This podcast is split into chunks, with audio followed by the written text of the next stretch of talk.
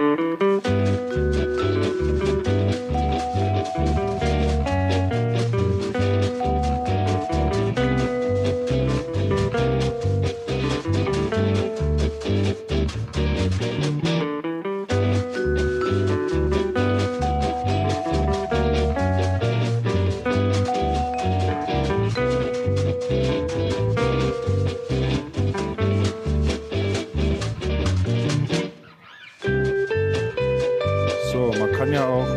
mittendrin, während die Musik noch läuft, schon sprechen. Das ist ganz toll. Aber jetzt wird sie langsam leiser. Ja, hallo und willkommen in 2012.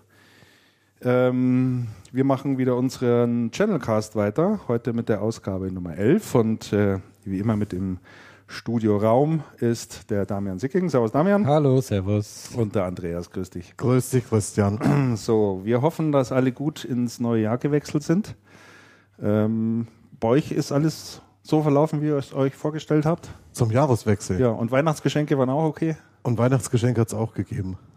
Also mir ist aufgefallen, in diesem Jahr wurde unglaublich viel geballert. Am, Ja. äh, ist euch das auch Ja, aufgefallen? extrem viel. Ich hab's also Ja, war tatsächlich, war tatsächlich so, ja. Wahnsinn. Ich kann ja auch sagen, woran es liegt. ja?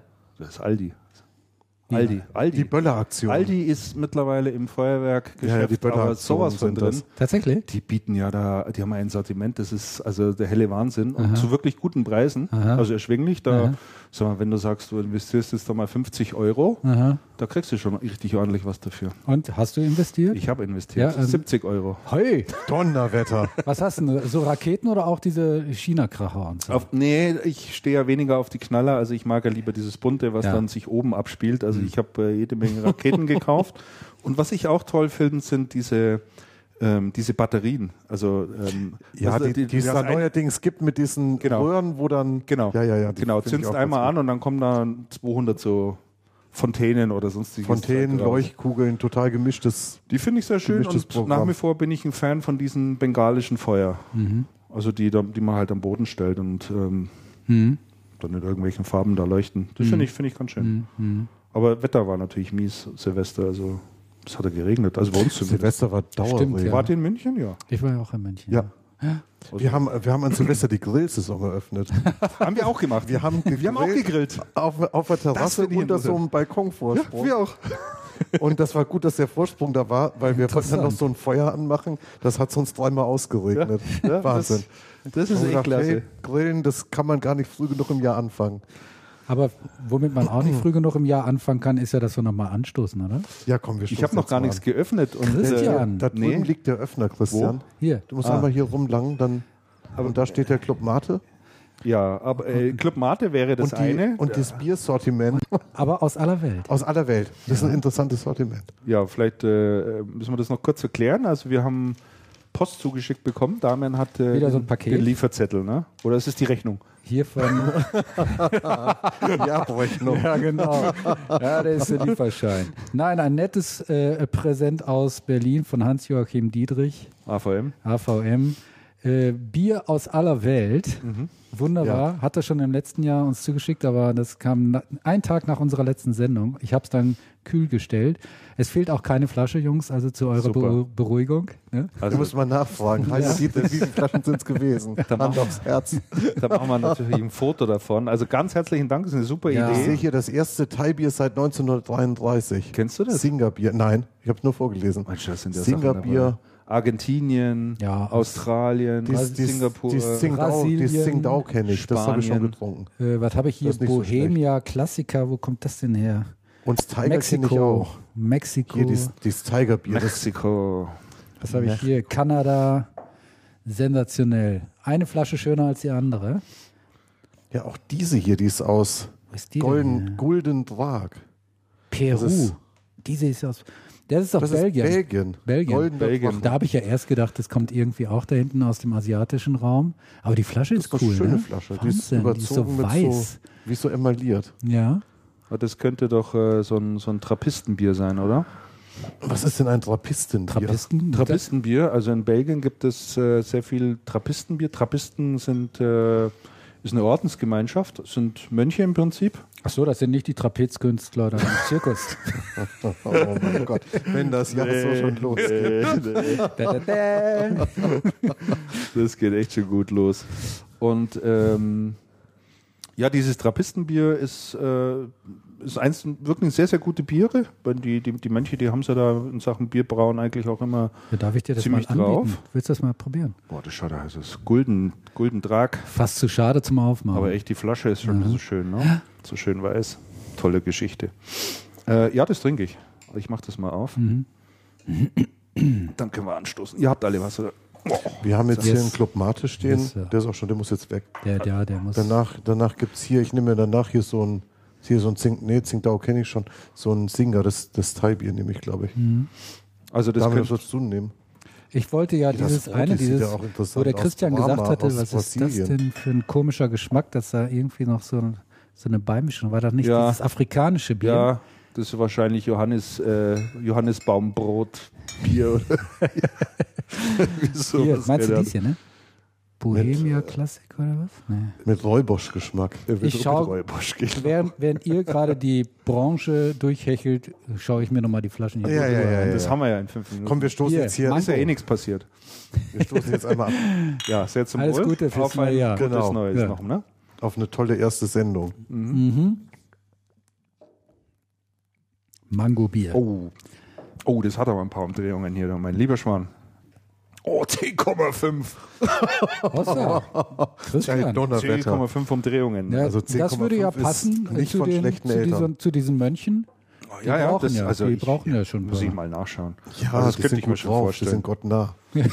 dass das so ein Trappistenbier Dann ist. betet sich Vorher oder nachher. Aber schmeckt gut. Sehr süffig. Ja? Ja, ich steige dann so in einer Viertelstunde aus hier. Müsst ihr dann alleine weitermachen. Kein Thema. Ich habe ja, ich hab ja heute gedacht, ich akquiriere ein neues Getränk. Als, ach, das nehme ich nachher für einen Pick. Nee, das nimmst Und sag dann Finger weg davon. Ich mache, nach, Ach so, ich mache ja. nachher negativ. Ja, das kannst Das ist du super, das hebe ich mir jetzt auf. Muss ja bloß gerade eine Notiz machen. Wo habe ich denn meine Unterlagen eigentlich hier? Ähm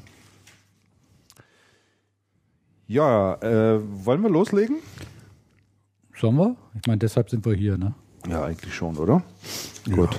Also, dann fangen wir doch mal damit an. Wir hatten ja die letzte Sendung Anfang Dezember, oder? Ja. Damian, du winkst schon so hoch. Ja, ich wollte noch, so. bevor wir Musst das so, vergessen. Musst dich so melden und schnippen, bitte. Äh, So wie in der Schule ja, früher. genau. Mhm, damit ich das auch sehe. Dann Darf ich jetzt wieder auf meinen Platz? Ich will nicht mehr in der Ecke stehen.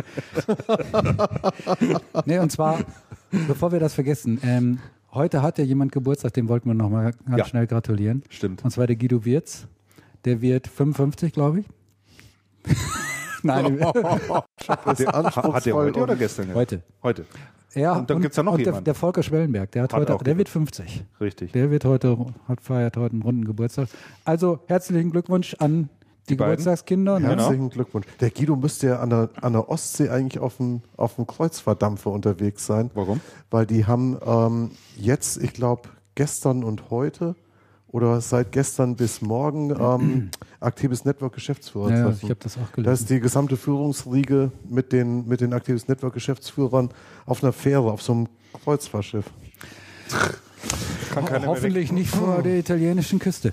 Pass auf, ähm, ist der Guido eigentlich noch Vertriebsdirektor bei äh, Activis? Weil Also- ich habe da Also so soweit, Info- soweit ich weiß, ja, aber ich keine Ahnung. Also ich habe nichts, nichts Gegenteiliges gehört. also ich habe was Gegenteiliges gehört, aber das ist noch un, völlig unbestätigt. Ich dachte, ihr hättet ja vielleicht weitere Informationen, aber nicht.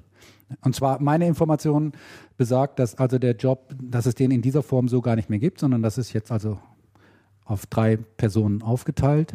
Der ist. Also ja, Vertrieb- genau so. Und mehr weiß ich da aber jetzt. Also er hat Im in seinem Moment auch Profil noch stehen Bereichsleiter Vertrieb und Business Development. Naja. Ja. Ja, das heißt ja nichts. Also es gibt ja Leute, die in Xing unterwegs sind, die ihr Beim- Profil nie ändern. Hey, der, der Kasper, der letztes Jahr bei Also ausgeschieden ist als Geschäftsführer, der hat da auch noch Also drin stehen. Ja, ja. Ja, also. Er sucht auch noch. meine Also Ja, ja, Deutschland so, ja. GmbH, stimmt. Ja. Zu, nee, er hat zuletzt, zuletzt hat er drin stehen. Zuletzt noch. Zuletzt. Äh, Es steht zuletzt Doppelpunkt. Also er hat es schon geändert. Ja, also spätestens nächste Woche, Aber- wenn, wir, wenn wir das wissen. Das, das müsste man, das müsste man mal, mal überprüfen. Das wäre schon interessant. Mhm. Ja, wir haben nächste, nächste Woche eine Veranstaltung, die, die, die, die Vergabe der Channel Excellence Awards. Mhm. Das ist, sind auch äh, die Aktivis-Leute natürlich, da das Management, kann man da natürlich Ja, nachfragen. frag doch mal nach. Also ich weiß zumindest, Guido Wirtz hat sich nicht angemeldet, das weiß ich. Der kommt zumindest mal nicht. Mhm. Also wa- was, was ähm, ich allerdings gehört habe, was jetzt nicht sonderlich überraschend ist, es geht bei Activis sehr stark alles, also programmatisch in Richtung Value Add. Mhm. Und Das ist richtig, ja. man möchte, man möchte wegkommen von diesem klassischen Produktverkauf, doch viel stärker hin zu Lösungsverkauf, zu Lösungsthemen. Das sehen, das sehen die, gut, das ist bei den anderen Distributoren, Ja. zumindest bei der Ingram ja, an, äh, äh, ja ähnlich. Also da, man, man möchte sich doch deutlich weiterentwickeln. Insofern wäre es schon plausibel, dass so ein Vertriebsjob dann doch aufgesplittet wird. Also das könnte ich mir schon vorstellen. Das würde da mit einhergehen, ja. Ja. Also die machen ja jetzt mehrere Business Units auf. Äh, Es wird eine Business Unit Cloud Computing geben, eine Ja. Business Unit UCC geben, dann MPS natürlich. Also im Prinzip auch so, wie es andere Distributoren, andere, andere Broadliner auch machen, ne? die dann nochmal separate Geschäftseinheiten haben. Ja, man, man or- organisiert das so auf die eine oder andere Art und Weise, was auf jeden Fall, das, das ist schon sehr, sehr spannend. Da müsste es aber bei, da müsste es aber im Hause, ähm, also Actebis doch wieder eine ganze Reihe Personalien geben, weil dann müsten ja eigentlich auch. die, die. Abteilungsleiter Ja. komplett neu, Ja. neu zugeordnet werden. Ja, also was ich zumindest weiß, ist, dass der ehemalige verantwortlich für das Softwaregeschäft, der wird Business Unit Leiter für das Cloud Computing. Der heißt Thomas Na, Der Tobias Nagel ist das. Tobias Nagel, ja, richtig. Der, Der macht nicht Nagel. mehr Software, der Richtig. macht nur noch, Clou- Der macht das Cloud Computing. das ist ein erheblicher Schritt. Also Ja. Donnerwetter. Also nach meiner Information hat auch der Meister, also der dort Meister bei Activis Der, genannt Ma wird. der Matthias Jablonski. ja, Kollege Jablonski, der ja immer, der lange ja das HP-Geschäft gemacht hat, dass der jetzt äh, das nicht mehr tut. Dass der nicht mehr mit H- äh, HP, also der, das, dass der nicht mehr das HP-Geschäft leitet. Der Wenn Meister. mir- war das denn dann äh, quasi der Nachfolger von Cordes, oder wie? Nein, das Der ist der Chef, der Chef vom, das war der Chef von, von Manfred Cordes. Ah. Der Matthias Jablonski hat früher schon die, die HPBU geleitet. Ähm, der Manfred Cordes hat in der HPBU, als er zuletzt bei Actibis Peacock war, ähm, das Servergeschäft gemacht. Okay. Und der, und, und wenn ich mir vieles vorstellen kann, so kann ich mir schwerlich vorstellen, dass der Matthias Jablonski nichts mehr mit HP zu tun hat. Weil der ist, Jablonski und HP ist sowas wie eine Symbiose Ja, gewesen. das oder, oder ist eine Symbiose, finde ich jedenfalls. Also ich habe mir das ja nicht jetzt ausgedacht, sondern ich hatte Anfang der Woche habe ich eine E-Mail bekommen, also anonym äh, von aus Soest oder aus äh, Straubing jedenfalls äh, äh, von internen Quellen. Da steht noch viel mehr drin, äh, was ich so aber auch nicht äh, verifizieren konnte, auch nicht falsifizieren konnte. Und da stehen halt eben stand eben auch dass, darin, dass der Meister halt eben nichts mehr mit HP zu tun hat. Mhm. Also jede Menge Ansatzpunkte nochmal zur Absolut. Recherche. Ja. Das ist eine interessante Information, die du auch gerne nämlich weiterleiten darfst. Ja. Habe ich ja jetzt gerade gemacht. ja, ein Ausschnitt davon. Aber wir können ja mal mit den äh, Sachen weitermachen, die zumindest offiziell Ja, sind. Da gibt es ja, gibt's ja ein paar interessante äh, Dinge. Nämlich heute ähm, am Tag der Aufzeichnung kam die Meldung äh, von der Ingrid Micro, die haben einen neuen CEO, der Greg Spirkel. Greg ist weg. Greg ist weg. Boah, Mann, Deutschland, das Land der passt nicht, Dichter ne? und Denker.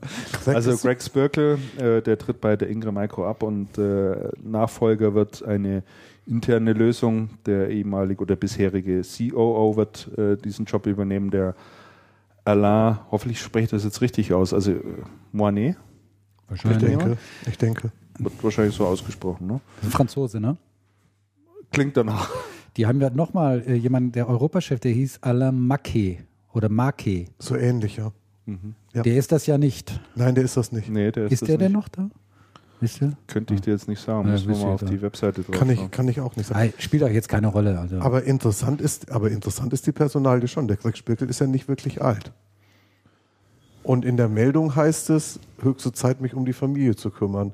Fand ich komisch. Ich weiß nicht, wie euch das gegangen ist. Ach, also ich habe es mir durchgelesen und, und da ist natürlich dann schon mal interessant, warum steht irgendeine Begründung drin oder gibt es dort auffällige Formulierungen in irgendeine Richtung, die darauf hindeuten könnten, auf irgendetwas? Es Fand war ich nicht. Es war verdächtig neutral. Wie sind, Das die war Zahlen? verdächtig Wie sind die. Zahlen von England, die letzten? Ich glaube, die sind in Die Ordnung. sind gar nicht- Sagen wir mal so, die Profi in der Profitabilität über alles ist die Tech Data besser als die Ingram und zwar eine ganze Ecke.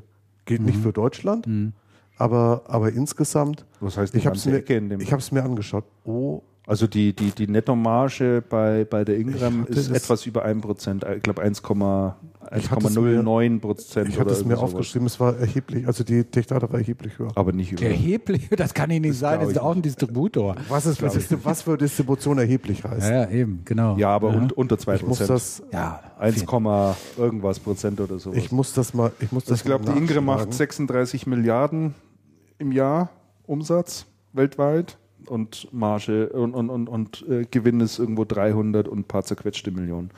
Mhm. 392 oder irgendwie sowas. Dann kommst du auf 1, Ja, ja. irgendwas Prozent. Aber vielleicht stimmt das ja auch einfach.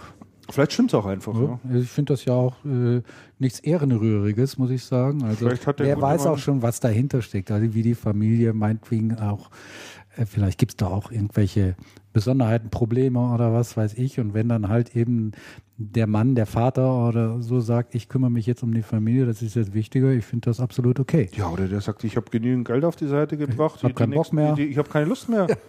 Die, die, die, Soll vorkommen. die 20 Jahre oder 15, die ich noch Ja, der lebe. Greg Spirkel ist lang bei Ingram. ja, der ist so ein Der ist vergleichsweise lang bei Ingram und 15 Jahre oder 16? das macht durchaus sein. Der, der, war, der war ja vor ungefähr 10 oder 12 Jahren mal Europachef Ja. und ist dann von Europa aus auf den weltweiten Posten gekommen. Das war ein, das, ich glaube, von allen Europachefs bei Ingram, die ich kennengelernt habe, war er derjenige, der am, am nächsten auch an den, an den einzelnen Organisationen gewesen ist, der sehr viel Verständnis für, für das europäische Geschäft, auch für das deutsche Geschäft aufgebracht hat. Mhm. Und, ähm, und das, das war schon, das war schon, das ist schon sehr vernünftig Mhm. gewesen, was, was der da gemacht hat. Also Gut, deswegen hat, er, 97. deswegen hat er die Karriere gemacht. Seit 97 war der übrigens. Ähm, Ah, ja. Also seit 97 ist er an Bord und siehst du. äh, Mhm. War dann ab 2005 CEO. Also sind jetzt dann auch äh, sieben Jahre. Ne? We- Weshalb mich das so, weshalb mich das so wundert, mit dem, weshalb ich das mit dem Alter auch gesagt habe, ist, die CEOs, die Ingram vorher hatte, das war einmal der Charustet Ja. und dann war es der Grenscher hieß, der weiß den Vornamen nicht mehr.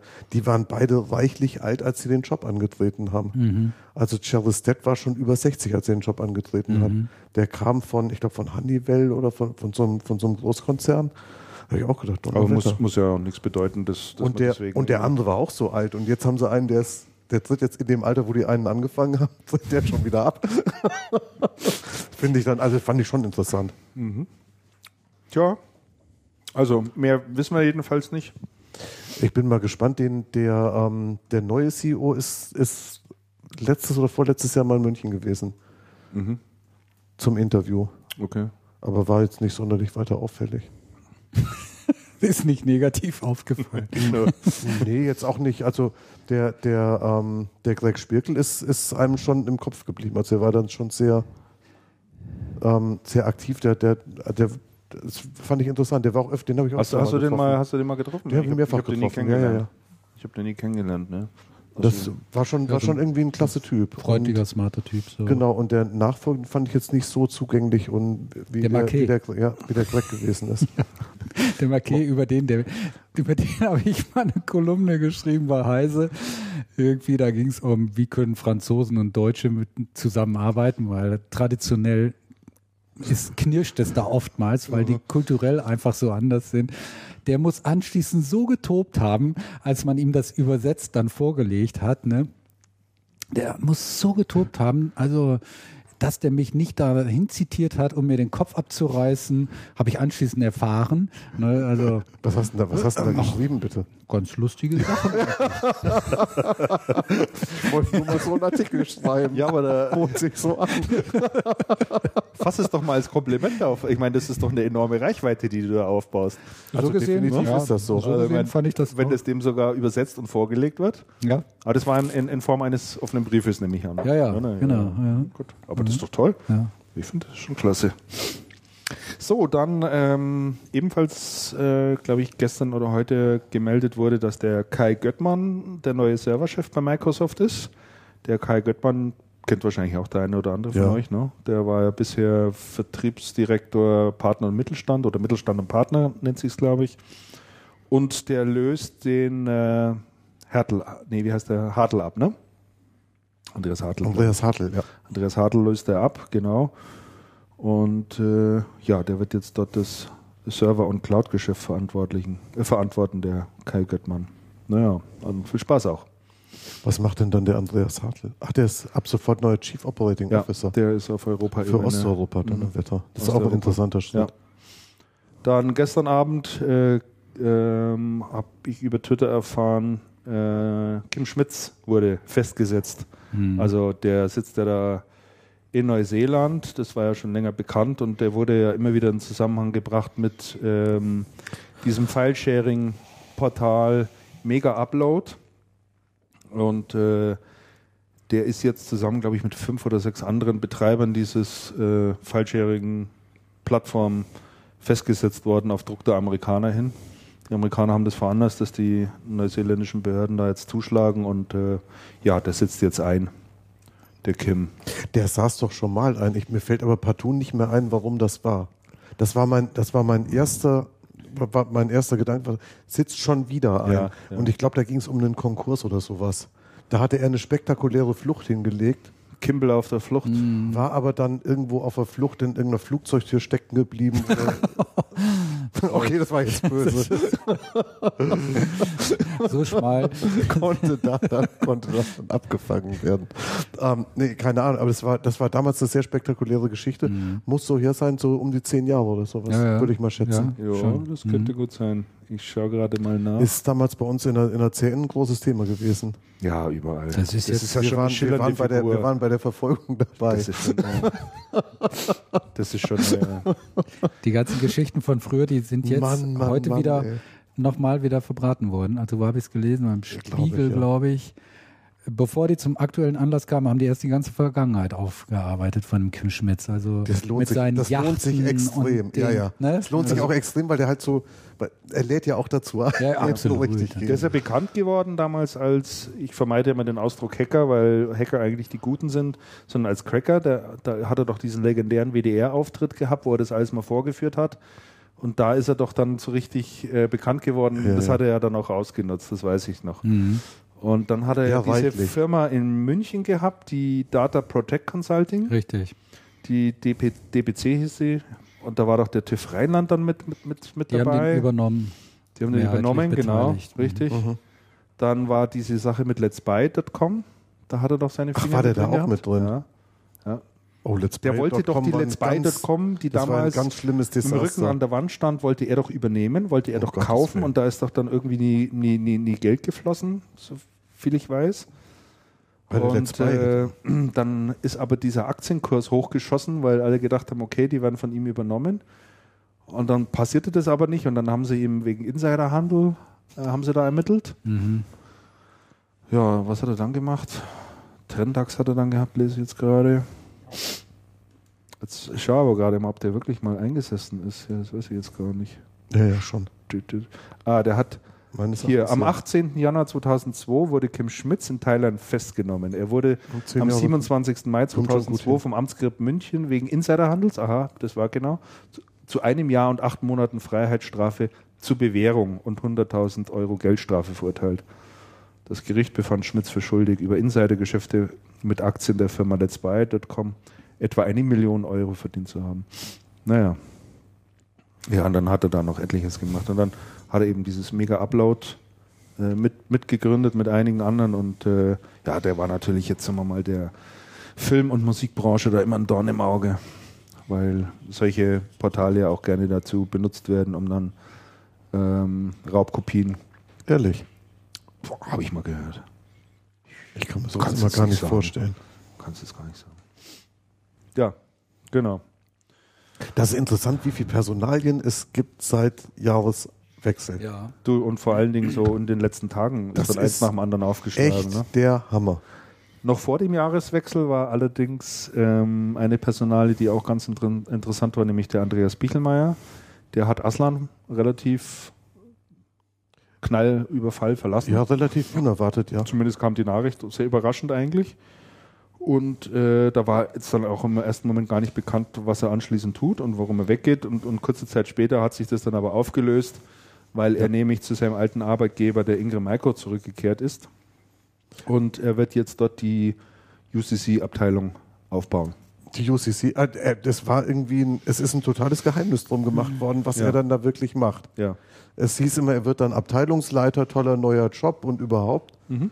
Und denkst du, hm, neue Abteilung, neuer Job, super, super interessant. Aber rausgelassen hat er, hat er erstmal nichts gehabt. Aber was soll UCC machen? Mhm. Ja. ja gut, ist ja auch naheliegend aus dem Bereich, aus dem er kommt. Passt. Ne? War ja vorher auch schon in der Netzwerkabteilung bei, der, der hat die ja auch geleitet bei Ing. Der hat er sie geleitet? Doch, der war der, der, Der war der Netzwerkchef. der war der Vorgänger vom, vom Matthias Schneider. ja, richtig. Genau. Ja. Und hat jetzt den, den, den Zwischenschritt. Was ich ganz interessant finde, ist die Nachfolge von ihm, der Dirk Obendorf, ist ja echt wieder zurück zu TechData, was ich niemals gedacht hätte. Der ist vor ein paar Jahren schon mal Komponentenchef gewesen für einige Zeit. Also der war schon Abteilungsleiter bei TechData, ist dann raus und ist bei Afnet gewesen, war bei, Af bei Afnet wieder ähm, Abteilungsleiter für Komponenten und ist dann aber eine ganze Zeit schon wieder bei Afnet raus gewesen und wieder zurück zu, zurück zu TechData als, ähm, als Chef fürs Cisco-Geschäft und jetzt dann nachgerutscht. Also das hat er wirklich nicht schlecht gemacht. Also es ist schon, Aber was ich interessant finde, ist, äh, dass jetzt offensichtlich doch wohl so allmählich Schwung in dieses Unified Communication Thema reinkommt. Sehe ich auch so, Dadurch, dass die Distributoren jetzt auch eigene äh, Abteilungen, Divisions dafür gründen. Ja.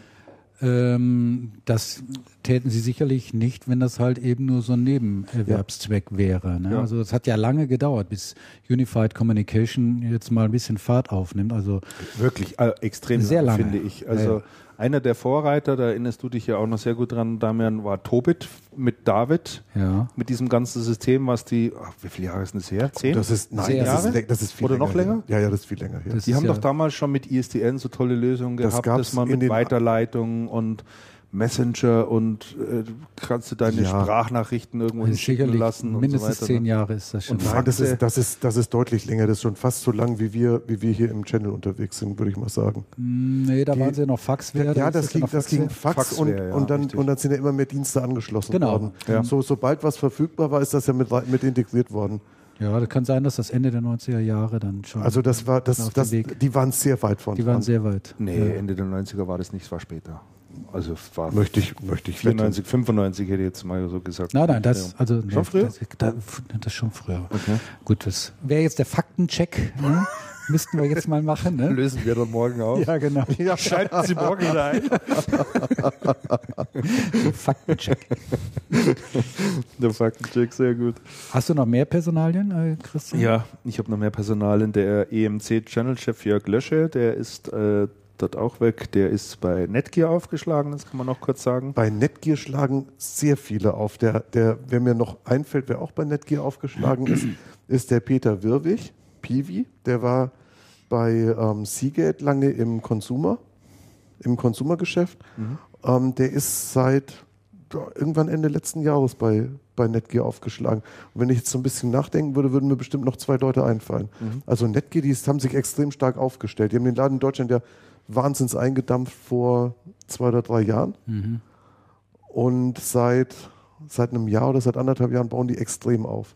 Finde ich, finde ich wirklich spannend. Ja, interessant ist auch, dass ähm, im Gegensatz jetzt sagen wir mal zu äh, D-Link beispielsweise, also einem der Mitbewerber, die ihren Vertrieb jetzt auch komplett umstrukturieren und keine Trennung zwischen Consumer und, äh, und, und Profigeschäft mehr machen, äh, sondern alles in einem sozusagen machen, das klingt geht ja die Netgear genau in die andere Richtung. Die haben ja den Thomas Mametsch von der Trend Micro geholt, der das. SMB-Geschäft macht oder das äh, Corporate-Geschäft und den Andreas Gutmann äh, von Palm, der das Consumer-Geschäft macht. Ne? Also die völlig konträr. Aber so ist es halt nochmal. Kommt sicherlich auch ein Stück weit immer auf die Produkte an, die man im Portfolio hat. So, dann gibt es noch zu äh, berichten, dass der Andreas Müller äh, der neue Netzwerkchef bei HP Deutschland ist. Der kommt von Cisco. Kennt ihr den? Kennt ich nicht, nein. Habe ich auch noch nicht getroffen. Fand ich, fand ich ganz interessant, dass man sich von Cisco dann so namhaft ausgeht von Cisco Ja. verstärkt. Und äh, des Weiteren, ich hoffe, ich spreche den Namen richtig aus, Fabian Hoege oder Höge, ich weiß ja nicht, wie man den richtig ausspricht. Keine Ahnung. Könnte ein Dehnungs-E sein, dann Könnte würde. Hoge heißen. Hoge wahrscheinlich, ne? Aber mit Doppel-E hinten. Hoge, Hoge. Hoge. Ja, aber ich kenne ihn jedenfalls nicht. Der löst den Reinhard Moser ab als Channelchef bei Canon. Mhm. Was haben wir noch am Personal Ich habe drin? ich hab stehen? noch, ich hab noch eine Personalie, die steht hier gar nicht drin. Ja. Die habe ich, nämlich- hab ich nämlich eben geschaut. Ich, scha- ich schaue ja immer bei, bei Xing, bevor wir, bevor wir anfangen. Und bei Xing findest du ja immer irgendwas. Über deine Statusmeldungen dann, oder was? Nee, nicht, also das war jetzt so ein bisschen um die Ecke gedacht. Ähm, wer einen neuen Job hat, was ich ganz interessant finde, ist der Richie Weidner. Der war ja lang bei, ähm, bei Adobe im Channel. Ähm, seit 01 2012 Channel, Channel Manager pro Video Central in Eastern Europe bei Avid. Ah, bei Mitbewerber. Finde ich, ja, finde ich, ganz, finde ich ja ganz spannend. Ja, er wird ist stark im Kommen. Aber die Personalie des Jahres, äh, finde ich jedenfalls, würde mich eure Einschätzung auch mal interessieren, wie ihr das bewertet. Das ist doch, äh, dass der Lunchi jetzt bei Lenovo ist, oder? Das ist ja sensationell. Ja? Ja. Ah, das ist ja sensationell. EMEA-Chef von, von Lenovo. Ah ja, Wahnsinn. Ja, Ah ja, Wahnsinn. Also das finde ich, Ja, das ist nicht nachvollziehbar. erzähl also das ist unglaublich. Das finde ich. Aber die Gerüchte, da hatten wir doch schon mal Die gesprochen. Gerüchte- er war ja hatten vorher als Berater. gesprochen. Ja, Er genau. war ja richtig. schon als Berater Richtig. an Bord und dann haben Ja. sie ihn als EMEA-Chef jetzt richtig Ja. angeheuert. Ja. Erzähl mal, äh, sag Also mal, den, Andreas, den, den, der sollte ja auch mal zu Samsung. Das war ja auch mal ein das war Gerücht. auch mal ein Gerücht, ja. Und Der, der Lanchi hat doch, also mei- meine Einschätzung, Acer vor die Wand gefahren. So sehe ich das auch. Also zuerst hat man massive gedacht, Schwierigkeiten er hat Acer gebracht. ganz groß rausgebracht. Hat er. Das so, ja, so- genau. das Das, so muss- das muss man ja nämlich auch. auch mal sagen. Also, der hat Acer schon Muss man- groß Ja, ja. gezogen. So muss man fairerweise sagen. Und jetzt, und jetzt muss man aber- Allerdings nur im Consumer-Bereich. So, und, jetzt, ne, Ja. und jetzt musst du natürlich anschauen, wie, wie ist es denn gelaufen? Also was ist denn passiert? Also wie ist Acer groß geworden? Und da musst du sagen, so wie die groß geworden sind, sind sie dran auch gestolpert. Was Mhm. er gemacht hat, ist, er hat die Produktion volle Kanne angeworfen. Er hat Lager aufgebaut, er hat Massivlager aufgebaut, auch im Channel, vor allem im Channel. Er hat reported nur Sell in den Channel und nicht Sales through, was die anderen normalerweise machen müssen. Das heißt, das Channel-Lager galt dann schon als verkauft. Und solange das Ding gewachsen ist, was ja eine Zeit lang sehr gut gegangen ist, fiel das auch gar nicht weiter auf. Die, die Channel-Lagerbestände waren exorbitant hoch. Ich weiß gar nicht, ich, mittlerweile haben die es, glaube ich, im, haben die es, glaube ich, im Griff. Und die Strategie war dann immer zu sagen, wenn jemand gesagt hat, oh, habe zu viel Lager, muss abwerten. Das heißt, kein Problem, mach eine neue Bestellung, dann ziehen wir das wieder gerade. Das kannst du in der Wachstumsphase machen. Und sobald das geknickt ist, ist das ganze Kartenhaus ja zusammengebrochen. Das heißt, auf der einen Seite hat er Acer wirklich groß rausgebracht. Acer hatte plötzlich eine Sichtbarkeit. Acer war sehr fokussiert. Auf der anderen Seite ist das System halt genau kollabiert. Ja. Und, äh, und das ist schon ein erhebliches Problem. Und ich verstehe nicht, warum jetzt eine Lenovo ankommt und sagt, hey, Ja, die brauchen jetzt Du. einen, der das Consumer-Geschäft dort auch hochzieht. das ist schon ich richtig. meine, die Ja. haben Medion übernommen. Das ist schon, das ist schon richtig, aber Gibt es da keinen aber würd, anderen? Aber ja, würde ich, ja, würd ich das, Nein, das würd ich das machen. Die Geschichte, die Geschichte wissend, also Ja, sehenden Auges. Oder wissen die das nicht? Vielleicht wissen die es gar nicht. Vielleicht stellen die mit einem, na, ist doch wahr. Und dann sagen sie, Chinesen, Chinesen hier, wir haben den Nummer eins Mann vom Mitbewerber mal geholt, macht bei uns jetzt Europachef. Boah, sind wir toll. Bei denen war der weltweit, bei uns macht er Europachef. Sensationell. Ich, Also ich, sehe das auch, äh, Andreas, äh, Schon, oder? so wie du. Ich, Ich finde, kann das das nicht nachvollziehen. irgendwie, sagen wir mal, überspitzt gesagt, ist es auch schon ein bisschen ein Schlag ins Gesicht der anderen IT-Manager in Deutschland, äh, in, in, in Europa oder sogar weltweit. Ne, Ja. Dass eine Lenovo einen Manager holt vom direkten Wettbewerber, der diesen Wettbewerber in massivste Schwierigkeiten reingebracht hat. Mhm. Ja, und den holen die jetzt an Bord.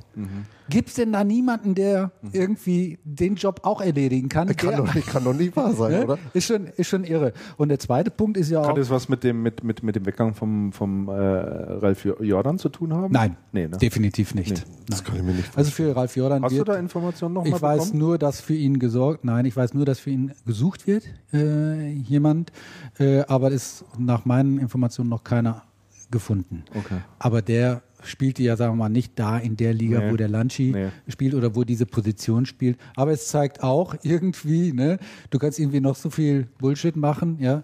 Äh, du musst nicht unbedingt jetzt sofort den Kopf in den Sand stecken. Du kriegst immer noch wieder Es eine gab- Chance, Aber wenn du da dich gibt gut. da gibt's doch einige in der Branche. Es gab Ja, Skandalkandidaten, natürlich. also da gibt's gibt's doch einige. Das gibt's immer wieder. die wirklich, also da, da gab es ja Geschichten und die haben alle wieder einen Job gekriegt. Aber und, hier bei- und bei meistens auch gar nicht so schlecht. Lenovo, das fand ich wirklich auch Aber schön. ich habe gedacht, ich, ich habe echt gedacht, ich spinne.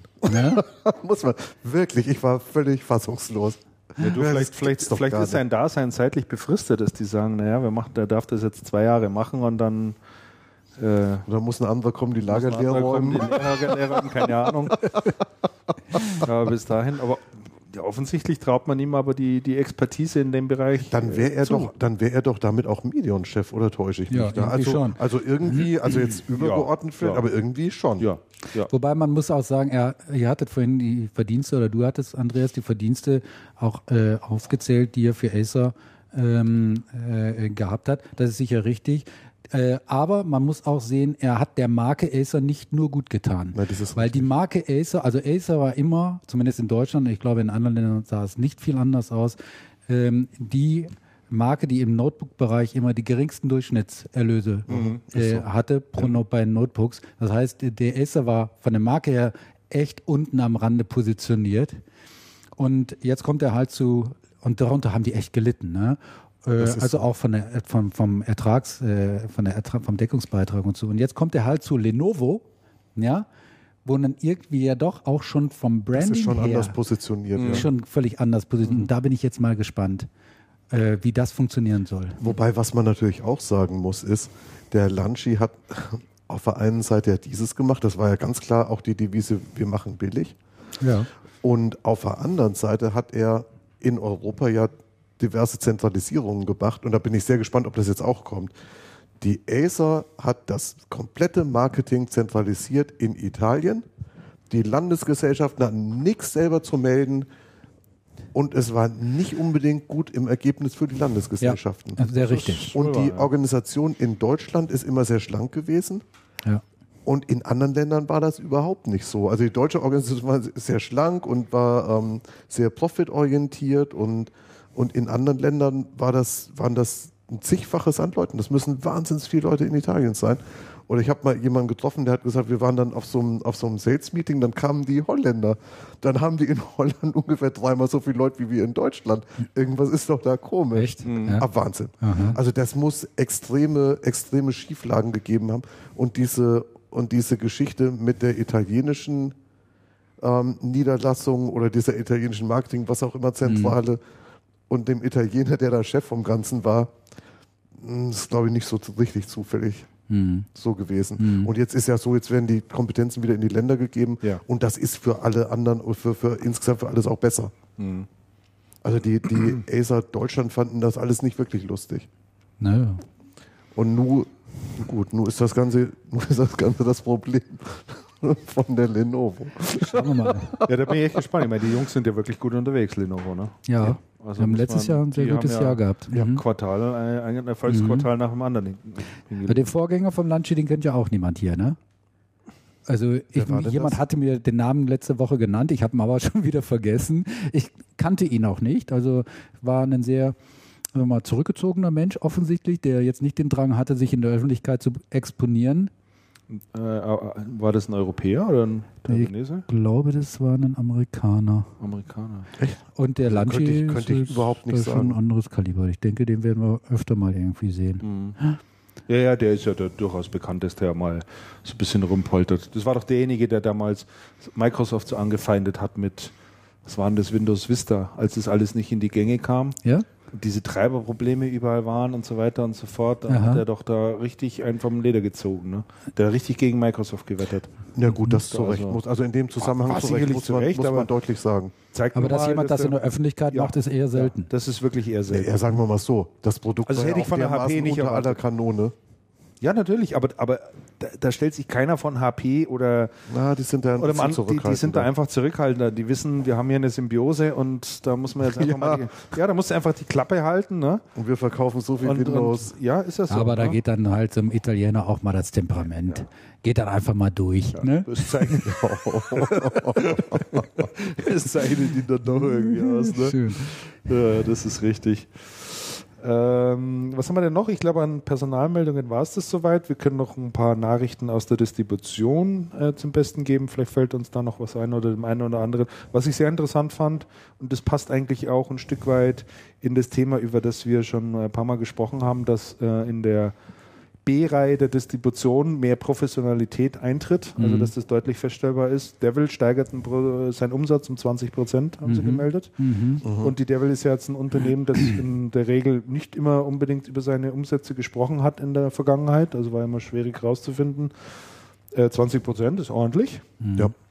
äh, die, die, die Steigerung und äh, zeigt schon, dass da das Geschäft auch gut läuft. Die Sievert und Kau, das ist sicherlich auch für den einen oder anderen interessant, die wird die Distribution von Seagate übernehmen. Ähm, Ist interessant, äh, ja. Werden da jetzt alles äh, hängt natürlich jetzt mit der Übernahme von Samsung zusammen. Also Seagate hat waren ja Samsung Distributor. übernommen, das Samsung Festplattengeschäft äh, übernommen. Das ist ja jetzt auch alles abgesegnet worden, auch kurz vor Weihnachten. Und für die Sievert und Kau war das sicherlich extrem wichtig, als Komponentendistributor diesen Vertrag zu bekommen mit der Seagate, Mhm. Ähm, weil das Samsung-Geschäft äh, schon einen großen Anteil ausgemacht hat. Also das ist sicherlich eine gute Meldung, dass es dort auch weitergibt. Geht. Dann die BCom entwickelt sich auch munter weiter und baut ihr Portfolio aus. Die werden äh, die Produkte von TP-Link, Mhm. äh, Netzwerkanbieter, mit ins Portfolio nehmen. Kennt ihr jemand, die TP-Link? Ja, ja, mit denen habe ich vor zwei Jahren auf der CeBIT zusammengesessen. Ja. Stimmt das? Das das ist ein ganz interessantes Unternehmen, großer chinesischer Netzwerkhersteller, Ja. Vollsortimenter, Mhm. ähm, die extrem dynamisch auf dem deutschen Markt unterwegs sind. Gut, die kommen natürlich in erster Linie über die Billigschiene rein, aber die wollen hier schon was bewegen. ja, ja. und, ähm, und haben sich in der Distribution mittlerweile recht gut etabliert. Ja. Also das, das ist ähm, die TP-Link zu, ähm, zu beobachten, ist ganz spannend. Gut, die heißen jetzt TP-Link auch nicht ähm, rein zufällig, das ist ja sehr eng verwandt mit D-Link irgendwie. Und Glaubst du? Hat der, ja, ja, die haben alle ihre Vorbilder da, ja, ja. Das ist schon ganz witzig. Aber das, ich nicht. ja, ja, schon. Das, äh, Und geht man- das Kopieren so weit, dass die sich sogar Ja, man macht, das, anlehnen? man macht das ganz gerne, dass man dann sich an berühmte Vorbilder zumindest ein bisschen anlehnt. Im Ernst? Ah, ja, das schon. Das ja, äh, das jetzt nicht. Nö, das ist jetzt, auch- das ist jetzt auch gar nichts, gar nichts Ehrenrühriges, würde ich mal sagen. Ehrenrührig nicht, aber ich meine, äh, ist doch irgendwie ein Mangel an Kreativität, dass man sagt, wir machen hier einen eigenen Namen, wir müssen uns nicht nach irgendjemand benennen. äh, Der, Ja, aber wenn, wenn, wenn schon mal jemand einen guten Namen gefunden hat, Das ist wie wenn ein Politiker ja, sich jetzt Räuber nennt, nur weil er Stäuber Stäuber heißt. Ja, Ja, zum Beispiel. Ja. Ja. Also echt Quatsch. nein, das ist so Quatsch. Naja, gut. Okay. Naja, auf jeden Fall ist, der, auf jeden Fall ist das eine sehr interessante Geschichte und ähm, TP-Link ist schon ein Ja, Hersteller, schon, den, den man beobachten sollte. Absolut. Richtig, ja. Dann die BCom, achso, die haben wir, und die Tarox, fand ich auch interessant, äh, wird offizieller Samsung Display Distributor. Und die Wave Computer Das ist, allerdings, das ist allerdings auch interessant. Tarox? Ja, Ja. weil die, weil die Samsung in der Distribution eher schon konservativ Ja. ist und sehr gesettelt Ja. und, und sich wirklich sehr gut überlegt, wo sie dann, wo sie dann wirklich noch was machen. Nee, Tarox hat einen guten Job gemacht. Die haben im vergangenen Jahr waren die auf Platz 1 der Komponentendistribution bei uns bei den Channel? Excellence Awards, ja. Mhm. Die ja nicht wir erheben, sondern mit der GfK äh, Mhm. machen wir das oder die GfK macht das für In uns. welcher Kategorie? In der Kategorie ähm, Komponentendistribution, glaube ich. Nee. Oder Spezialdispu Spezial Spezialdistribution, Spezialdistribution war das. Ja. Spezialdistribution war das. Waren sie auf dem ersten Platz. Tillmann hat sich richtig gefreut. Mhm. Haben auch ein paar super Projekte gehabt äh, im vergangenen Jahr. Mal schauen, wie es in diesem Jahr ausschaut. Ist nicht ganz so einfach. Mhm. Ähm, aber Spezialdistribution, wo sind die denn spezial? Auf Server sind die spezialisiert. Das sind, die sind Mit ihrer ja, die haben, Eigenmarke. haben eine die machen Eigenmarke. eine Eigenmarke und Und, Server äh, Storage machen die sehr, sehr viel. Wenn du jetzt so mal die Kategorien in der Distribution anschaust, da gibt es ja eigentlich nicht so viel. Da gibt es die Broadline-Distribution, da gibt es Ja. die Value-Added-Distribution, unbestritten. Ja. Dann gibt es eine TK-Distribution, auch unbestritten. So, dann Komponenten? gibt es eine Komponentendistribution, können wir uns auch drüber einigen. So, und den ganzen Rest, Achso, den nennt ihr dann spezial. wir nennen das Spezialdistribution, also es sind Unternehmen oder Distributoren, ah, ja, die okay. bestimmte Kernkompetenzen haben Verstehe. in speziellen, auf speziellen Gebieten. Aha. es macht keinen Sinn, eine Kategorie einzuführen wie Fokus-Distributor, so wie die, die, die Also hat sich Aha. immer so genannt. Die Ja, hat ja. gesagt, ja, wir sind kein Broadliner, wir sind kein Spezialdistributor, wir sind ein Fokus-Distributor. Ja, das hatte mit der. Organisation zu tun. Hatte mit der Organisation, ja, A dem und B haben die halt gesagt, wir haben, wir nehmen nicht unendlich viele Hersteller Wir sind auf. fokussiert. Wir sind fokussiert, maximal 60 Hersteller. Ja, noch weniger. Oder noch weniger, 30 waren es, 30, glaube ich, ne? 30. 30 ja, aber in Hersteller. Wirklichkeit ja nur fünf.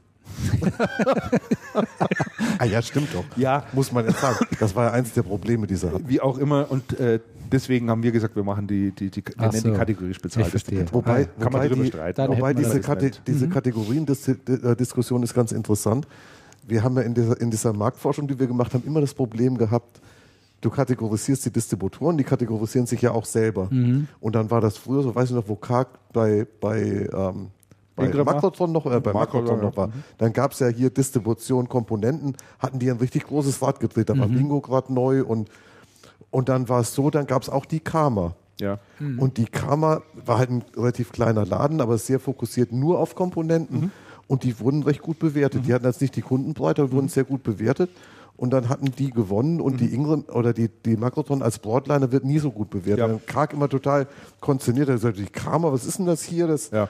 das ist doch so eine Bude, da machen wir doch zehnmal mehr Komponentenumsatz. Wie geht das denn? Ja. Und das, die, die interessante Geschichte ist, der Fachhandel, du kannst dich als Distributor spezialisieren, wie du willst, und du kannst das auf die Fahne schreiben.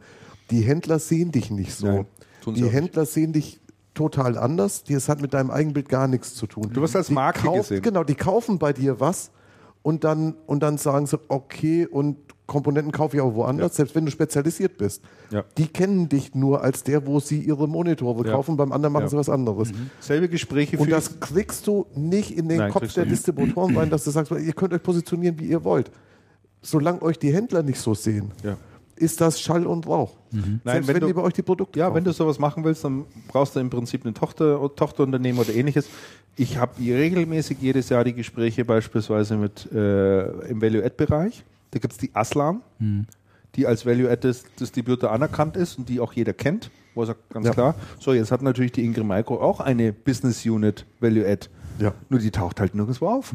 Die wird auch nicht genannt. Die, die Ingram wird als ein Broadline-Distributor äh, wahrgenommen. Ja? Ja, und du hast ja bei der Aslan in Wirklichkeit auch das Problem, dass die, dass die Aslan selten genannt wird. Also die Aslan wird extrem selten genannt, obwohl die einen ja riesen tauchen, Rad drehen, tauchen da schon immer auf. weil die, weil die Aslan einfach deutlich weniger Kunden hat Ja. und weil viele Kunden dann auch nicht differenzieren.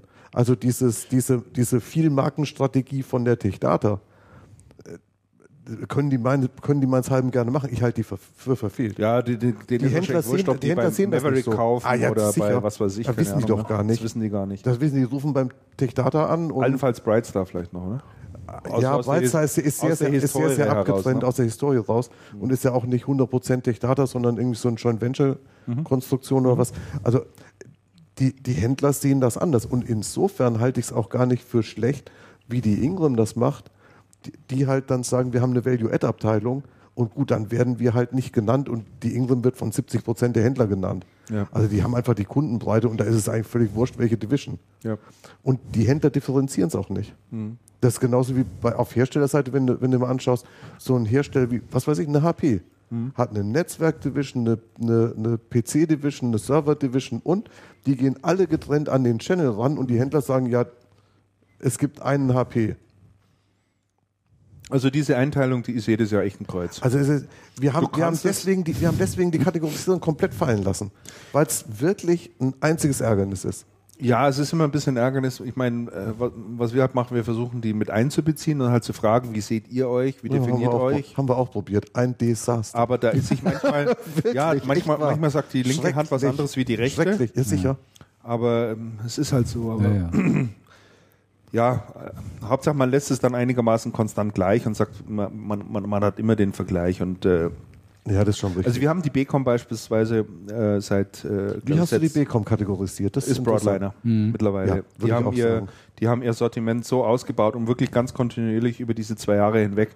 Das ist für mich kein Komponentendistributor. Nee, und sagen wir mal so, die, sie, decken, sie decken jegliche, jeglichen Bereich Ja, ab. tun sie. Zwar nicht mit allen Herstellern oder Ja. nicht mit zehn Herstellern, aber dann Sie haben zumindest vielleicht was, mit, mit drei können. Herstellern Ja. oder was. Und dann bist du Vollsortiment. wir haben es dann Vollsortiment genannt und nicht Broadline, aber das ist ja von, von der Sache Eigentlich her, die Übersetzung. das ist, das ist sowas wie auch die API oder so. Das ist ein kleiner Broadliner. API sehe ich noch nicht ganz so weit, aber gehen Ah, auch, oh, auch sind in den doch, Weg. Ich glaube, die sind da schon Gehen massiv den Weg. angekommen. Ja, ich mein, das ist das Thema, auf was ich dann letztendlich auch raus wollte, wenn man hier jetzt noch äh, die, die, die letzte Meldung aufruft aus dem Distributionsbereich, nämlich dass die Wave-Computer jetzt äh, auch AVM-Distributor ist. Der siebte offizielle. Die Wave? Äh, die Wave. Ist Ist AVM-Distributor. offizieller AVM-Distributor. Oh, das ist aber auch Nummer interessant. Das sieben. wusste ich auch So, und jetzt werden wir das jetzt nochmal durchgehen. Ja? Also die, die, die Sievert und Kau und Seagate und die Bcom nimmt die TP-Link und die Tarox nimmt Samsung-Displays und die Wave-Computer AVM. Früher, als wir solche Meldungen hatten, da haben die immer gemeldet, sie haben Hersteller XY ins Portfolio aufgenommen und haben gesagt, Herr, was ist denn das für ein Hersteller? Kenn ich überhaupt nicht. Stimmt. War irgendwie so B- und C-Marke. Aber das hier sind So, ja, und das hier hier- sind ja Das sind große Namen. Das sind wirklich alles A-Brands, die Ja, hier das aufgenommen ist- das Und ist das ist nochmal das ein der Hammer. Zeichen für mich, äh, dass dieser, dieser Grad der Professionalisierung eben in dieser zweiten Reihe, wie ich es immer nenne, einfach zunimmt. Also, Ja. weil ein, ein, ein, ein, Hersteller von einer, von einer A-Marke, der, der, der schaut ja schon. Äh, Also wie ist der Ruf? Wie sind die aufgestellt? Wie, wie professionell sind die Prozesse in diesem Unternehmen? Ja? Ja. Beherrschen die das alles? Machen, haben die die richtigen Kunden? Kommt natürlich auch dazu. Wie ist die Ansprache an die Kunden? Betreuen die die gut? Machen die Umsatz? Und so weiter und so fort. Das und, die, und dann. Reporting-Anforderungen und, und, und. Ja. Also das, das, Schnittstellen. Ist, das ist definitiv, Warenwirtschaft, ist definitiv Logistik so. Ja, ja, ja. Und, und es muss natürlich alles stimmen. Ist ne? definitiv so. Und, und ich sag mal, sowas hätten wir vor, vor, vor, vor, vor zwei, drei Jahren, hätten wir das sowas nicht vorgelesen. Wobei, was du, wobei was, du, was du immer bedenken musst bei diesen Geschichten ist, historisch, weil die vergangenen, weil es vor, vor, vor ungefähr so drei Jahren diesen Einbruch gegeben hat, im Markt generell, waren die Hersteller schon auf der Suche nach neuen Kanälen. auch, ja. Also vor drei Jahren war jeder sehr aktiv. Man, hat's, man hat die Kanäle bloß nicht gefunden, weil es halt überall nicht so richtig gut gelaufen ist, weil der Markt insgesamt sehr schwach war. Und dann ist ja auch ein Faktor, was die Hersteller mittlerweile durch weitaus ausgereifte Reportings, ausgereiftere Reportings sehen. Es geht sehr viel über Subdistribution. Schon immer. Immer schon. Und zum Beispiel, zum Beispiel jemand wie eine Tarox hat schon immer in der Subdistribution sehr stark agiert die Wave hat auch Subdistribution die, für die AVM Wave, gemacht. Die Wave auch, definitiv. Oder eine Sievert und Grau ebenfalls.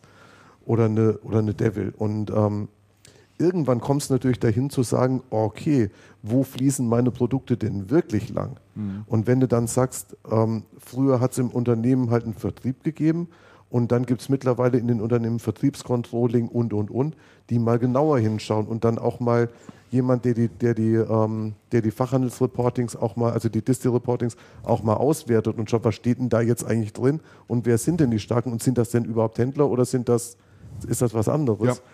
Muss man sagen, der Professionalisierungsgrad bei den Herstellern dürfte auch erheblich zugelegt haben und ich denke, ich denke, so kommt dann so ein Match zustande. Ja, so kommt es sicherlich zustande. Man, man, man, ich meine, man könnte sich ja jetzt auch noch die Frage stellen, ist es auch ein Zeichen dafür, dass die Broadline-Distribution nicht mehr den Biss hat? Also suchen solche großen Hersteller Okay, das ganz ist- gezielt auch. Das ist nochmal eine andere, das ist noch mal eine andere Diskussion. Die Frage darf man sich ja durchaus Ja, stellen. Und, und, und, da, und da weiß ich eine Antwort drauf, die kann ich dir sofort sagen. Ja. Die, die Antwort, also meine These dazu, ähm, und letztes Jahr auch so ein bisschen mal verifiziert, letztes Jahr haben in der Broadline zwei geschwächelt. Der eine, eine Techdata, wegen Managementwechsel und wir haben ja reichlich drüber gesprochen und weil man so gut aufgestellt ist. Und, ähm, Also Actebis wegen der der, Fusion. andere, also Actebis wegen der Fusion und wegen der vielen Wechsel, die es da gegeben hat. So, und jetzt muss man sagen, zwei große haben geschwächelt. Eine Ingram hat erheblich davon profitiert. Ja. Aber die Kleinen haben auch davon profitiert. Ja. Wir haben uns doch neulich in Bielefeld schon mal drüber unterhalten und nach Bielefeld, was ist eigentlich mit den ganzen Mittleren? Ja. Und dann was nach Bielefeld, weil in Bielefeld hatte ich dann getroffen von Devil den, den Axel Grotjan und von Yves Sievert und Kau ein paar Yves. Leute, den, den Yves Blair von, von Sievert und Kau, die, die dann so ein bisschen berichtet hatten. Und dann musste ich sagen, da kommen schon viele Faktoren zusammen. Die Großen haben geschwächelt und die Hersteller gehen dann halt her und sagen, okay, wo geht denn unsere Ware hin? Und wenn ich einen Posten beim Großen reinschiebe und das geht dann irgendwo in die Subdistribution, dann möchte ich aber mit dem Subdistributor zumindest direkt sprechen, dass ich, dass ich, dass ich dann steuern kann.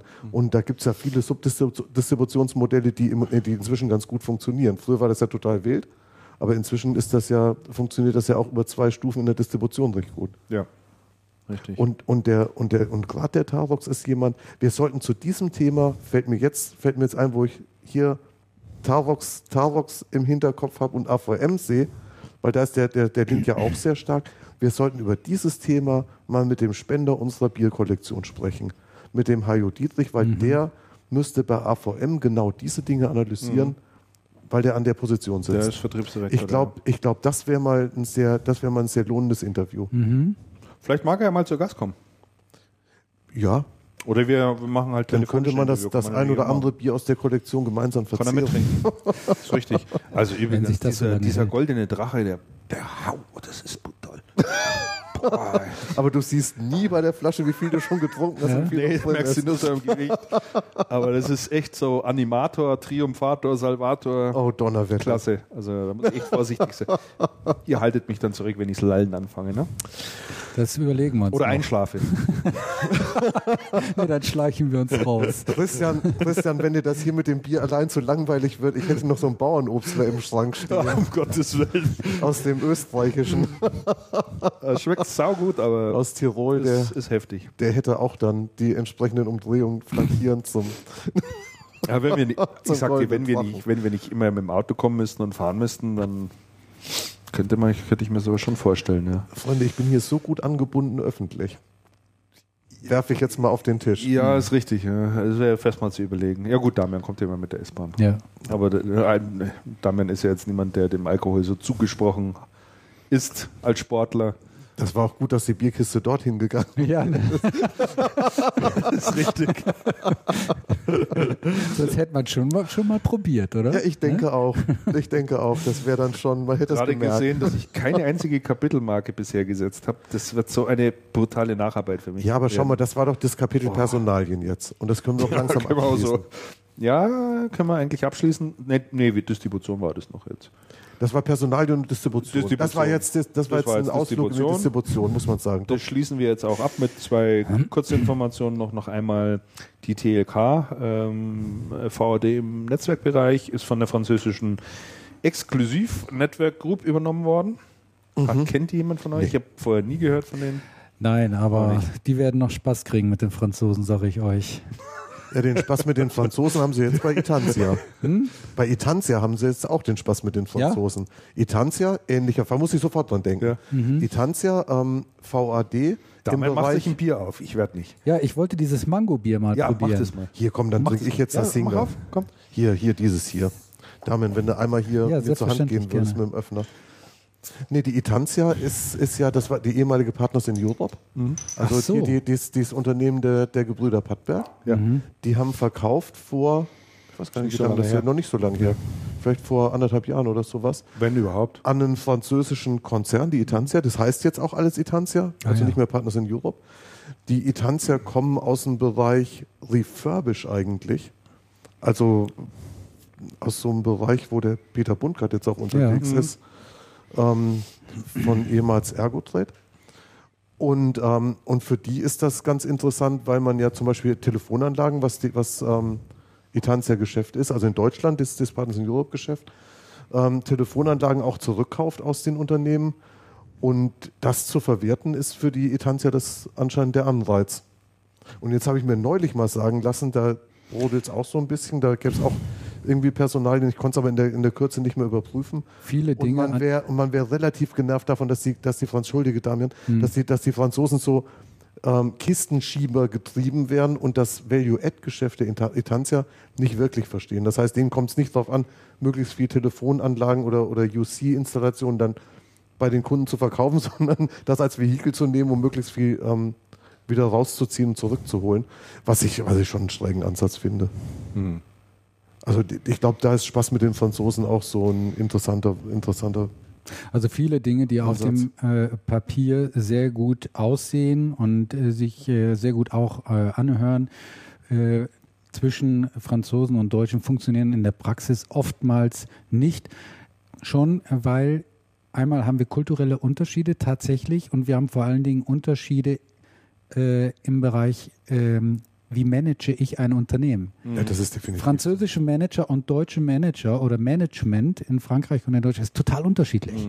Es gibt hier in München gibt es einen äh, Unternehmensberater, der ist Franzose, äh, der coacht halt eben solche Konglomerate, wenn sich halt französische und deutsche Firmen zusammentun. Mit dem hatte ich mich mal darüber unterhalten und der hat so ein bisschen aus dem Nähkästchen geplaudert und sagt, das, das ist der Grund, weshalb viele dieser französisch-deutschen Allianzen scheitern.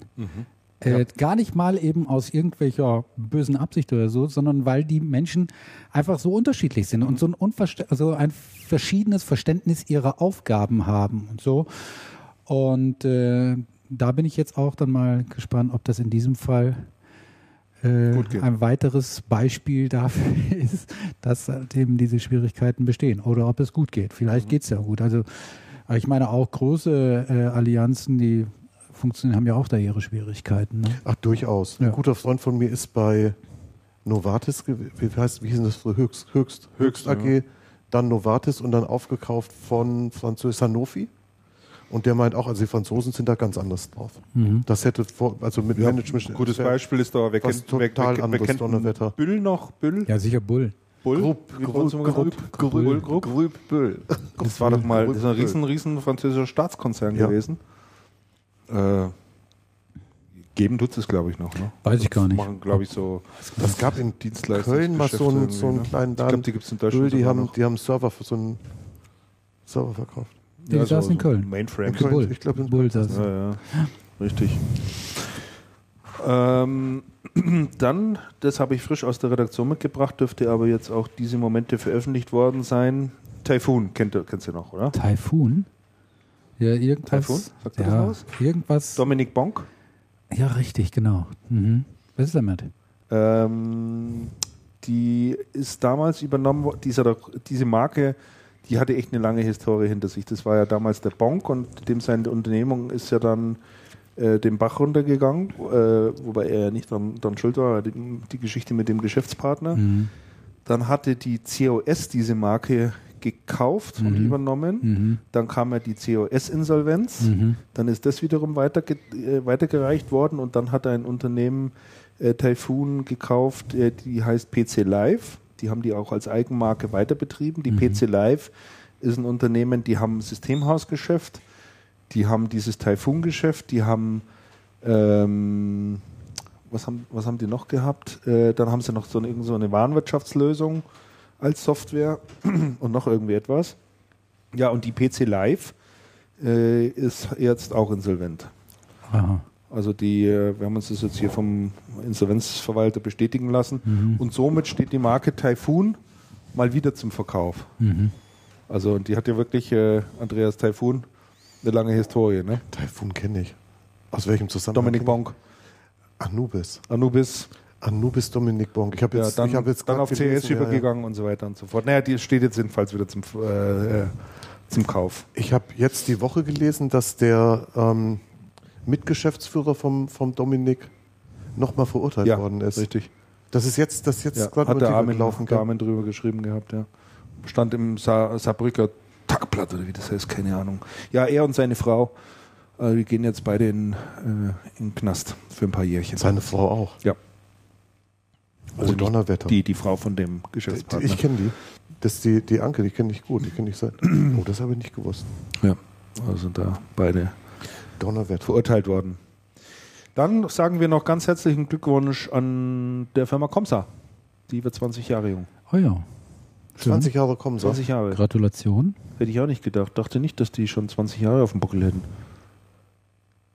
Also wir hatten den, wir hatten den ähm, Gunnar Grosse in, im allerersten oder im zweiten Jahr CN mal zu so einem Roundtable eingeladen. Da gab es den Laden, wie lange ist das her? 16, 17 Jahre? Ja doch. Da gab es da gab's den noch gar nicht so lange eigentlich. Nee. Ja, Interessant, ja. Wie geht's denn eigentlich? Das, man weiß es nicht, ne? man weiß es Ist nicht ein so. bisschen still geworden. Ja, aber du hörst von denen, von denen hörst du nur Gutes. Man hört eigentlich nur über, Gutes, ich habe auch über die sagen, Comsa ja. noch nie Nee. was Schlechtes gehört. Außer Ja, außer der einen außer- Geschichte mal mit den Bloggern, wo die war doch so lustig, da sind wir doch fast von den Stuhl gefallen. Hatten wir das nicht sogar im Channelcast? Da hat doch die Comsa Blogger verklagt. und da ist ja dieses Barbara Streisand-Syndrom aufgetreten. Ne? Also manchmal ist es ja gut, solche Dinge nicht öffentlich zu machen oder liebe, liebe Klapper zu halten. Und das liefert doch dann durchs ganze Internet. So, und dann war das doch so, dass die Comsa intern Browser benutzt, wo Werbung Ach ja, ausgeblendet wird richtig. und dafür wird immer das Comsa-Logo eingeblendet. Und die haben das nicht geschnallt und haben, Bitte? immer, ja, und haben immer gemeint, dass dieser oder jene Blogger äh, auf unlegitime, unlegitime Art und Weise Das Comsa-Logo das. Comsa-Logo Nein. Stimmt, ja, ja. Nein, doch Ja, ja. und haben, haben dann da gleich mit Abmahnung und Unterlassung so, und sie hätten- und hätten voll gleich- roh raus. Und eigentlich hätten sie ihre eigene IT verklagen müssen. Genau, die, das, die das so gemacht hat, dass nicht Ah, das ist ja Ja, sensationell. das war sensationell. Also da sind sie mal aufgefallen in einer. Äh, ah, ihr habt jetzt auch. Was hast du das? ja, ich habe hier dieses, dieses Singer-Bier aus, Singer-Bier. äh, aus Thailand. Zum Wohl, Damian. Seit 1933 nach Cheers. deutschem Weihnachtsgebot gebraut. Und ich habe dieses Mango-Bier aus Ghana. Hat nur 4%, Christian. Ja, Für, das also autofahrerfreundlicher und schmeckt ganz toll. Also für jemanden wie mich jedenfalls, der halt so herbes Bier überhaupt nicht mag und wenn er schon Bier trinken muss, dann halt eben mehr so ein Frauenbier. Was Fruchtiges. Ja, das ist passt. Das passt. Das meine hat 5% und schmeckt eigentlich ganz okay. 5% ist ja normal, glaube ich. Ne? Das, äh, Das kann man schon lassen. ja. nee, Komsa hat also äh, da wirklich einen guten Job gemacht. Also die waren Jahr für Jahr waren die auch immer auf dem ersten Platz da bei diesen Channel Excellence Awards, muss man sagen. Ja, und Doch, die hatten die, doch die auch. Kromser haben exzellentes Feedback aus dem Handel gekriegt, Donnerwetter. Nee, die machen auch gute Programme. Ich glaube, ich habe da sogar mal einen Blog-Eintrag äh, drüber geschrieben. Die haben doch diese Aktion gemacht, genau, wo die, wo die, äh, wo die Comser Partner, also über Edgar ging das ja dann Ja. letztlich, ist ja die, die, Ja, ja. die Kooperation, äh, ihren Kunden einfach ein Smartphone in die Hand gedrückt haben und gesagt, spiel mal einen Monat damit rum. Ja. Echt? Ja, ja. Ah, nicht doof. Letztes- Nimm, nimm mit, Nicht doof, ja. nimm Galaxy, was, such dir was aus, kostet dich auch alles nichts, spiel mal, spiel mal einen Monat damit rum und dann sag uns, ja, toll, also Wart ihr mal da in Hartmannsdorf? Nee. Nee, Also ich habe das neulich ist- mal, ich hab neulich mal gedacht, ich könnte hinfahren. Mhm. Da hatten wir einen Termin in, ich weiß es gar nicht mehr. Es hat überhaupt nicht, wir haben auf der Landkarte mal geschaut. In Leipzig hatten wir einen Termin. Mhm. Haben wir auf die Landkarte geschaut und gesagt, nee. Nein, nein, das, ist, das, ist, ja, Fehler. das ist ja wirklich, nein, der, du kannst da, also wenn du mit dem Auto fährst, das, das, war- das war noch, das war noch Das ist- weit, das war noch weit weg von dort, wo wir waren. also mit dem Auto ist super mal äh, äh, zu Komsa zu fahren, weil du kannst echt Gas geben. Da ist nichts los auf der Autobahn. Ja, das stimmt. Ne? Und dann kannst du Ja, mal da ist gar nichts los. Das ist so richtig. rauskitzeln, was geht. Das ist, und ich wollte schon immer mal zu kommen sein. Ich bin da echt noch nie gewesen. Ja, mach mal. Und das muss die sehr, sehr sehenswert sein. Die Edgar, die macht da ja einmal im Jahr, äh, trommelt die alle die, Ja. die Händler zusammen. Und das ist eine super Veranstaltung. Ja, ja. Also mit Kind und Kegel. das? Da, da, Ja, das doch war im das Sommer, war das mal. Weil, also war, ich war einmal da, war wunderschönes Wetter. Lars Riedel war noch da, hier der Diskuswerfer. Und, Ach, doch, äh, und dann hier die, die Eisschnellläuferin, die so lange gesperrt war. Wie, wie heißt sie noch? Katharina? Nee, die. Nee, die, ähm, Ach, kommen wir jetzt nicht drauf. Ist auch vielleicht ein bisschen egal. So ein Sport, den ich jetzt äh, nicht verfolge, ehrlich gesagt. Es kommt bei mir gleich nach Synchronschwimmen und, und, und, und, und äh, Dressurreiten und so. Als Schnelllaufen? Ja, das hat schon eine gewisse Dramatik. doch, doch, doch, doch, schon, doch. Ja. Doch schon. Doch, vor allem, wenn die so in die Kurve reinfliegen, so, Stark. dann geht sie wieder weg. Ja, ja, ja, ja. Meinst du die mit dem Doppelnamen? Hm? Meinst du die mit dem Doppelmann, die Nee. Gun, Gundi? Nein, Niermann Stierlemann oder wie sie heißt. Nein, die nicht.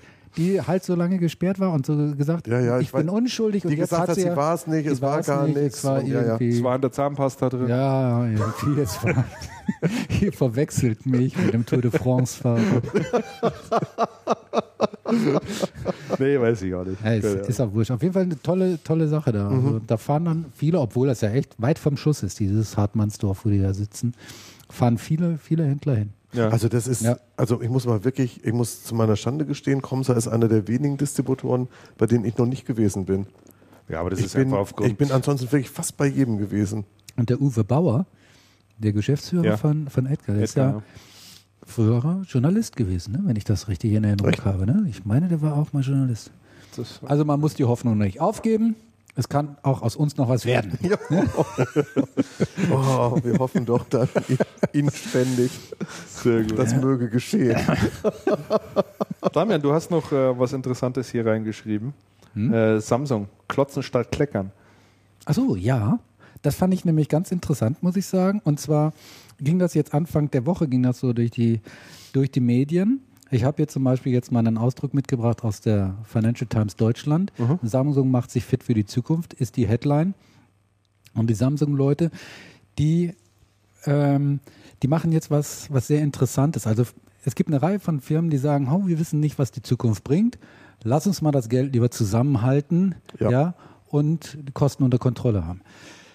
Die Samsung, die macht was anderes. Sie sagt, ja, wir wissen nicht, was die Zukunft bringt, aber wir wollen sie gestalten. Ja? Und die haben jetzt eine Menge Geld genommen, 41 Milliarden Dollar. Haben sie gesagt, haben sie mal freigeschaufelt. 41, 41 Milliarden Dollar. Das ist eine Menge, Das ist wirklich viel eine Geld. Menge Kohle. Das ist viel.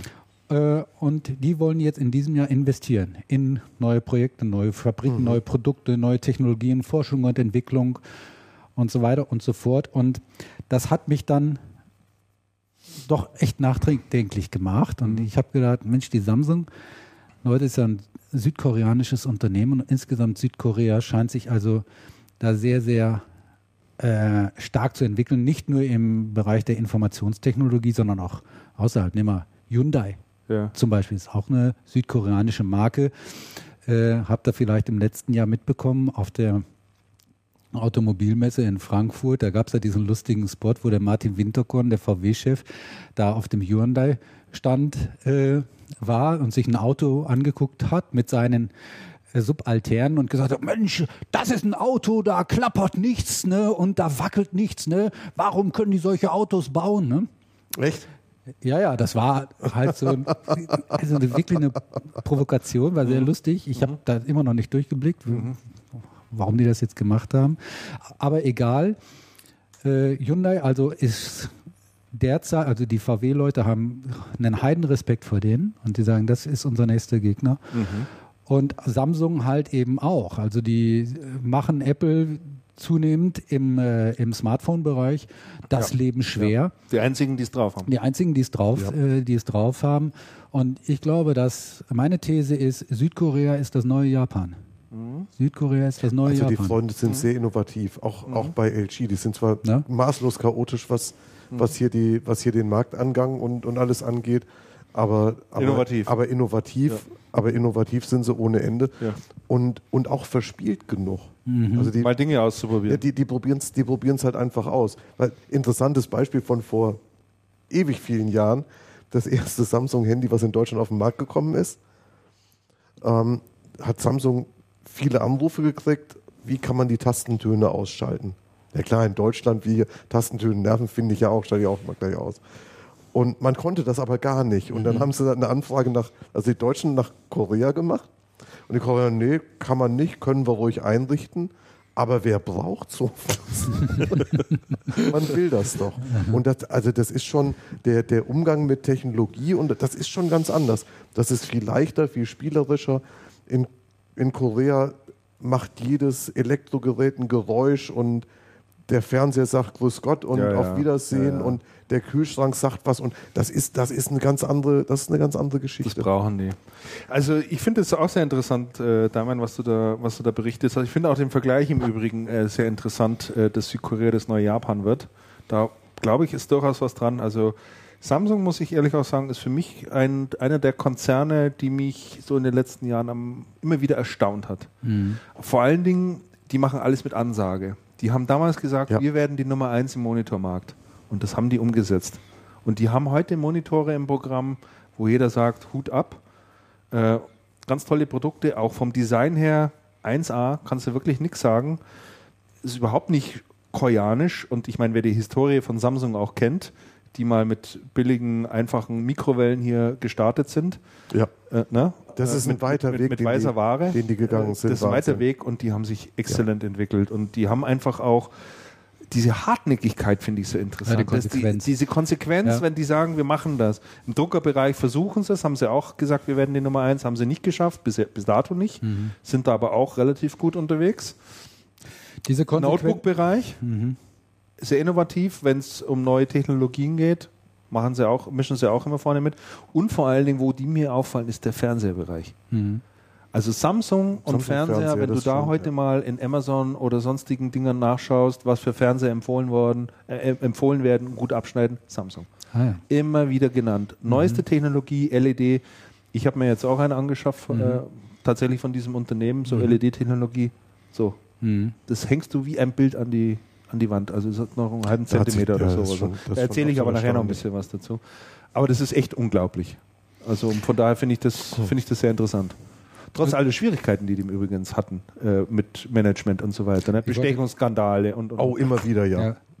Und es ist auch so, dass diese Konsequenz bei der Verfolgung der, der Ziele ist ja nicht immer zur Freude der Mitarbeiter. Nein, überhaupt Ne? Also Null. der Druck da Null. ist ja enorm. arbeiten möchten. Also der Druck und die Unternehmen nicht. Geschwindigkeit Ja, bei Samsung ist ist, enorm. Ne? Ja.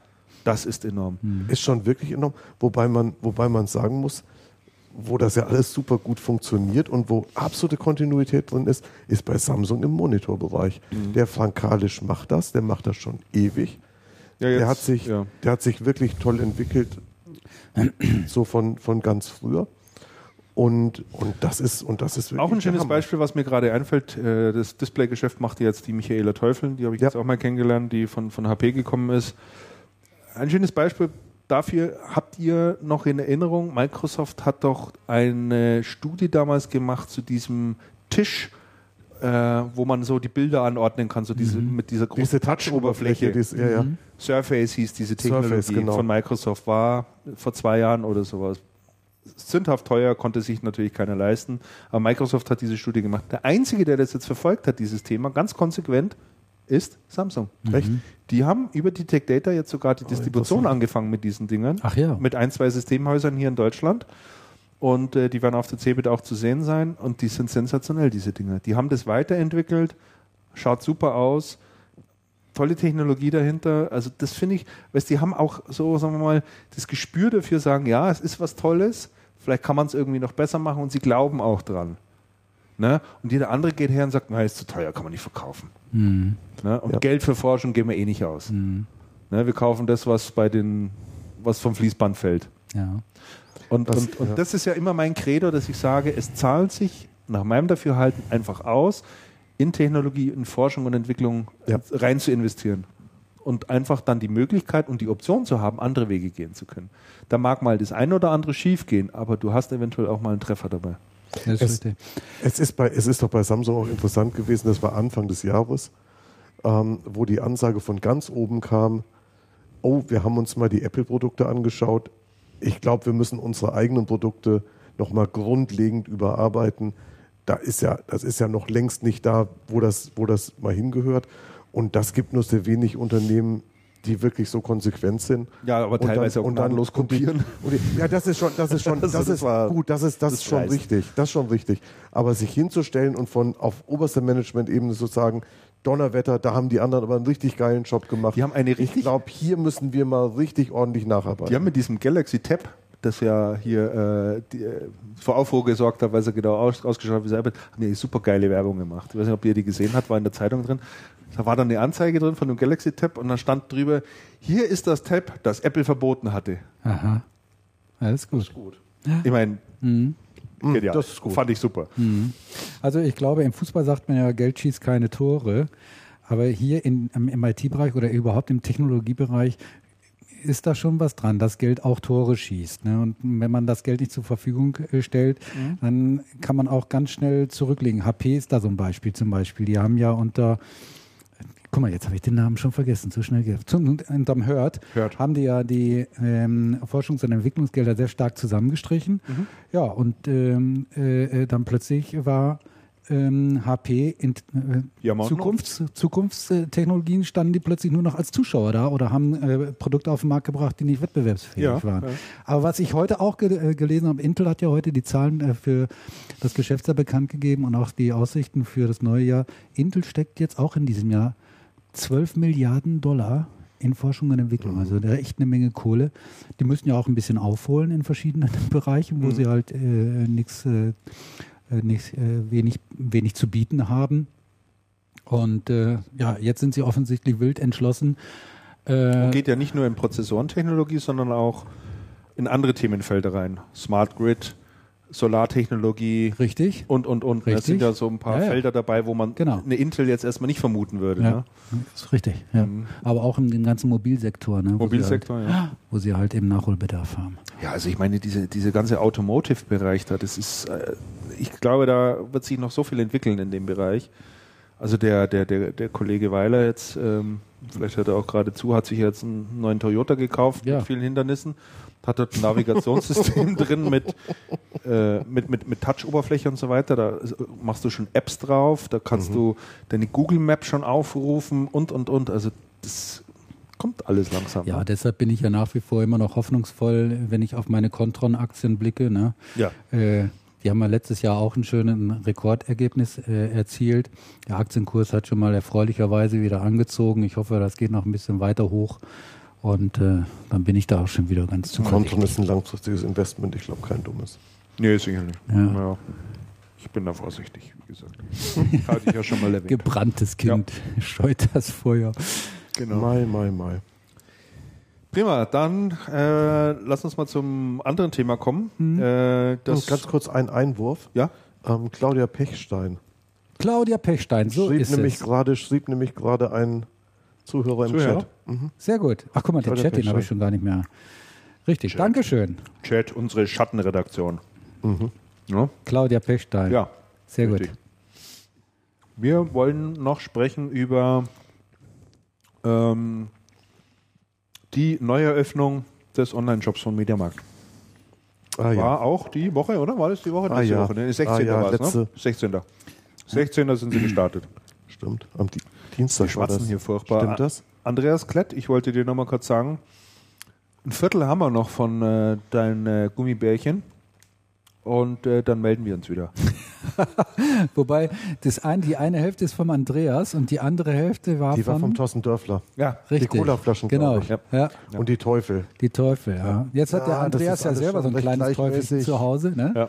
Dezimiert. Das kleine Teufelchen ist jetzt irgendwie ein paar Wochen alt. richtig. Ich glaube, der Andreas, der hat jetzt tiefe Augenringe. Das kann ich mir auch vorstellen. Ja. nee, aber noch, wir haben noch ein bisschen was, dann melden wir uns wieder. Ja, also die über die Neueröffnung des Online-Shops wollten wir noch sprechen vom Mediamarkt. Ja. Ähm, also ich bin an dem Tag drauf und ich hatte keine große Erwartungshaltung, muss ich, muss ich ehrlich Und sagen. selbst die ist also, noch enttäuscht worden. Selbst die ist noch enttäuscht worden. Du sprichst mir aus der Seele. Also nach dem, was ich da gesehen hatte, was der Saturn an den, an den Start gebracht hat und die ganze Branche Ach, sich Saturn eigentlich, eigentlich nur lustig gesehen. drüber gemacht hat, habe ich mir eigentlich nichts anderes erwartet und äh, ich habe so den Eindruck, es ist eins zu eins übernommen worden und rot angestrichen. Mehr ist da nicht. Tja. Ja, Also enttäuschend auf der ganzen Linie. Ich habe dem eigentlich nicht, nicht wirklich was hinzuzufügen. Also, die haben ja in der Werbung, sagen sie ja, darauf hat die Welt gewartet oder Deutschland oder so. Ne? Darauf hat kein. Mensch gewartet. Nee, nee, ne? nee. Und da ist ja auch nichts Besonderes, dass du denkst, wow, das ist ja mal irgendwie ein Feature, hätte ich nicht mit gerechnet, sondern das ist wirklich MeToo, Ja, ja, im schlechten Sinne, im schlechten MeToo. Sinne, Naja, Ja. der Saturn also, hat ein größeres Portfolio online stehen, sehe ich gerade. wer? was haben Sie? Der Saturn hat ein größeres Portfolio online stehen als Mediamarkt. Ja, gut, ich denke, dass die noch ein bisschen was nachreichen. Im Moment sind es, glaube ich, so etwa zweieinhalbtausend Produkte, die der Mediamarkt drin hat. Mann, Mann, Mann. Bei etwa 50.000, die sie im Laden stehen haben. Ja, wenn man das Verhältnis sehen. Na, die haben noch keine 50 im Laden stehen, so große Läden haben die gar nicht. Ja, mitunter schon. In dem ganz großen hier Also haben hier die vielleicht München- drin stehen, wenn ich mir so überlege. Haben die? Er ist auf mehreren Etagen, der ist schon groß. Ja, da haben doch, sie doch. bestimmt, Doch, doch. Da haben sie bestimmt 30, 30 oder 40. Ja, ja. Also, glaube ich schon. Man muss ja alles dazu sehen. Fernseher, Foto, alles, was da dazu kommt. Wie viel, wisst ihr, wie viel Artikel der Media, Mediamarkt insgesamt im Portfolio hat? Keine Nein. Weiß ich nicht. Das fände ich mal eine spannende Frage. Ja, das, müsste, das müsste man mal recherchieren. Ja. Mach mal einen Faktencheck. Gehst du morgen mal durch? Fact-Checker, ich zähle morgen mal durch. Ich Also, Sortiment ist äh, habe am äußerst. Wochenende noch gar nichts vor. Sortiment ist äußerst um die Ecke. Sortiment ist äußerst übersichtlich. Also wenn man die einzelnen Kategorien reinschaut, das war teilweise echt der Horror. Also wenn du da in Spielekonsolen reingehst, dann stand eine Xbox drin. Mehr war einfach nicht. Die Usability granatenschlecht, finde ich. Ich habe versucht, Speicher zu. Versandkosten 4,99. Du hast, äh, kannst du gleich drüber berichten über deinen Das- Blog-Eintrag. das Versandkosten doch gleich mal 4,99. Kann man sich jetzt auch fragen, ob das noch zeitgemäß ist? Nein, 4,99 ist schon eine erhebliche Verbesserung gegenüber letztem ja, Jahr, wo man die Versand, den Versandservice kaufen konnte, den sensationellen für einen Zehner. Ja, aber ich erwarte von Ah, so, ja, ja, super, oder? erwarte von so einem Haus, wenn die, wenn, wenn die sagen, wenn du 50 Euro aufwärts bestellst, brauchst du nichts mehr zu bezahlen. Das ist halt, Entschuldigung, das ist gang und gäbe. Ja, natürlich. Das Ist ist gang und gäbe. Die Beratung gibt es quasi nicht da drin. Was, was, ich recht, was ich recht schön fand, waren Vernetzung diese, gibt's nicht? diese Wiki-Einträge, die es da gibt. Ja. Die fand ich wirklich schön gemacht. Die beraten auch ein bisschen. Die stehen aber nicht beim Produkt. Die Produktbeschreibung ist echt auf das Notwendigste begrenzt. Also mir geht es so, wenn ich bei Amazon unterwegs bin, was ich davon Angebot habe, ich habe Rezensionen drin, ich habe Empfehlungen drin, ich habe alternative Produkte drin, ich habe Produktbeschreibungen drin, ich habe Datenblätter drin, ich, hab, ich kann mich rundum um dieses Produkt und dann schaust du mal beim Mediamarkt rein. Ja und denkst, gut, Rezension- wollen die nicht oder Rezensionen konnte noch keiner schreiben, weil so, so lange ist das ja noch nicht online. Muss man Da ja mal nein, da sagen. gibt es da gibt's gar keine Möglichkeit. Das doch, wenn man sich einloggt, kann man auch. Rez- Ich habe mich aber nicht eingeloggt, Ah. weil ich noch nicht angemeldet bin. Aber zumindest stand drin, loggen Sie, melden Sie sich an, loggen Sie sich ein, können Sie Rezensionen schreiben. Ja, da aber man gespannt. sieht sie auch nicht und die machen es halt nicht wie eine Zeitschrift, die in der ersten Ausgabe schon einen Leserbrief drin hat. Mhm. Was ich okay finde. Also für mich, ich denke wahrscheinlich für uns alle stellt sich die Frage, was soll das hier eigentlich? Nein, die Fra mir, stellt sich Ja, ja. folgende, mir stellt sich folgende Frage. Mir stellt sich folgende Frage. Ähm, die Frage, die sich mir stellt, ist, wenn man diesen Shop online gehen lässt, was soll dann die Werbekampagne, die dazu läuft? Die- Die große Neueröffnung an. Ne? jeder Bushaltestelle Jeder, dieser das stimmt. Mhm. Republik plakatiert. Ähm, auch direkt neben dem Mediamarkt Markt hier vorne bei mir um die Ecke, was ich überhaupt nicht verstehe. Und man muss doch mal eins sagen. Die Mediamarkt-Neueröffnungen sind eigentlich sensationell, nach wie vor. Da stapeln sich die Leute, jeder rennt rein, es gibt immer irgendwie Tumult, mal mehr, mal weniger stark. Das, das, der Spitzentumult war damals in Berlin die Geschichte, Ja. wo der Laden zerlegt war, aber die Ja. letzten Eröffnungen waren auch stark. So, die werden ja auch immer gleich beworben. Und jetzt müsstest du ja sagen, der Mediamarkt macht eine Neueröffnung und man stürmt den Markt und eigentlich müsste der Server offline gehen und es müsste eigentlich total zugehen. Ja. Jetzt ist bei der Neueröffnung ja immer das Ding, jeder denkt, zur Neueröffnung vom Mediamarkt gibt es geilste Angebote, super Preise, alles total der Hammer. Muss ich unbedingt hin und ich raff alles, was kommt, nehme ich mit, weil es alles super ist. Das, so, jetzt ist die Werbekampagne ist ja schon gut gewesen. Das war sehr professionell gemacht, überall plakatiert und jetzt, und jetzt ist halt dieser Shop, der eröffnet wird, der hinten und vorne nichts einhält. Es gibt keine geilen Angebote. Es gibt überhaupt nur wenig ähm, Anreiz, in den Shop zu gehen. Und die Werbekampagne schürt natürlich dann eine Erwartungshaltung und löst womöglich eine Welle aus, die hinten dran auf ganzer, auf, auf ganzer, ähm, auf breiter Front enttäuscht wird. Und das ist was, was ich nicht verstehe. Warum geht man her und fährt eine, eine, eine Werbekampagne wie ein ganz großer, die sicher nicht billig war, ohne dass irgendwas Vorzeigbares dahinter steht? Ja, also ähm, für, mich, für, für mich klingt es danach, dass man halt hier offensichtlich, wenn dann überhaupt eine Zielgruppe bedient, die, die tatsächlich in diesen Mediamarkt reinrennt und ihn einfach so kennt und dann glaubt, aha, dieser Online-Auftritt ist auch was Gutes. Das sind offensichtlich, müssen das Kunden sein, die nicht in Amazon und in anderen Online-Shops unterwegs sind. Also anders kann ich es mir nicht erklären. Und das Zweite ist, ähm, ich denke, sie tun das nicht, weil sie es nicht können. Die haben diese Expertise im Haus. Weiß ich nicht. Doch, Ja, die ja haben doch, den Martin Wild an Bord Ja, und geholt, bei Red Kuhn der das kennt doch. und sie haben eine Ne, bei Red Kuhn macht es Red Kuhn. da macht es Red Kuhn, ja, aber da gibt es das einen ist ja- Hauttransfer, da kann man sich beraten lassen, Nee, ich macht da man gibt es das? überhaupt keinen und, Transfer. Und, und. Da transferiert man gar nicht. Also ich glaube, da gibt es keine immer. Synergie. Nein, ich glaube Ich nicht. glaube, da gibt es. Was glaubst du denn, Christian? Ich, ich glaube nicht, dass sie das getan haben, weil sie es nicht können, Sondern? weil sie es nicht wollen. Ja, wieso denn? Die wollen doch irgendwie, die haben doch das Ziel, irgendwie einen riesen Umsatz in, Aber nicht mit, aber nicht mit diesen Marken. in, in guck mal hier, der Norberg war es, glaube ich, der sich Anfang letzten Jahres dahingestellt hat äh, und äh, gesagt hat, wir machen, was war, bis Jahr Milliarden. 2014 oder so, machen wir, 2015, ja. machen wir 4 Milliarden Ja. äh, im Online-Bereich. ja. also so nicht. wollen sie ja wohl offensichtlich. Nur die Frage ist, ist das jetzt, sagen wir mal, die Antwort? Nee, mit Sicherheit nicht. Ich bin da auch skeptisch. Mit Ne? Sicherheit nicht. Also mit Sicherheit nicht. Da, da, da, das kann ich mir nicht vorstellen. Aber ich glaube, glaube nicht daran, dass sie es nicht könnten, wenn sie nicht wollten. Ja, ich kann mir, Also wenn du, nicht, wenn, wenn du dir diesen Online- und E-Commerce-Bereich anschaust, äh, sagen jemand die Samwer-Brüder was. Das ist die, die Samwer-Brüder, die ständig jede Geschäftsidee, die in Amerika aufpoppt, jede neue geile Website, die da drüben kommt, abkupfern und eins zu eins herüber transferieren. Mhm. Ja. Die haben auch schon E-Commerce-Geschichten gemacht. Und da gehst du rein und dann ist das eins zu eins einfach nachgebaut. Es ist ja jetzt kein Rocket Science, bestimmte Funktionen dort äh, einzubauen, die man einfach standardmäßig von einem modernen Online-Shop erwartet. So ist es ja nun mal nicht. Das ist ja Basistechnologie zum Großteil. Aber es ist ja nicht mal ansatzweise. Ich meine, da muss man sich doch fragen, mit so einem Design an den Start zu gehen. Also da muss man ja Liebhaber sein. Ja gut, warum machen sie es dann? Das weiß ich nicht, aber mhm. ich, ich, ich, kann dir die Frage nicht beantworten. Ich kann nur meine Vermutung äußern. Andreas mhm. muss gleich niesen. aber dann machen wir vielleicht mal kurz Pause. Ich habe mit dem Matthias Hell gesprochen, der da auch im E-Commerce-Bereich unterwegs ist und habe ihn bei dieser ähnlichen Fragen unterwegs stellt. Der, ähm, der Matthias Hell schreibt für äh, excitingecommerce.de, ganz, ganz toller Blog. Also mhm. wer sich da zum Thema E-Commerce informieren will, finde ich machen, super, ja. super Sachen, die die dort haben. Und äh, erfreulicherweise schreibt er auch für die Channel Partner mittlerweile, ähm, auch im Bereich E-Commerce dort unterwegs.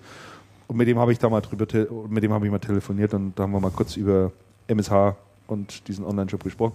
Das lassen wir jetzt vielleicht mal laufen und äh, ihr hört euch das an und dann können wir ja dann auch ergänzen, wenn wir mhm. wollen. Also starten wir mal. Matthias Hell, hallo. Servus Matthias, hier ist der Christian, ich grüße dich. Grüß dich. Servus. Äh, Matthias, ähm, du bist ja ein ausgesprochener äh, Kenner der E-Commerce-Szene und äh, beobachtest diesen Markt ja schon äh, seit geraumer Zeit und ähm, ich wollte mit dir mal über das Thema Mediamarkt sprechen. Äh, die sind ja jetzt spannendes Thema, absolut, ja. Also äh, man merkt jetzt gerade hier im Gespräch vielleicht, äh, dass man das den Zuhörern auch erklärt. Wir haben jetzt beide hier eine Voice-over-IP-Lösung und bitten, entbitten da schon mal die Audioqualität ein bisschen zu entschuldigen, aber es ist äh, durchaus verständlich und, und, und machbar. Ja, du hast äh, einen sehr schönen Blog-Eintrag ge geschrieben, wie ich finde, auf äh, excitingecommerce.de das ist ja eine der Seiten, äh, für die du auch schreibst oder einer der Blogs, für die du auch schreibst. Und da hast du mit einem Satz, bist du mit einem Satz eingestiegen, äh, der dort lautet, wenn am kommenden Montag, dem 16. Januar 2012 um 6 Uhr morgens der neue Online-Shop unter mediamarkt.de live geht, sind die Reaktionen bereits vorprogrammiert. Da stellt sich mir natürlich die Frage, warum waren die aus deiner Sicht heraus äh, vorprogrammiert? Ja, das ist natürlich, kann man aus zwei Seiten sehen. Also das eine ist ja klar, gerade in unserer Branche, dass ja die Erwartungshaltung, äh, wenn es um die MSH geht, ja immer groß ist. Das ist Europas größte Retail-Kette. Man hat äh, auch, was das Thema Online betrifft, eine sehr lange Historie inzwischen schon, in dem man äh, vieles versucht, aber weniges funktioniert und hat da auch sehr viel Manpower intern und sicherlich auch von externen Firmen dran gesetzt. Mhm. Und nun hat man ja bereits letztes Jahr ähm, Oktober war das, soweit ich weiß, äh, gesehen, wie Saturn.de online gegangen ist. Ja. Ja, das war damals ja eine, eine recht bescheidene Sache, also ein, ein, ein begrenztes Sortiment, ein, ein Shop, der nach, nach durchgehender Meinung eher nach gestern als äh, ausgeschaut hat als nach der Moderne. Und nach allem, was man eben im Vorfeld sehen konnte, war so eine Sache auch für Mediamarkt.de zu erwarten und wurde auch bestätigt. Also es hagelte dann eigentlich nach dem Start am Montag um 6 Uhr früh äh, Reaktionen im Netz, die entweder enttäuscht waren oder eben hämisch, weil ihnen ihre Skepsis bestätigt. Mhm. Man hat sich ja doch äh, damals noch den Martin Wild eigentlich an Bord geholt, der ja auch wirklich, was das Thema E-Commerce und Online-Shops anbelangt, eigentlich sehr viel Erfahrung hat. Ne? Also andersrum gesagt, es ist ja jetzt nicht so, äh, oder ich glaube zumindest nicht, dass die das nicht könnten. Oder hast du, bist du der Meinung, oder wo siehst du da die Gründe gelagert sozusagen, dass der Online-Auftritt da so verhalten ist? Ja, also das Thema Martin Wild ist auf jeden Fall schon mal eine gute Frage. Also was der genau bei der MSH macht, darauf bin ich bisher auch noch nicht gekommen. Mhm. Soweit ich weiß, ist er noch dabei, aber er hat auch dort diesen Titel als Director Multichannel. So gesehen liegt der Schluss nahe, dass er sich um Mediamarkt und Saturn kümmert, aber was er da wirklich akut äh, das bewirkt hat, ist noch unklar. Ich meine, äh, interessanterweise ist es so, dass meiner Meinung nach ja diese ganze Performance der MSH im äh, Online-Business jetzt in den letzten Monaten und auch Jahren wohl sehr viel auch aussagt eben über die Strukturen im Konzern selber. Mhm. Wenn man äh, sich äh, an sich mal den E-Commerce anschaut, ist es ja eines äh, der Grundprinzipien, dass man ja immer sehr kundenzentriert handelt. Das ist ja gerade dieses, was Amazon so berühmt gemacht hat, dass äh, Jeff Bezos, der Amazon-Chef, hier immer sagt, der Kunde steht im Mittelpunkt, alles muss vom Kunden ausgedacht werden. Mhm. Guckt man sich jetzt äh, die MSH an, sieht man ja in dieser Online-Strategie, wenn man sie so nennen kann, ja wirklich den, den Kunden erst irgendwo ganz am Ende. Mhm. Das wird äh, stattdessen immer wirklich sehr aus dem Konzern heraus gedacht. Äh, man, man möchte eben wohl die gesamte Streitigkeit im Konzern, die aus diesem Problem der dezentralen Aufstellung mit den einzelnen Filialen und eben einem zentralen Online-Shop, äh, aus diesem Problem, wie man das unter einem Hut kriegt, besteht. Dieses Problem will man lösen. Da sucht man dann wahrscheinlich in langen Sitzungen intern nach äh, irgendwelchen Minimalkonsensen, setzt das Ganze dann um und was dann am Schluss herauskommt, äh, das soll der Kunde dann so fressen, aber man hat sich da sichtlich, glaube ich, nicht in erster Linie Gedanken darüber gemacht, was der Kunde eigentlich möchte. Mhm.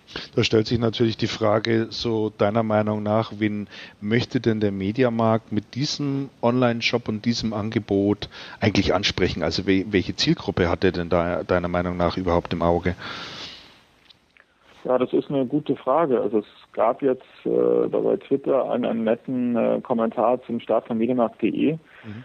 Äh, wo es hieß, äh, die, die, die äh, echten Online-Kunden, die sind eh schon an Amazon in Anführungszeichen verloren.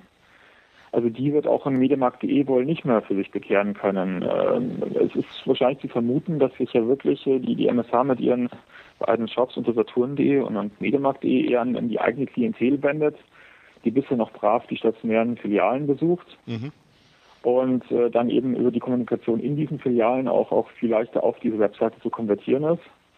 Und die äh, sicherlich äh, auch, auch noch nicht so eine große Kompetenz im Online-Shopping hat und vielleicht auch nicht so informiert ist, äh, mhm.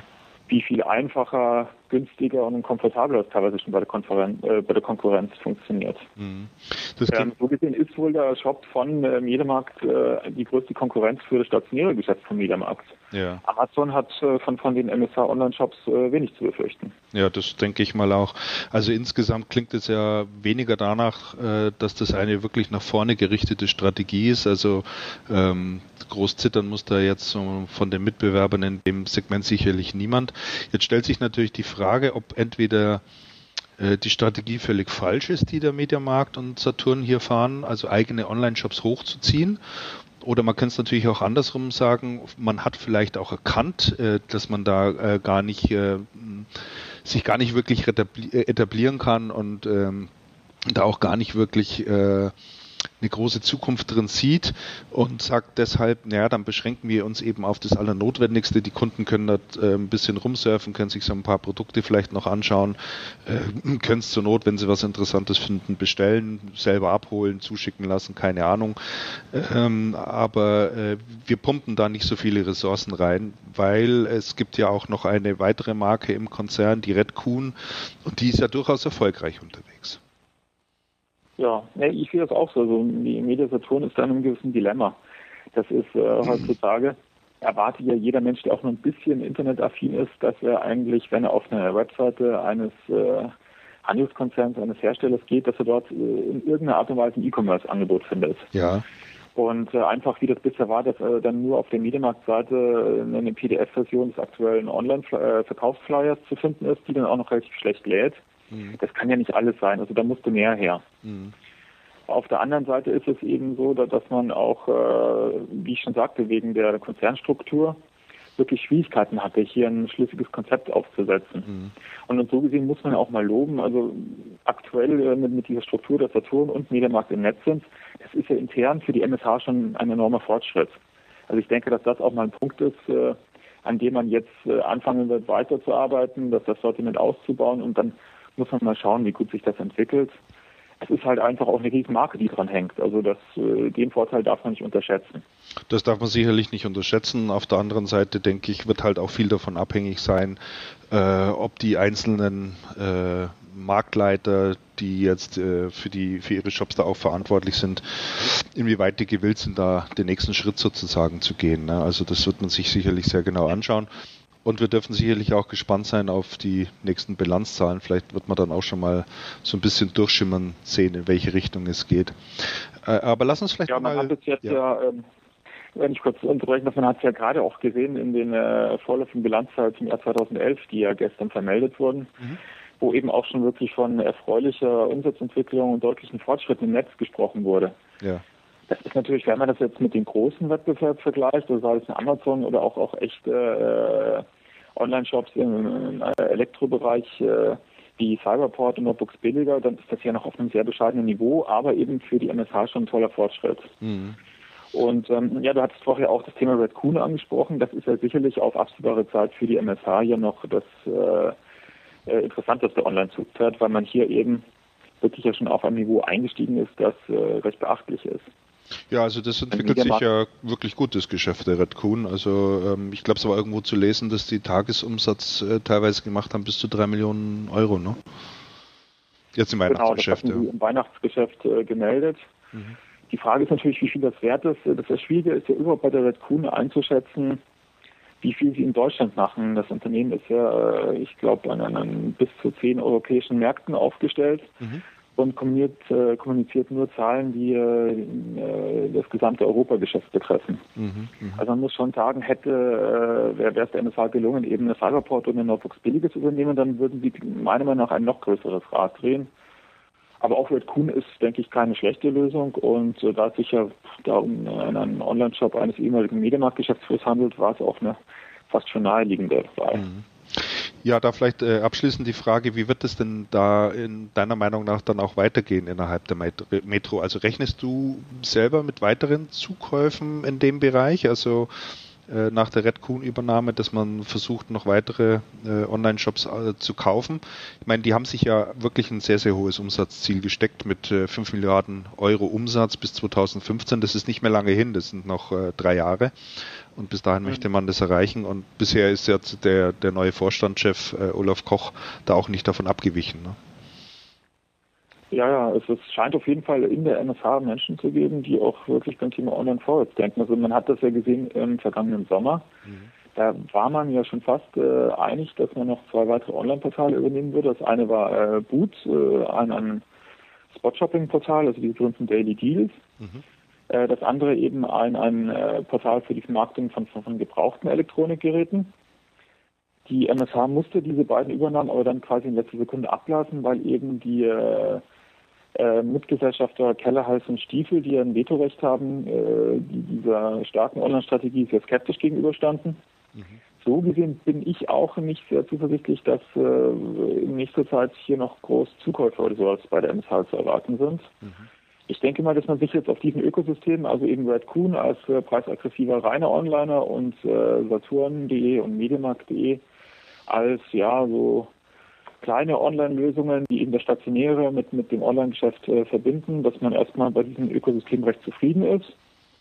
Das wird man weiter ausbauen. Was einfach nur schade ist, ist, dass äh, die Media Saturn das ganze Jahr schon viel früher hätte haben können. Also es gibt Stimmen, die sagen, dass man schon ab dem Jahr 2000 an einem ähnlichen äh, System gearbeitet hat. Man hatte damals 2007 ja den äh, Shop Media Online eingestellt. Das ist einfach das Problem. Hätte man das früher schon äh, entschlossener vorwärts getrieben, würde jetzt die Media Saturn sicherlich eine sehr komfortable Stellung haben. Mhm. So ist man sehr spät dran und hat sich dieses wirklich sehr ehrgeizige Umsatzziel von 5 Milliarden gestellt in drei Jahren. Ja, ob man das so erreichen kann, da bin ich skeptisch. Also da müsste man jetzt wirklich das, was heute vorhanden ist, äh, sehr aktiv ausbauen und äh, müsste auch wirklich den Wettbewerb noch massiv Anteile abnehmen und der wird es sicherlich auch nicht mhm. So über sich ergehen lassen. Ja, ich könnte mir schon durchaus auch vorstellen, dass die Red Coon hier eine gewisse Speerspitze, äh, die Rolle einer gewissen Speerspitze übernehmen wird. Ähm, könnte, also Red Coon ist natürlich sehr, sehr stark unterwegs im Bereich der Braunware und auch Weißenware. Und äh, da das Sortiment jetzt noch ein bisschen IT-lastiger zu machen, da noch mehr reinzubringen, das ist sicherlich eine Möglichkeit, was natürlich wieder äh, intern Wettbewerb bedeuten würde zu Saturn und Mediamarkt. Also da äh, wird sicherlich auch wieder äh, Probleme geben, beziehungsweise wird man natürlich aneinander rumpeln, aber äh, auf der anderen Seite natürlich auch ein Druckmittel äh, gegenüber mhm. den äh, Kellerhals und Stiefeln. Ne? Ja, ja, na gut, das wurde ja auch mal in, in Interviews im letzten Sommer so gesagt. Mhm. dass die Rolle von Raccoon ja auch die eines internen äh, Pacemakers sein soll. Ja. Das ist ja auch eine äh, Idee, die in der äh, MSH-Struktur ja so nicht auch gar nicht so neu ist. Das, mhm. Gerade die Dezentrale hat ja auch immer das Ziel gehabt, einen gewissen internen äh, Wettbewerb äh, aufrechtzuerhalten. Und äh, diese Idee scheint jetzt wohl eben ins Online-Zeitalter äh, übertragen worden zu sein, indem man eben die Raccoon vorausschickt, die ja Tempo machen soll und dann eben auch äh, gerade die diesen beiden äh, anderen Online-Shops und uns dem, dem Multi-Channel-Gefüge mit, mit den Filialen eben äh, wirklich Dampf machen soll. Hm, das ist richtig, ja. Na prima, dann äh, bedanke ich mich ganz herzlich für deine Einschätzungen, Matthias, und äh, ja, wünsche dir, wünsch dir noch frohes Schaffen. Ne? Dankeschön. Alles klar, mach's gut. Ja, danke, ciao, servus. So, das war der Matthias Hell. Äh, das Gespräch hier wurde wie immer vor der Sendung aufgezeichnet. ja, schon gleich vor zwei Tagen oder sowas, wo ich mit ihm gesprochen habe. Ja, ähm, vielleicht doch ein paar Ansatzpunkte, über die wir noch, äh, über die wir noch sprechen sollten. Ähm, er sagt ja, die haben im Prinzip fünf Jahre verpennt und hätten dort äh, viel früher angreifen müssen. Konnten sie aber natürlich nicht. Das ist ein Punkt, über den wir jetzt. Ich glaube, verschlafen ist hier exakt der falsche Ausdruck. Ist der Fall, äh, passt in dem Fall nicht ganz, konnten es im Prinzip nicht, weil ja die, die, die Struktur, Metro und so weiter und Altgesellschafter, äh, Kellerhals und Stiefel die ganze Problematik haben wir ja schon in etlichen Sendungen mal abgearbeitet ja. und uns darauf abge. Äh, Diese Geschichte ist so verfahren. Die ist wirklich verfahren. Ja. Das, einzig, das einzig Interessante, was man aus dieser Kombination gerade lernen kann, ist, Werbung können sie gut und online sollten sie ein bisschen üben. Ja, aber glaubt und sie sollten nicht das eine mit dem anderen koppeln. Ja, aber für mich stellt sich. Solange das nicht alles toll ist. Ja, für mich stellt sich aber die Frage, glaubt ihr denn, dass die beiden, also sowohl Saturn als auch Mediamarkt in dem Bereich E-Commerce, noch Gas geben werden. Ja, müssen. Werden müssen, ja. Ja. Warum, wa, was macht dich da so sicher? Äh, du, weil die, weil die, die es, es gibt ja in die Zukunft gedacht und auf Zukunftssicherheit ähm, gar keine andere Chance. Der Online-Kanal ist so stark mhm. und wächst weiter massiv. Da gebe ich dir recht, Andreas. Ich behaupte aber, wenn du im E-Commerce-Bereich nicht gleich von vornherein einschlägst wie eine Granate, weil du sagst, hier ist was ganz Neues, hier ist das neue ultimative Shopping-Erlebnis zum Thema E-Commerce, hast du auf Dauer, glaube ich, keine Chance. Also da jetzt nachträglich Funktion um Funktion zu erweitern und zu sagen, so und jetzt äh, kannst du hier äh, kannst du das hier auch äh, Social Media und was weiß ich und mit Versandkosten haben wir uns was einfallen lassen und und und. Und jetzt bauen wir all diese Funktionalitäten nach, die die großen Pacemaker in dem Bereich, jetzt mal konzernintern die Redcoon oder dann eine Amazon und ähnliche, die das wirklich beherrschen, Notebooksbilliger.de natürlich noch zu nennen, äh, Cyberport und ähnliche, äh, bauen wir diese Funktionen auch alle nachträglich ein. Ja, so das, ist, das, das funktioniert gehen. doch nicht. Nein. Im Online-Bereich ist es doch so, du gehst auf eine Webseite drauf, schaust sie dir an und wenn du sagst, das ist alles Mist, was mir hier geboten wird, dann bist du doch weg. Da, da, gehst, da, da, gehst du doch nie, wieder drauf. Wie wollen die Leute dann anschließend wieder da drauf bekommen? Das macht mich skeptisch bei das, deiner Annahme, dass sie das Nein, das, das, das, das, da hast du schon recht. So funktioniert das natürlich nicht. Also, also das, das, ist, das ist ganz, ganz klar und deutlich. Aber ich komme ich komm von, der, ich komm, ich komm von der anderen Ecke. Ich sage, sie müssen es irgendwann hinkriegen. Wie viele Anläufe die brauchen, keine Ahnung. Kohle haben sie im Prinzip genug. Ähm, man lässt die richtigen Leute offensichtlich nicht das Richtige tun. Vielleicht hat man auch nicht die richtigen Leute. Wobei, das, das, das sitzen, gute, da sitzen gute Leute. Da ja. sitzen gute Leute. Bloß, bloß aus irgendeinem Grund machen die das ja nicht, was sie tun müssten und von dem bestimmt die guten Leute auch wissen, dass das Richtige ist. Und jetzt muss man dann andererseits auch mal sagen, ähm, wenn man in die Historie schaut, was ich ja wirklich gerne tue, ähm, wie lange hat Microsoft gebraucht, bis sie es hingebracht haben? Was? Bei Microsoft hat man doch gesagt, also der, Online, der Online-Zug für Microsoft ist so. ja lang abgefahren. Das war zu Zeiten von Netscape, über die heute kaum mehr einer redet die damals dominanter Marktführer waren und ähm, beherrschen die das Thema wirklich? Ob die das Thema beherrschen oder nicht, ist eine ganz andere Frage. Fakt ist, dass eine Microsoft, dass niemand einer Microsoft zugetraut hätte, in diesem Online-Browserspiel was zu reißen, haben sie gemacht. Es hätte niemand gedacht, dass sie irgendwann bei Search nochmal was reißen, aber im Moment sieht das so aus, dass da zumindest was weitergeht. Ja. Und ich würde, die, und ich würde die, den Mediamarkt jetzt nur vom Kaliber so als Schwergewicht, so ähnlich als einschätzen Konzern. als Konzern, wie auch immer, mit sehr viel Power und so sehr viel Kohle. Ja, aber die haben, die haben meiner Meinung nach nicht so viele, so viele Reibungspunkte und so viel Widerstand, mit so viel Widerständen zu kämpfen. Also die Microsoft hätte sich da im Prinzip einfacher getan, weil sie für sich selber die Strategie festlegen können. Die können es aber offensichtlich nicht. Ich vermute erstens, und das ist ein interessanter Einwurf hier aus dem Chat, spielen denn überhaupt die Hersteller mit? Also sagen die, jawohl, wir Die Hersteller? unter, die Hersteller, ja, wir unterstützen die, die, die, die MSH in Richtung E-Commerce. Wir wissen alle um dieses legendäre Treffen, was es gegeben haben muss äh, von der MSH, als alle Hersteller herzitiert wurden und da wurde nochmal gesagt, ihr müsst mit euren Preisen nochmal ein gutes Stück runtergehen, wenn ihr Ja, dort was, ein- mitspielen was ein wollt. völliger Quatsch ist. Was, Was, ein aber sie haben es einfach Quatsch getan. ist. Sie haben sich hingestellt und haben das eingefordert. So, Die- das ist mal der erste Punkt. die- der zweite dass die- Punkt sind natürlich ja. diese ganzen Marktleiter, die es noch überall gibt, die auch alle sagen, naja, ich bin da mal schon ein Stück weit vorsichtig, weil ich nicht weiß, wie sich das auf mein stationäres Geschäft äh, auswirken wird. Ja, also ich glaube, äh, ich bin Ja, da, das ist, das ist so. Das, das würde ich auch unterschreiben. ich bin da schon ein Stück bei dir, äh, Andreas. Ähm, ich glaube, dass ähm, die das MSH ähm, dazu keine Alternative hat, als den Online-Bereich auszubauen. Aber ich glaube, so wie sie es jetzt machen, ist nicht der richtige Weg. Ich glaube, die müssen noch eine Menge Redcoons übernehmen, äh, um ihre Ziele zu erreichen. Genau. Die Alternative äh, stationärer Handel, also die großen Häuser, die sie haben, die wird, glaube ich, in Zukunft schwieriger werden, zumindest in den ausgebauten, äh, ausgebauten Ländern. Dazu ist der Online-Druck, der Druck von der Online-Seite einfach zu groß. Äh, und äh, in den USA, ich habe es jetzt gerade nochmal versucht, also Circuit City sagt euch ja sicherlich Ja, ja. noch was. Die Ja. haben ja, glaube ich, sogar schon pleite gemacht. Und ähm, Best Buy Sieht jetzt auch ziemlich wackelig aus. da habe ich jetzt auch äh, ähm, noch Ja. so in Erinnerung, dass die halt eben auch unter Druck geraten sind. Das sind alles keine guten äh, Nachrichten für so ein Haus wie, wie MSH. Und deshalb gibt es eigentlich zu dem weiteren Ausbau des Online-Geschäfts gibt's keine Alternative, es sei denn halt jahrelanges Siechtum und äh, schwindende Marktbedeutung. Und das kann es ja auch nicht sein. nee, das glaube ich auch nicht. Also vielleicht wäre das Verfolgen einer dritten Marke im Online-Bereich, was ja auch äh, mal zur Debatte stand, hilfreicher gewesen. Also ja. vielleicht versucht man es tatsächlich Also man- über Redcoon und weitere Ja, Zukäufe. man steht sich, ach komm, die stehen sich selber im Weg. Das ist ja ein komplettes Vorspiel, da, da, da wirklich um zuzuschauen. nochmal auf den Chat einzugehen, hier Ja. gibt es noch eine, eine, wie ich finde, interessante Anmerkung. Äh, hier schreibt ein Zuhörer, bei jeder Neueröffnung werden Hersteller zur Kasse gebeten. Mhm. Warum soll man aus Herstellersicht bestehende, erfolgreiche Online-Partner torpedieren und den Markt komplett MSH überlassen? Vor allem, wenn man bei MSH aufgrund des Konditionenmodells ohnehin nichts verdient.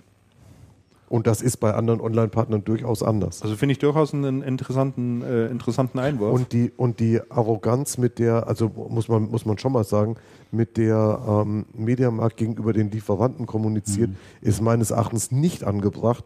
Und die Hersteller, die es sich leisten können, ähm, gehen das auch nicht mit und geben aber sehr wohl Kontra. Mhm. So. Und, und das, und das, mein, und das funktioniert ja, das funktioniert doch so alles überhaupt nicht. Es ist auch keine Konditionenfrage. Der Preis, den Mediamarkt macht und wie, wie billig ein Mediamarkt anbieten kann, ist keine Frage des Herstellereinstandspreises beim Mediamarkt, sondern des Konditionenmodells beim Mediamarkt. Und irgendwann ist mal ausgelutscht. Ja. Mu muss man auch mal Ja, sagen. ja. Und das ist bei den anderen Onlinern auch nicht anders. Die kochen doch alle nur mit Wasser und ich glaube nicht, dass das Konditionenmodell von der Amazon, gut, müssen wir, müssen wir schauen, wie das dann im, im Detail aussieht. Ich glaube nicht, dass das Konditionenmodell von der Amazon ähm, so massiv ist wie das vom, wie das vom Mediamarkt. Das Mit, mit fünfmal Marge zwischengebunkert oder, oder siebenmal. Äh, Ich meine, hallo? Hm. Also nein. Und dann hat der Mediamarkt doch in Wirklichkeit noch ein anderes Problem. Der, An der Angriff, der eine Angriff, kommt doch von Online-Seite. Und dann kommt der andere Angriff ja von einer ganz anderen Ecke. Da gibt es ja diese ganzen Kooperationen, die auch immer größere Shops haben und die in den Städten jetzt nicht unbedingt die große Nummer sind. Da ist dann der Mediamarkt oder der Saturn oder beide. Ähm, aber in der Fläche unserer Republik, auf dem Land, was hier reichlich gibt, ähm, was schlecht angebunden ist, da ist dann kein Mediamarkt. Da sitzen aber wohl Expert und da sitzt dann vielleicht ein, ein, ein, ein Medimax und ein PC-Spezialist oder ein, ähm, oder ein EP und die haben ja durchaus schicke und große Läden. Und der Mediamarkt kommt ja aufgrund, aufgrund dieses Ladenkonzepts, was die haben, aufgrund der gigantischen Flächen, kommen die da gar nicht in die Nähe. Hm. Das heißt, auf dem Land können sie nicht expandieren, weil, weil das alles viel zu gigantomanisch ist, was die da machen. Was ja eigentlich das, das eine Erfolgsrezept ist. Und online können sie es auch nicht hinkriegen, weil dazu sind die Marktleiter dann zu mächtig und da hat man viel zu viel Angst vor, vor Konkurrenz und ist ja dezentral, bla bla bla. Das heißt, man steht sich da an zwei Seiten im Weg. Und jetzt könntest du ja hergehen und sagen, okay, das, ähm, der Online-Shop löst uns ein Problem in der Fläche. Weil die Leute, die einen Expert vielleicht ein bisschen angestaubt finden, ähm, die können ja schön im schicken Mediamarkt Online-Shop einkaufen gehen und für die ist was Tolles. Die müssen gar nicht mehr den, den, den, das Haus verlassen. Das wäre ein schönes Konzept. Verfolgen sie aber auch nicht. Das heißt, der, der Online-Shop wäre eine Antwort auf ganz, viele, auf ganz viele Herausforderungen, aber man sieht ihn nur als Bedrohung. Und dann machst du irgendwas Halbgares. Und, und solange sich da die, die Denkweise nicht erheblich ändert, sollte man zumindest keine Werbekampagne für den Online-Shop fahren. Für den Halbgaren. Also Denkweise ist das eine. Ich glaube, Schau mal, selbst, ein, selbst so ein Konzern wie, wie das wollte ich gerade Konrad sagen, die, die haben das hingekriegt, aber ich sage jetzt mal, wie ein, wie ein Otto-Konzern, gut, Versandhandel, aber es ist ja auch ein stinkkonservatives Unternehmen und die sind online aber ganz weit vorne. Ja, aber die haben, wie gesagt, in meinen Augen einfach auch andere Rahmenbedingungen gehabt. Die konnten aus sich heraus selber all das tun, was sie sich vorgenommen Ja, haben. das sagt der Me- Otto, Freunde, die MSH loslaufen und, und Ja, die MSH sein. ist da schon irgendwo auch ein Stück weit Gefangener seiner selbst. Also Ja, weil dieses so, Online-Konzept sehe so, ich äh, zu dem kompletten Geschäftsmodell, was die haben, einfach nicht passt. Das ist nicht adaptierbar mit, mit, mit, mit, mit diesem ganzen Kurfürsten sozusagen, die du da in den, in, den, in den Läden sitzen hast, also die, die da einfach dafür verantwortlich sind. Da kriegst du so viel Feuer von links und rechts und jeder hat irgendwas zu melden und jeder sagt, nee, so nicht, das wird das und außerdem muss so gemacht werden und und und. Und ich glaube, das macht es einfach brutal schwierig. Also ich Ja, persönlich Sehr viel, glaube, da ist sehr dass viel die sich Politik da und sehr, sehr schwer tun Ja. werden. Sehr, Ja. sehr schwer tun werden. Und Zukäufe, da bin ich skeptisch. Was gibt es denn Großartiges zuzukaufen? Also da reden wir über eine Notebooks billiger, da reden wir über Cyberport, da reden wir über äh, Computer Universe, solche Unternehmen. Beide, die letzten beiden gehören zu Burda. Der wird es sich sicher nicht verkaufen. Nein, nicht die sind ja schon bei Großen aufgehoben. Und äh, eben, die sind alle schon gut untergebracht. Ja gut, die 4 Milliarden beziehen sich ja nicht auf Deutschland. Nein, Sondern beziehen sie nicht auf Deutschland. Ja, also- nee, nee. nee, nee, das nicht. Ich denke, im Ausland ist da noch einiges. Spielt da noch auch ein bisschen Musik. Ja, das, aber das, ich- das ist schon, das ist schon Klar. alles richtig, aber dann guckst du dir Da an. hast du aber auch einen Amazon du hast, sitzen und du hast auch eine Amazon logisch. in jedem Land Ja. immer das gleiche ja. Der Amazon ist der gelernte, Benchmark. gelernte Prozesse und das, das ist, ja, Der Amazon ist der Benchmark. Amazon ist der Benchmark. Das ist so. Das ist so. Naja, nichtsdestotrotz, ähm, es gibt ja noch äh, eine Unternehmung im Konzern, die Red Kuhn. Vielleicht kommen wir da noch ähm, ganz kurz drauf zu sprechen. Die haben äh, sehr, sehr gute Ergebnis erzielt, Umsatzrekord im Weihnachtsgeschäft. Äh, sind noch mal ein paar Zahlen bekannt geworden. Äh, die machen also so Tagesumsatz äh, 3 Millionen Euro, also zu Spitzenzeiten im Weihnachtsgeschäft, 3 Millionen. Verschicken 11.500 Artikel pro Tag.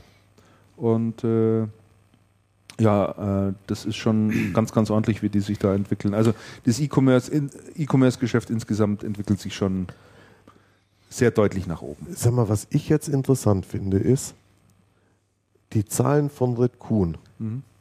Wo kommen die her? Wer hatten die veröffentlicht? Ja, das sind ja keine Umsatzzahlen, die die da genannt Naja, haben. schon, ja, irgendwie, das ist aber nee, für, Umsätze, Umsätze ist haben aber- sie, naja, schon, dass man auch Tagesumsätze nennt und sowas, das ist Doch, warte mal, Ende März, ist ja, schon das waren die letzten Zahlen, das war noch das vor ist der schon, Übernahme. das ist schon recht ungewöhnlich. Das war noch die, die das war noch die äh, vor der Übernahme. Also Ende März beendete Geschäftsjahr 2010, 2011 hat Redcon Europa-Umsatz von 402 Millionen Dollar, äh, Euro erzielt und konnte sich um 13,5 Prozent steigern, also ganz ordentlich. Hauptkonkurrent oder Online-Konkurrent Notebooks Billiger.de und Serverport erzielten demgegenüber 2010 Umsätze in Höhe von 340 bzw. 264 Millionen Euro. Ich finde das zutiefst oder ich finde das höchst politisch.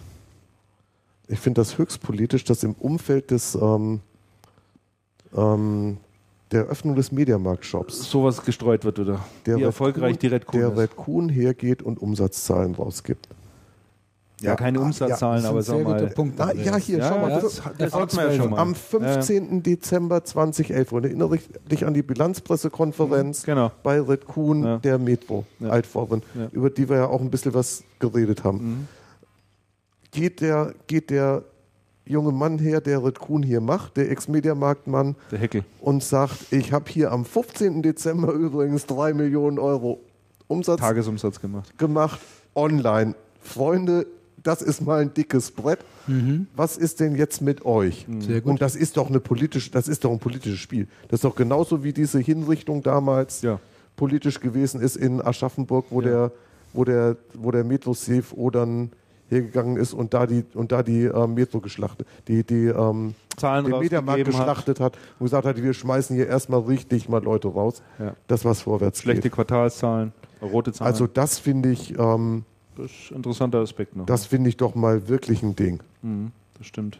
In dieser, in, in diesem Kontext glaube ich nicht, dass es irgendeinen gibt, der unpolitisch ist. Mhm. Auf jeden Fall nicht auf so einer, auf so einer Management-Ebene. Kommen wir auf. Nee. Bin da voll bei dir. Wir sollten mal, wir, vielleicht sollten wir mal so eine Interviewreihe machen mit so, mit so Managern aus dem MSH-Umfeld. Den Red Kuhn und dann hier, der, wir kennen doch so ein, paar, so ein paar Leute, die da unterwegs sind. Den Sascha Hanke, der ist da unterwegs, oder den Martin Wild. Und dann einfach mal schauen, so Freunde, Nee, die sagen ja nichts. sagen halt Freunde, was geht denn? da? Ja, aber selbst das ist interessant zu hören, wie sie es nicht sagen. Oder sagen wir mal den Klaus-Peter Vogt. Ja. Ja, der ist zwar jetzt schon eine ganze Weile draußen, aber der war ja lange da, da als Deutschlandchef und in anderen Positionen.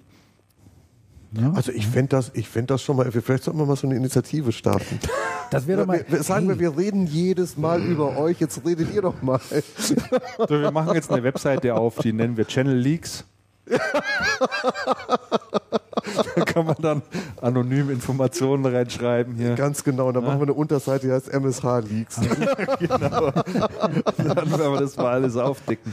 Aber das ist doch, also, also wirklich, also wenn ich mir das angucke, das ist doch nicht zu fassen. Bin mir überlegen, ob ich jetzt noch ein Bier aufmache. Sag mal, der Vogt, wo ist der jetzt nochmal? Bei Telefunken, ne?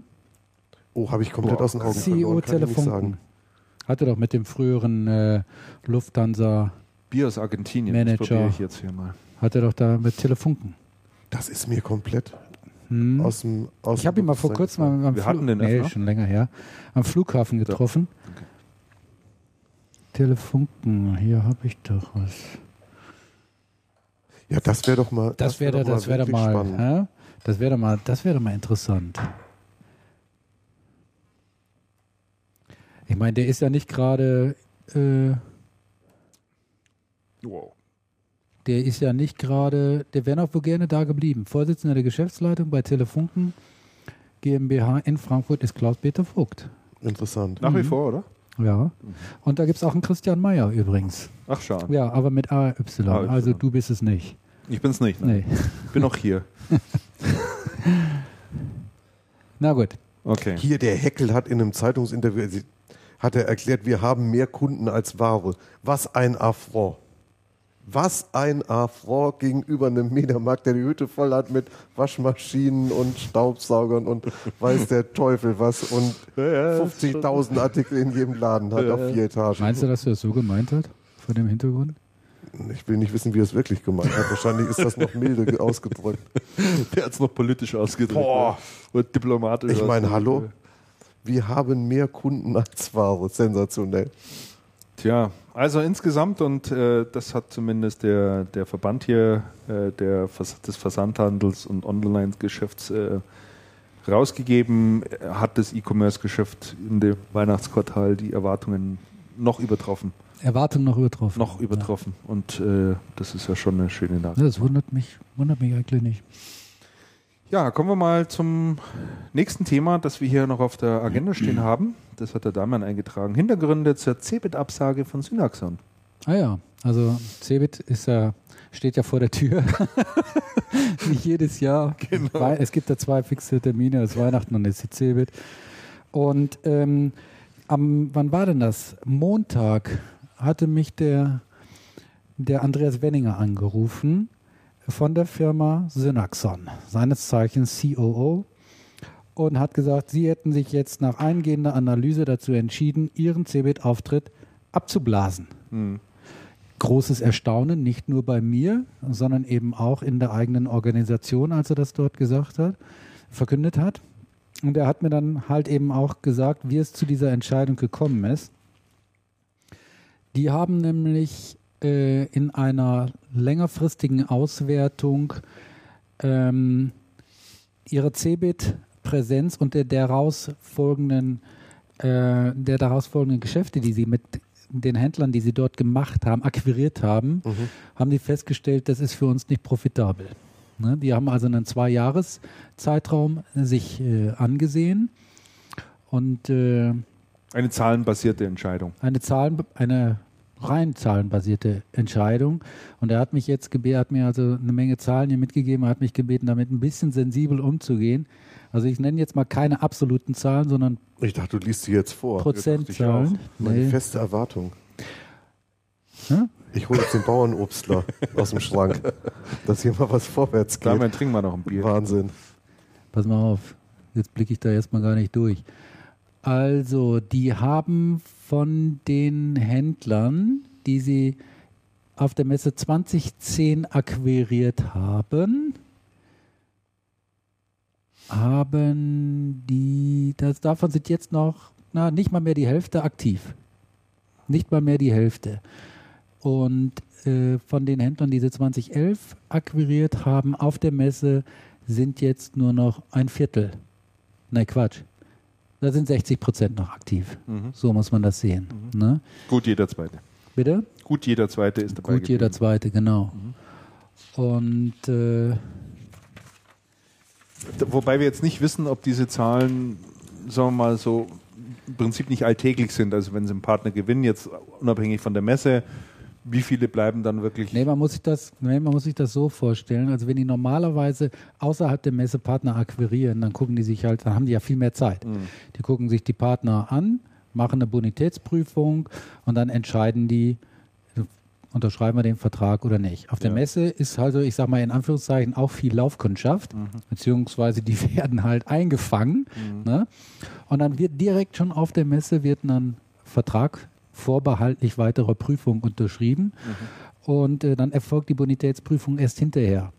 Der Punkt ist der, dass sie festgestellt haben, dass die Qualität der Partner, die sie auf der Messe akquirieren, in ein, keinem sinnvollen kaufmännischen Verhältnis zum Aufwand steht, den sie dort betreiben. Zum finanziellen Aufwand, aber auch zum nicht finanziellen Aufwand. Also Personalbetreuungsaufwand und so weiter und so fort.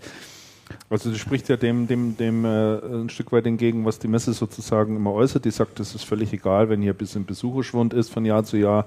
Wichtig ist die Qualität der Fachbesucher, die nimmt ja weiterhin zu. Nee, das würde ich jetzt gar nicht mal so sehen, dass da ein Widerspruch ist, weil die Qualität der Fachbesucher ist sicherlich ja auch da und viele der äh, Fachbesucher oder der qualitativen Händler, die sind ja vielleicht auch schon in dem Synaxon-Verbund organisiert, die brauchen sie nicht noch zusätzlich zu akquirieren. Ne? Es fehlt an irgendwie dann doch noch etwas, einfach Masse. Und da nehmen sie dann halt, plakativ gesagt, jeden, der da gerade, ist. wer nicht bei drei auf dem Baum ist, den nehmen sie dann. Und gut, der Kosten, äh, die Kosten sind jetzt doch gar nicht so hoch, wie ich das ursprünglich gedacht hatte. Ich habe ich hab ihn gefragt, wie hoch sind denn Ihre Kosten, die direkten Cebit-Kosten? Und er- ich hatte vermutet, dass sie schon so im niedrigen sechsstelligen Bereich sind, aber nein, sind sie gar nicht mal. Also die liegen so bei unter 50.000, knapp unter 50.000. Und äh, fand ich jetzt gar nicht mal so viel. Ne? Aber das ist nicht so viel. Also das ist Standpersonal. Oder ist das, alles- oder ist das schon gegengerechnet mit irgendwelchen Herstellerkooperationen oder was die dir auf das der weiß, ich, machen? das weiß ich jetzt nicht. also nur der Part, den sie selber zahlen Das, müssten. das Weil das kommt mir sehr niedrig vor. Ne? Naja, und äh, da sind die dann zu, einem- zu einem Entschluss gekommen, wir streichen das und äh, geben das Geld für andere Dinge aus. Für welche anderen Dinge weiß ich allerdings jetzt noch nicht so, weil ich habe dann nochmal nach der Syn IT gefragt, ob es denn dabei bleibt. Ja, die Syn IT, die, äh, also die Hausmesse, die sie immer in Bielefeld machen, die wird auch in diesem Jahr stattfinden, aber mit einem veränderten Konzept. Also nicht mehr so wie in den letzten Jahren. Letztes Jahr war ja schon etwas anders, aber es war noch zwei Tage. Dieses Jahr wollen sie es gerne auf ein Jahr, auf einen Tag äh, reduzieren.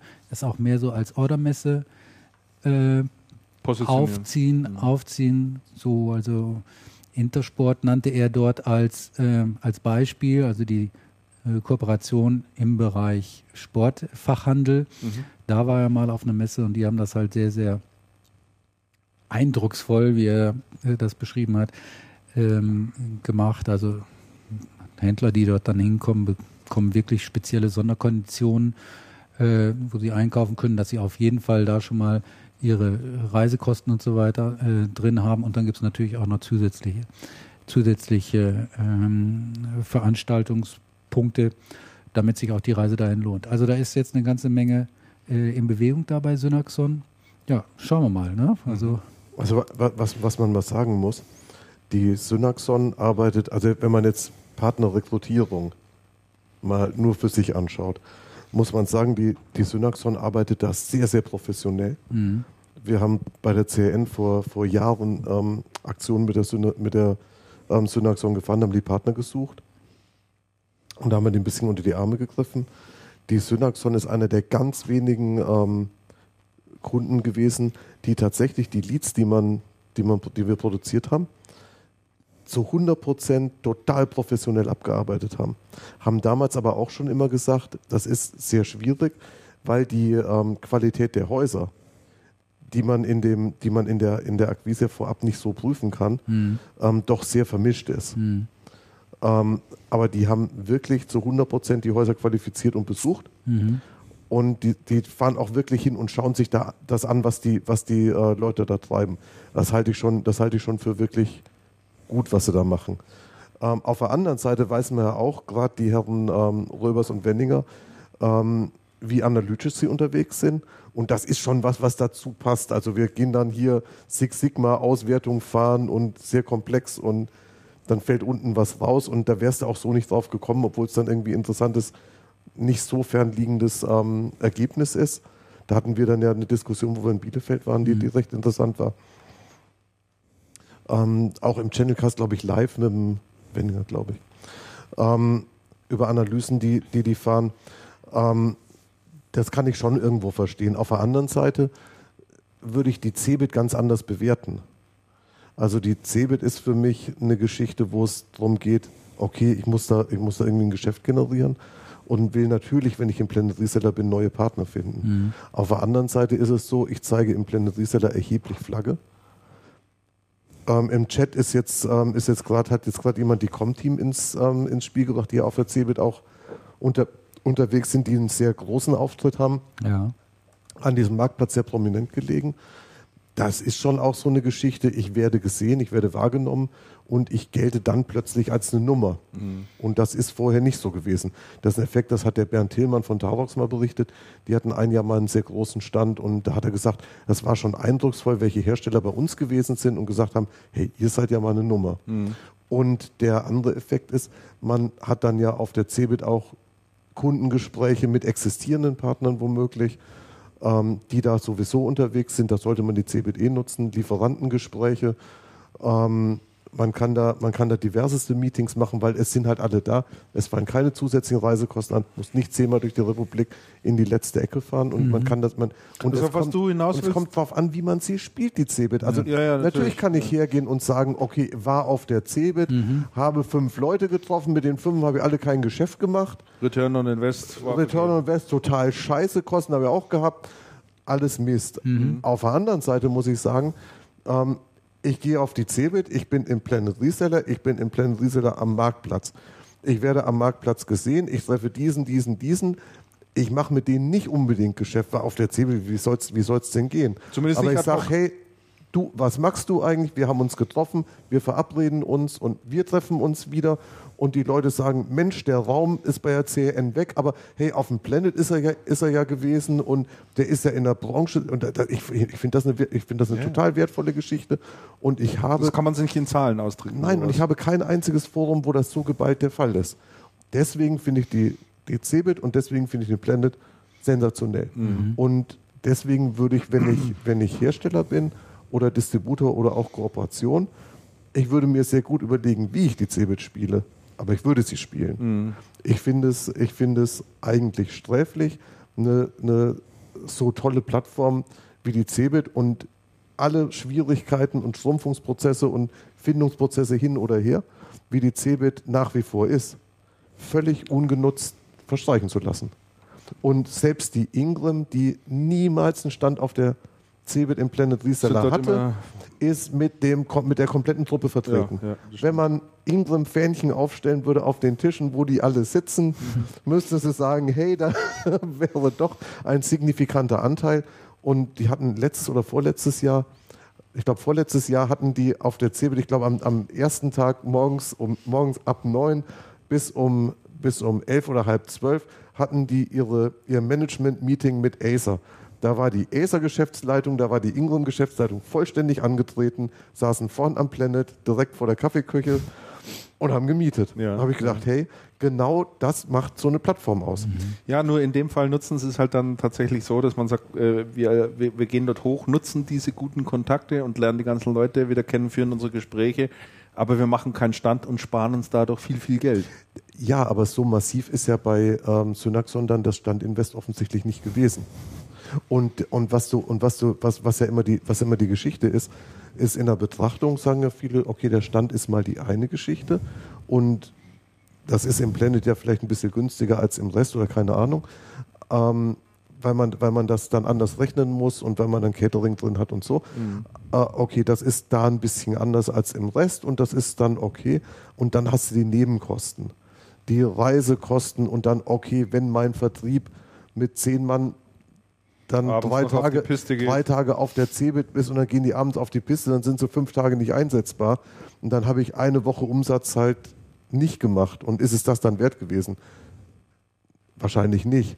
Und, und da kommt es halt darauf an, wie spiele ich das. Hm. Ja, interessanter Punkt, das stimmt schon. Ja. Und, das, und das kannst du so nicht analysieren. Also ich weiß nicht, ich wüsste nicht, wie man das, wie man das sinnvoll quantifizieren sollte. Oder es wäre oder es wäre eine sehr, sehr komplexe Betrachtung. Ich, du, müsstest ja, du müsstest ja sagen, mit wem habe ich gesprochen? Ja. Wer von meinen Leuten hat mit wem, wenn, wenn man es so quantifiziert, dann müsste wer von meinen Leuten hat eigentlich mit wem gesprochen? Was ist dabei rumgekommen? Mhm. Wir haben uns auf der CeBIT getroffen mit 25 Neupartnern. Da sind die Hälfte weg, war schon mal scheiße. Aber wir haben uns getroffen mit 20 Bestandspartnern. Davon haben 10 deutlich mehr gemacht. Das ist schon mal besser. Wir haben Hersteller getroffen in Summe und wir haben noch ein warmes Abendessen bei was weiß ich, bei Fujitsu gekriegt.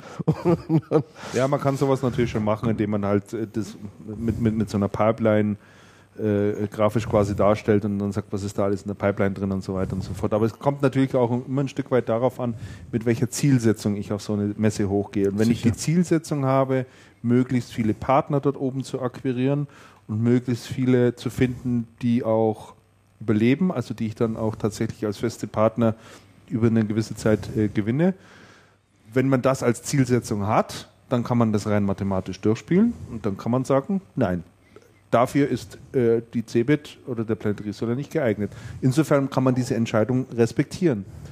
Wenn die, wenn, wenn die Synaxon eine andere ah, ja. Zielsetzung hätte, wenn sie sagt, wir wollen etwas tun für unser Branding und und und, wir wollen bekannter werden, keine Ahnung, äh, dann muss man hochgehen, dann muss einem auch klar sein, dass man äh, dort Geld investiert und dann muss man es aber auch anders aufziehen. Also offensichtlich passt da die Zielsetzung des Messeauftritts und dem, was dabei rumkommt, passt halt in dem Fall nicht zusammen. Und das ist das, was du sagst. Ja, die Zielsetzung man muss es, das, man muss es richtig spielen. Und, und die Zielsetzung, also was, was ich sagen würde, ist, was nicht zusammenpasst, ist die Zielsetzung und das Potenzial dessen, was man eigentlich erreichen könnte. Ja. Und deswegen greift die Analyse zu kurz. Ja.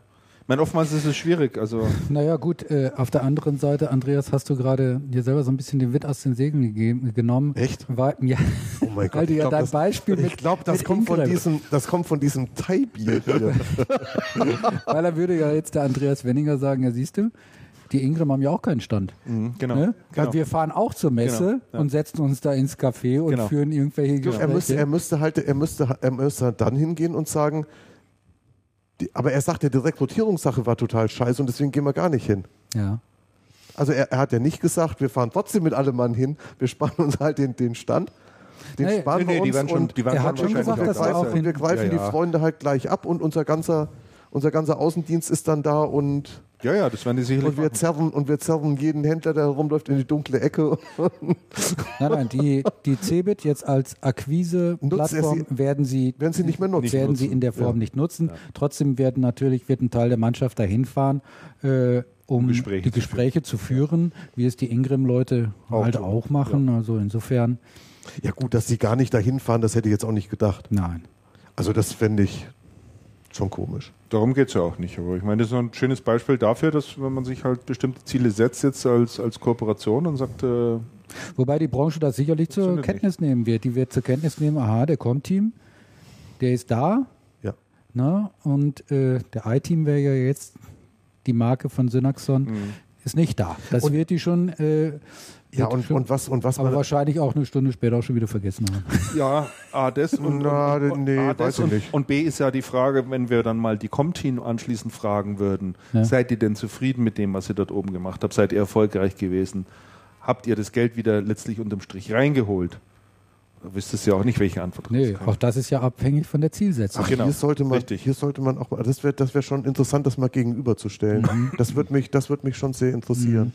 Also da wäre es mal interessant, was Und, und auf der anderen Seite finde ich schon ein bisschen blauäugig, auf die Cebit zu gehen, also jetzt auf die Cebit zu gehen und sagen, wir akquirieren auf der Cebit kalt aus dem Laufpublikum des Planet. Ähm, Systemhäuser, die zum Beispiel in die iTeam passen und so performen wie gute iTeam-Partner. Weil die findest du nicht einfach auf der Straße. Also da gehört dann schon eine ge- gewisse Vorarbeit zu. Und, und das ist ja, das ist ja Das eine Geschichte, gekauft. wo, wo ich mich wir das wirklich wissen, schon, das wo ich mich schon ewig ärgere über 80 Prozent der Cebit-Aussteller, die alle hinfahren und sagen, hey, wir haben Ziele und überhaupt. Und, dann sagst du, und Vorarbeit? Hm. Und wie greift das Marketing und der Vertrieb ineinander, dass ihr das auch erreicht oder gar nicht? Hm. Ach ja, muss das? Ne? Muss ich, nee. Ist ja doof. Ja, ja, Sind doch genug auf der Cebit. Die kommen doch schon. Da, wirklich. Und wenn du es dir anschaust, meines Erachtens, 80 Prozent der Aussteller machen es falsch und 100 Prozent derer, die es falsch machen und dann nicht mehr hingehen, lasten es der Messe an. Was ich nicht in Ordnung finde. Man kann der Messe viel anlasten, das kann man ihr nicht anlasten. Hm. Dass ich als, als Aussteller irgendwie eine gewisse Hausaufgabe machen muss, bevor ich auf so eine Veranstaltung gehe für viel Geld. Das ist eine Frage, die man da durchaus stellen sollte. Also wir- wirklich, und das, und das ist was, bei der CN habe ich, habe ich über ja, zehn Jahre, über zehn Jahre Mhm. mit, der, mit, der, mit der Messe zu tun gehabt, wo, wo, ich, wo ich mir wirklich sage, das ist so erschütternd, wie, wie Unternehmen dann auf diese Messen fahren, die Kohle raushauen und null vorbereitet sind und hinten dran weinen, dass alles schlecht ist und dass die Welt schrecklich ist. Ja. Ja. Nee, Und die, und die, ich meine, und die, die Lieds schreiben, die lassen es dann hinten dran vergammeln und man möchte weinen. ja, ja. Wirklich. Und dann sagt jeder, es muss doch was bei rauskommen, bla bla bla. Oh. Es gibt äh, neben Unternehmen, die der Cebit den Rücken kehren, auch Unternehmen, die zurückkehren. Mhm. Samsung beispielsweise. Haben wir es wieder. Die sind wieder da. Die kommen wieder zurück. Äh, Die waren ja früher in der Halle 1, die, welche ist, welches ist Oh, abgerissen ja. worden? Die. Einzelhalle war das, ne? Die da hatten Eins. die ja einen gigantischen Auftritt. Also man konnte ja, wenn man durch die Halle 1 ging, musste man irgendwo mal durch diesen Acer-Stand durch, weil die, äh, durch diesen Samsung-Stand, weil die ja oh, die waren groß. das komplette Ding Das hier war, belegt haben. Ja, das war mächtig. Ähm, so was man weiß, waren die ja mit dem Abriss äh, ziemlich unglücklich, weil die dort sehr, sehr viel Geld rein investiert hatten in ihren äh, Stand. Also das ging es um äh, Millionen, die dort reingebuttert wurden. Dann hat man Samsung natürlich angeboten, wir bieten euch natürlich Ersatz an. Da war Samsung aber überhaupt nicht damit einverstanden, wo man sie hinstecken wollte. War jetzt auch nicht unbedingt die Premium-Plätze, um es mal so zu sagen. Jetzt scheint man aber wohl ähm, äh, da wieder zusammengefunden zu haben und äh, jetzt wird also die Samsung dort wieder präsent sein. Ich bin mal ganz gespannt, äh, wie sie da einen Auftritt machen, in Mhm. welcher Größe das auch machen, wo sie zu finden sein werden und ja, und, und, und dort auch zeigen werden. Also ist auch eine ganz gute Entwicklung. So, dann wollte ich noch mit euch sprechen über das Thema ähm, PC-Geschäft. Da gibt es nämlich ein paar Stimmen, Das die, ja, die äh, schon ein bisschen äh, nachdenklich machen. Nämlich sowohl Microsoft als auch Intel sehen beide das PC-Geschäft im Sinkflug. Also ähm, die sagen Festplatten-Thematik und und und, führen halt verschiedene Gründe auf und sagen, das wird schon eine kleine Herausforderung werden für 2012. Das PC. Was meinen Sie mit? PC? Was meinen Sie mit PC-Geschäft? Ja, die, also die Microsoft spricht halt im Prinzip davon, sagt, PC-Geschäft wird runtergehen. Das bedeutet für uns weniger Lizenzverkauf unseres Betriebssystems. Also Notebooks und Notebooks. Desktops. Insgesamt. Microsoft sieht es ja immer aus der, aus, aus der Sicht der Lizenz, Lizenzen heraus. Ja? Weniger Office, weniger Windows und, und, und äh, wird verkauft. Und äh, Die machen das aber an der Festplattengeschichte. vorwiegend machen sie es alle an der Festplattengeschichte fest. Ja. Glaubt ihr das, dass das so, so eintreffen wird? Dass das so durchschlagen wird?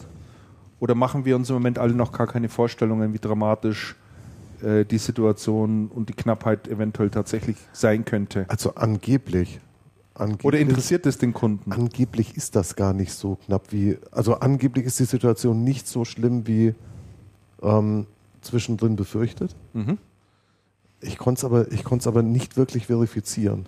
Ich konnte es nicht wirklich verifizieren. Man hört, dass die, ähm, dass die Versorgung dann, dann sich doch bessert.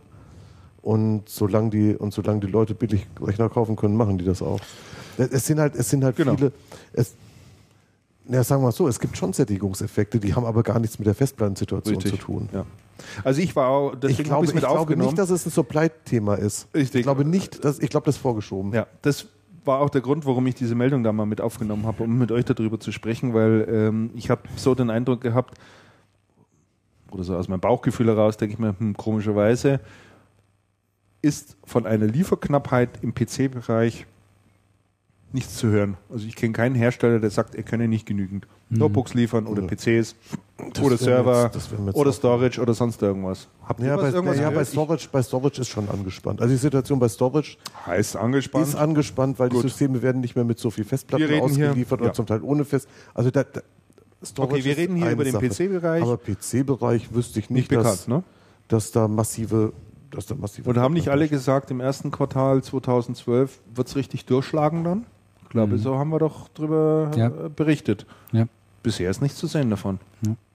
Finde ich auch ein bisschen verwunderlich. Also die, die, also wenn's, wenn das, wenn das PC-Geschäft stagnieren sollte, dann hat das, dann hat das sicher andere Gründe. Ja. Ja gut, was ja, was ja nicht, was ja überhaupt nicht angeschlagen hat, außer bei Apple, ist das Tablet-Geschäft. Da hatte man ja sehr große Hoffnungen drauf gesetzt. Was alles andere als klar ist, ob die, ähm, ob das äh, Ultrabook-Geschäft anschlagen wird. Und sagen wir, Ultrabooks haben doch gar keine Festplatte, ist doch alles auf ist doch SD basiert, oder?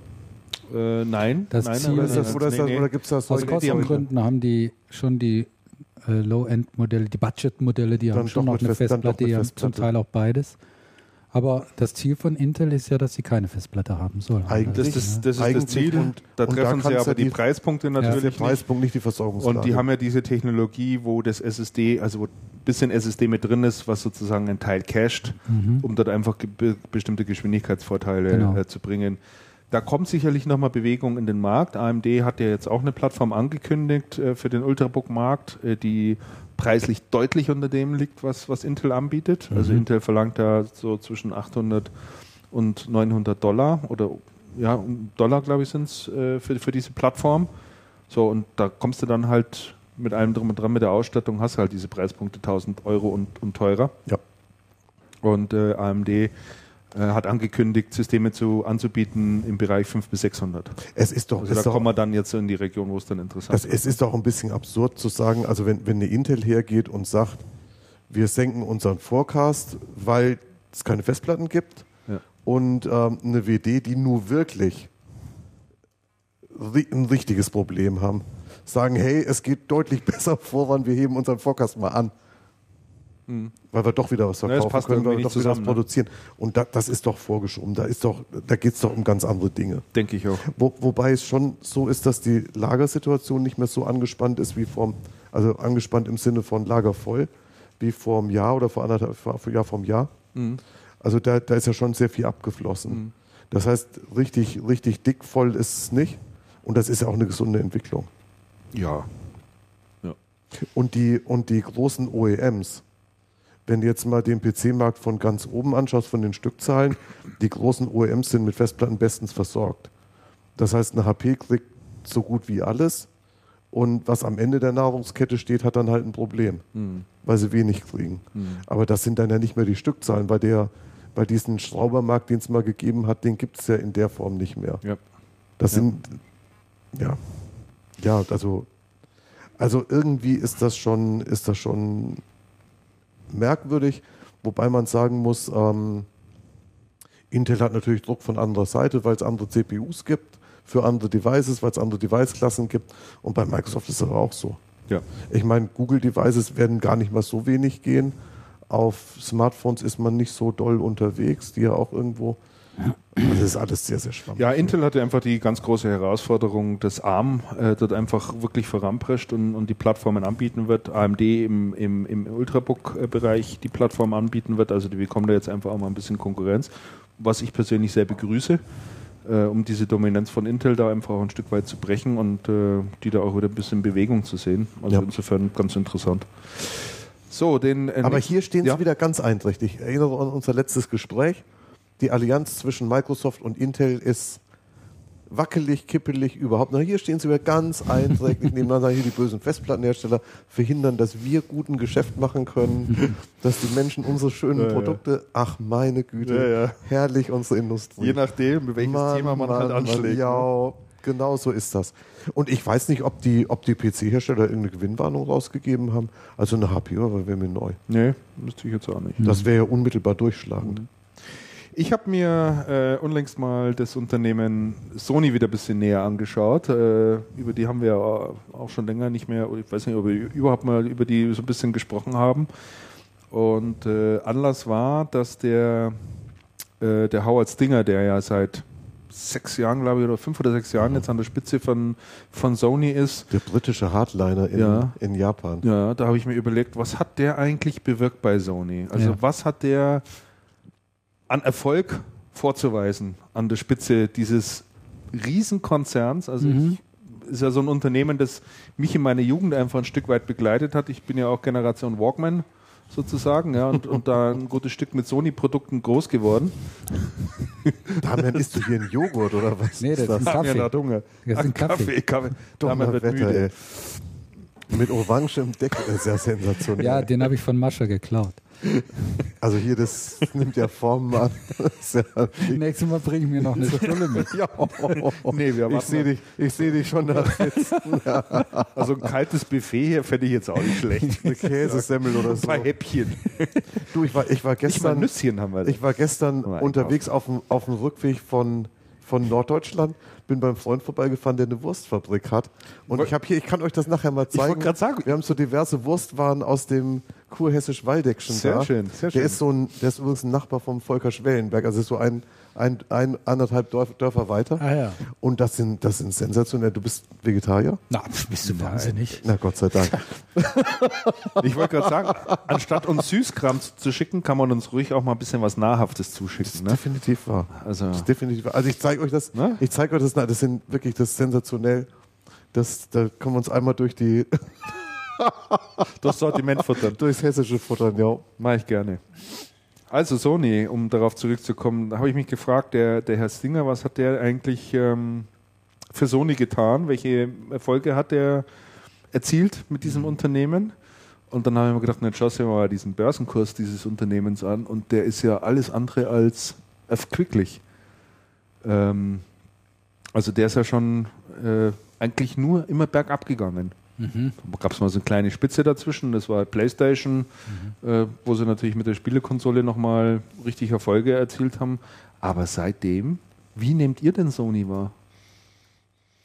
Also äh, plakativ gesagt würde ich sagen, äh, Sony hat die Zukunft schon hinter sich. Und das entspricht, das sagen ja auch die Börsenkurse, weil die Börsenkurse, die ähm, spiegeln ja immer die Erwartungen wieder, also eigentlich die Zukunft der Analysten und Experten, äh, die diese äh, Experten für das Unternehmen sehen. Und da sehen halt viele einfach keine gute Zukunft für, für Sony. Und ich sehe es eigentlich auch so. Also ich erkenne jedenfalls nichts bei Sony, äh, wo die jetzt äh, uns nochmal eine Überraschung bieten können. Um das mal kurz mit ein paar Zahlen zu untermauern. Ich habe mir den Zeitraum rausgesucht, seit das Ding angetreten ist. Das war im Juni 2005, wenn ich mich recht erinnere. Die Marktkapitalisierung des Unternehmens war 60, äh, 60 Milliarden äh, damals und äh, die stehen heute bei 16 Oh, Milliarden. 16 Milliarden. das ist ja. bitter. Also das ist äh, ein ziemlich sehr dramatischer Einbruch, um es mal so zu sagen. Das kann man wohl sagen. Und ähm, Ja, ich sehe da auch nichts in der, in der wie, wie man sagt man schon in der Pipeline oder an Produkten. Alles, was sie bisher ausprobiert haben, egal in welchem Bereich, sei es Telefone, Smartphones, ähm, sei es Fernseher, sei es Unterhaltungselektronik, sei es neue Gadgets, die man früher einfach immer von Sony erwartet hat, dass die die bringen, alles nichts gewesen. Die Sony So, und jetzt könnte, man, könnte man F und an einen Forschungs- und Entwicklungsstandort in Korea aufmachen. Ja, da kann man, da kannst du zum Beispiel Haben was wir vorhin lernen. doch ja. drüber gesprochen. Das, ja, ja, da können Sie was lernen. So, und jetzt hat der Herr Stinger angekündigt, dass Sie im TV-Geschäft eine Milliarde Dollar erwarten. Verlust.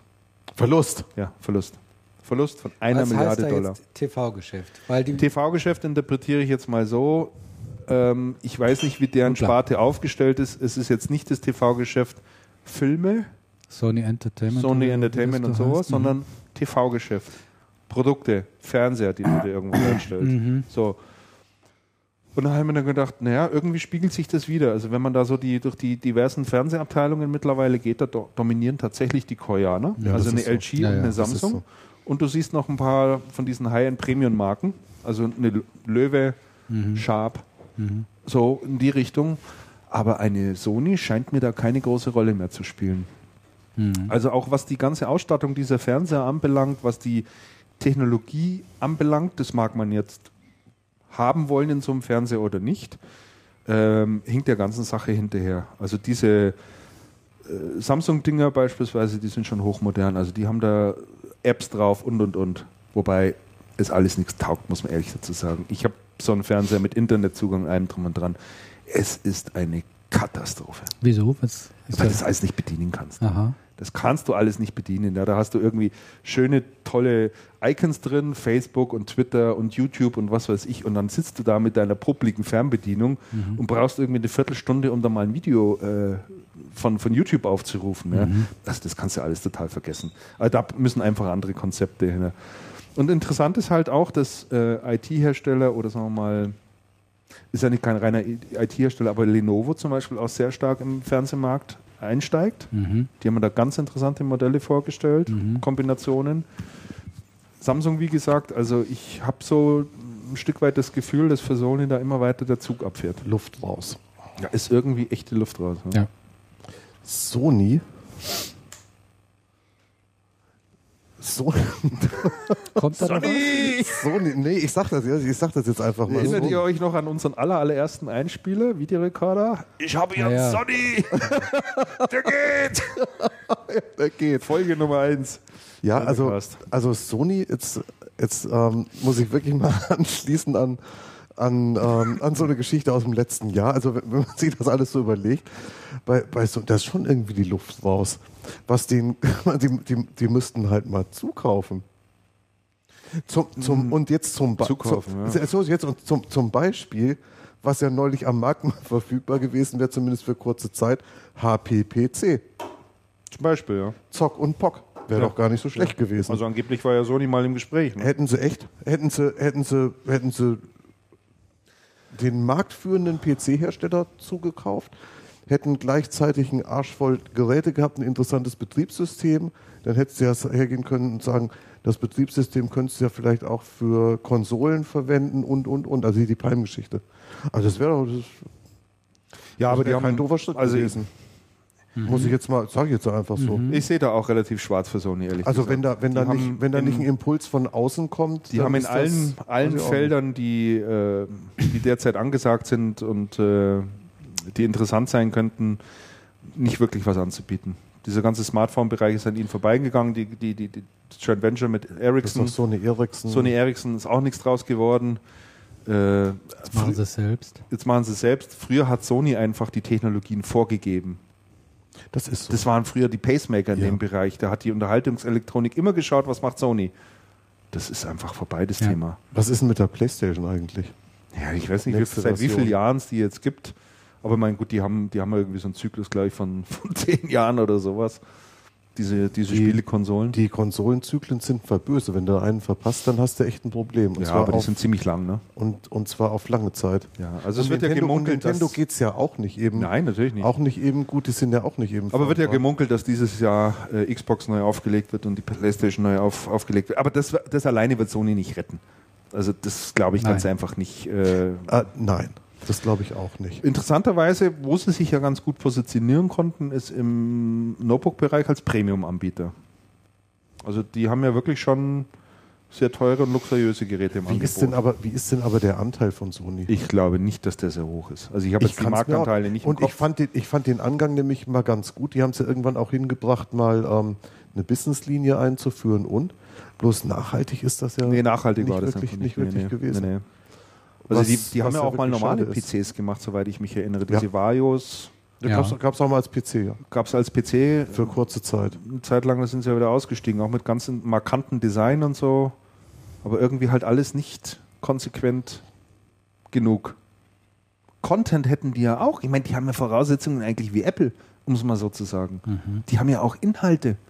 Mhm. Es ist ja nicht so, dass die mit leeren Händen dastehen. Ne? Wisst ihr, was eine total interessante Geschichte ist? Ich irgendwie nicht.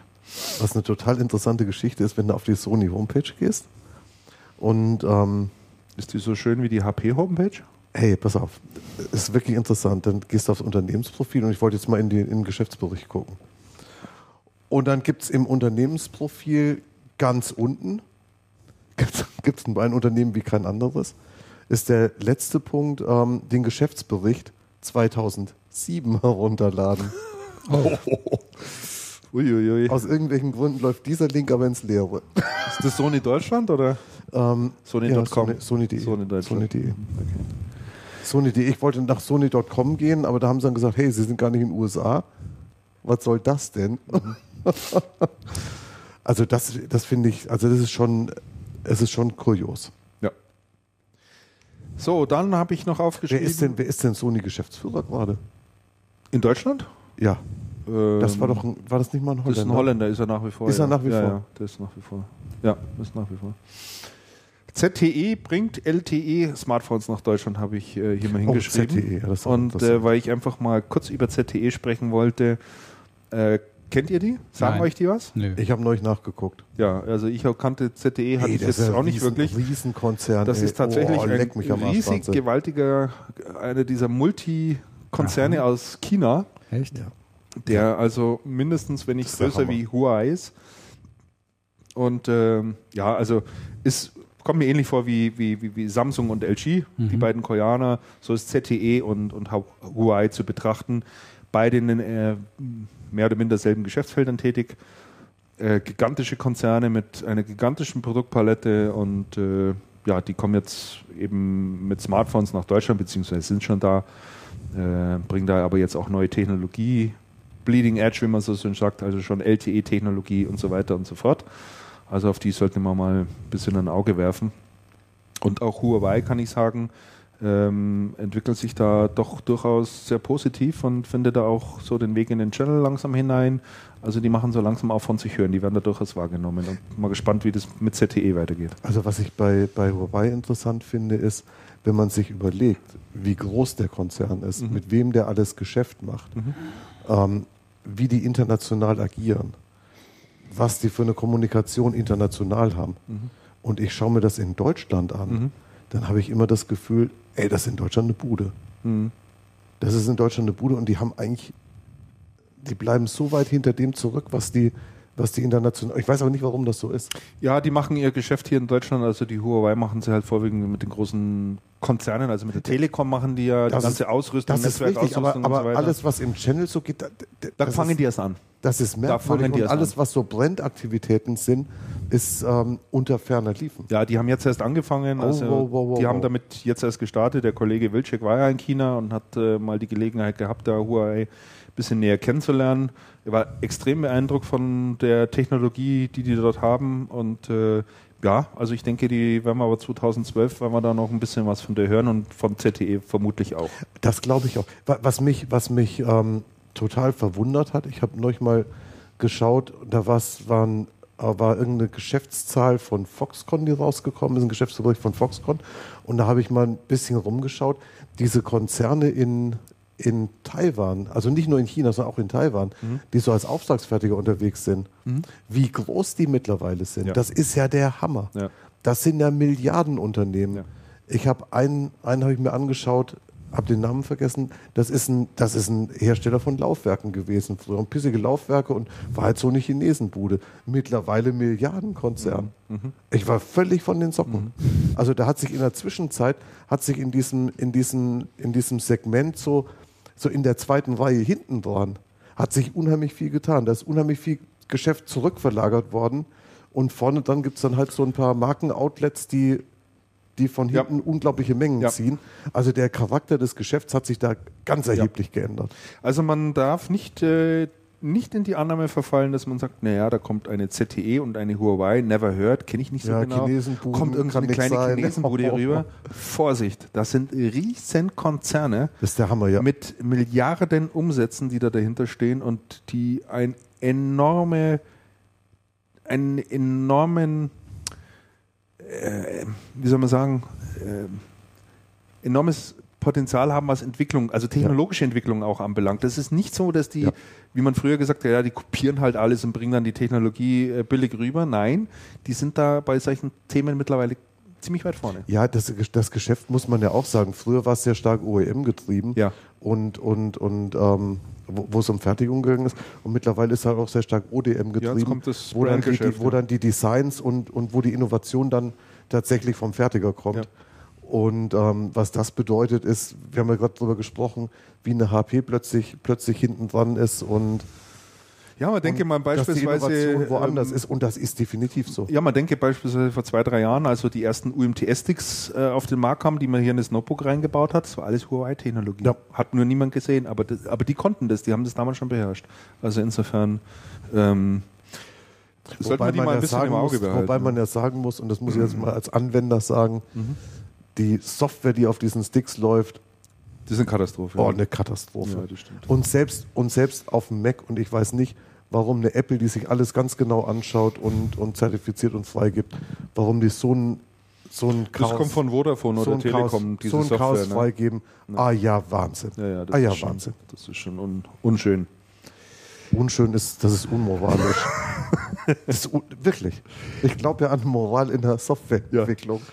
Dann weiß ich nicht, es war im Rahmen der CES, weiß nicht, ob das damit un, äh, was zu tun hat, aber ich fand es äh, sehr bemerkenswert und vielleicht habt ihr es euch auch angeschaut. Logitech, der bekannte Maushersteller, äh, von dem man jetzt auch ähm, so die ganze Zeit nicht wirklich etwas äh, gehört hat.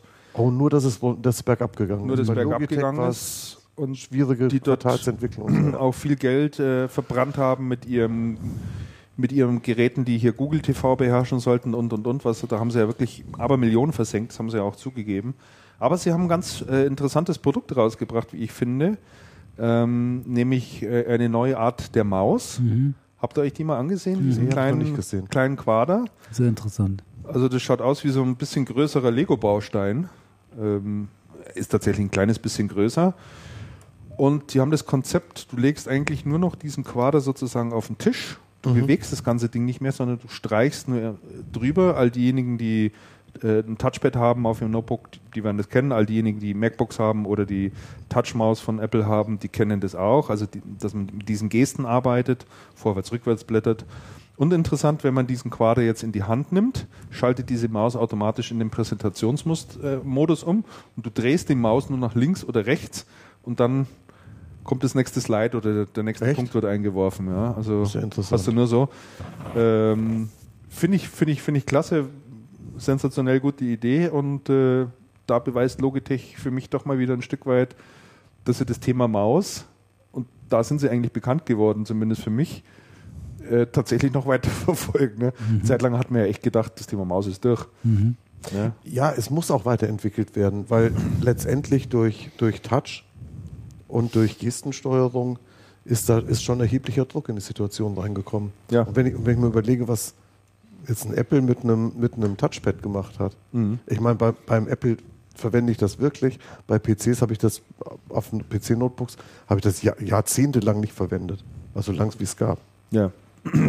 blöder Scheiß. Also sollte man sich mal anschauen. Also Das, äh, und ich das finde ich auch interessant. Ist ein echt interessantes Produkt. Müssten wir mehr in die Hand nehmen, müssen wir ein bisschen mit ein bisschen mitspielen. Ja, ich hoffe, dass wir mal eins zugeschickt bekommen. Hallo Logitech. Was meinst du? Hey, wenn es das Quartalsergebnis hergibt. Ja, also Aber das müssen wir uns wirklich anschauen, weil das sollte man uns wirklich mal ansehen, Ja. ja. weil das ist ja dann schon eine Kombination aus, aus den verschiedenen, aus den verschiedenen Technologien. äh, Weiterentwicklungen, Ja, genau. ja. Ja. Ja. und einfach mal ein ganz anderer Formfaktor. Ja. Das finde ich mal gut, äh, dass man das Ding nicht auf den Tisch rumfahren muss. Das Ja. ist schon mal äh, ein interessanter Schritt. So, und den äh, letzten Punkt, den ich aufgeschrieben habe, bevor wir zu unserem äh, kurzen Rückblick, äh, was wir auch vor zehn Jahren kommen. Äh, T-Systems habe ich mir hier nochmal notiert, die ziemlich heftig unter Druck kommen werden. Und zwar mit Ansage, warum ist das so? Ich weiß nicht, ob ihr euch den Beitrag äh, durchgelesen habt, aber die T-Systems macht natürlich traditionell viel Geschäft mit wem? Mit der Telekom. Mit der Telekom, richtig, und verkauft natürlich äh, die entsprechenden IT-Lösungen an die Telekom. Und äh, das machen die aber natürlich äh, nicht umsonst, sondern sie verlangen das dafür, was ein außenstehender Kunde oder ein nicht zum Telekom-Konzern gehörender Kunde auch zahlen müsste. Ja, also jeder andere, jedes andere Unternehmen, das Mhm. bei T-Systems kauft, muss, muss das bezahlen und so muss es die, T- die Telekom bisher auch machen. Das ändert sich jetzt wohl. Also ist auch vom, äh, äh, vom Telekom-Vorstand so verabschiedet worden. Äh, und zwar, dass die Telekom zum Einkaufspreis quasi äh, bei der T-Systems einkaufen wird. Also es wird einfach nur durchgereicht. Äh, die dürfen nicht höher abrechnen, also müssen ohne Marge abrechnen. Und äh, da kann ich mir durchaus vorstellen, dass da ziemlich eisiger, eisiger Wind auf die T-Systems Oh, das zukommen ich wird. auch. Das glaube ich auch. Mhm. Und äh, ja, ich befürchte da schon Schlimmstes von äh, einer relativ heftigen Entlassungswelle. Und die machen ja sehr viel Geschäft mit der Telekom. Ne? Oh ja. Ich, glaub, Ich weiß nicht, wie viel zwei Prozent sind, aber zwei Drittel, glaube ich, so eine was Dreh ist rum. das? Zwei Drittel. Mhm, ja, Sehr ja. viel. Oh, das ist, ähm, das ist aber massiv. Mhm. Das wird denke ich nicht gut, das wird nicht gut ausgehen. Wobei auf der anderen Seite ist ja die, die Thematik rechte Tasche, linke Tasche. Das ist ja auch doof. Weil im Konzern wird es ja sowieso nur umverteilt. Also insofern. Ja, ja. Also legitim ist das schon. Auch hier ist die gute Frage, ob die Analyse wirklich, die Analyse und die, und die Maßnahme wirklich weit genug greifen Hm. oder in die richtige Richtung greifen. Ja, ja, man kann sich natürlich fragen, von was lebt dann eine T-Systems in Zukunft? Also sie muss einen riesen Apparat vorhalten, um die Telekom befriedigen zu können, Ja. äh, was deren Einkauf anbelangt.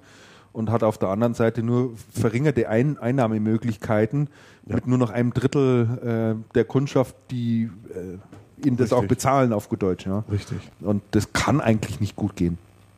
Also rein wirtschaftlich gesehen. Nee, Muss wenn, das wenn, wenn dann jemand auf die, auf, die, ähm, auf die Idee kommt, da mal eine Vollkostenkalkulation zu machen Ja.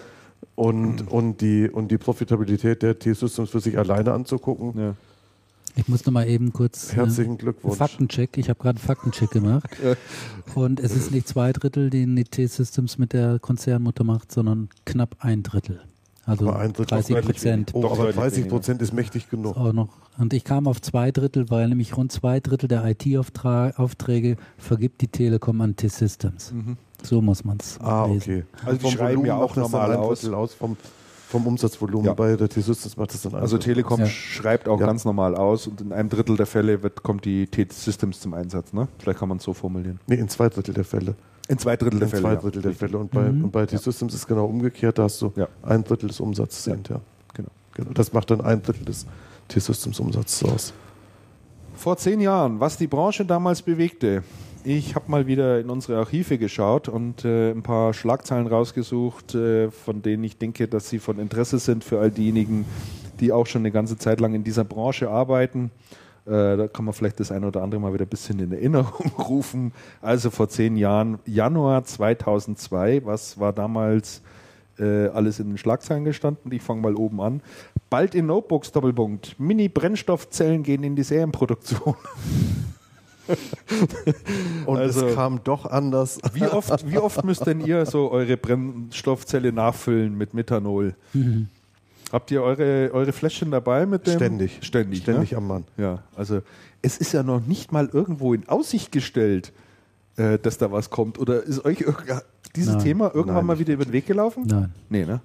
Toshiba war damals ganz groß vorne, ne? Und haben, Ach du meine Herren. Ja. kann ich mich noch erinnern. Na gut, ja, ja. das ist dann ja ganz anders gekommen. Also im Toshiba-Konzern, über den könnten wir auch mal ein Special ja. anstellen. ja, Toshiba wäre echt mal interessant. Also ja, das ist, wo das heute steht, da möchte man ja auch weinen. geht, geht, geht, geht so langsam Richtung Kodak, hätte ich jetzt mal gesagt, aber das wäre jetzt, Uh, gem- nee, das nee, wäre jetzt gemein, ne? Also ich glaube, das, Mehr so das, stimmt auch, Sony. das stimmt auch nicht. Richtung Sony. Japaner schon wieder, siehst du? Ja. Hast es wieder. Ne? Ja.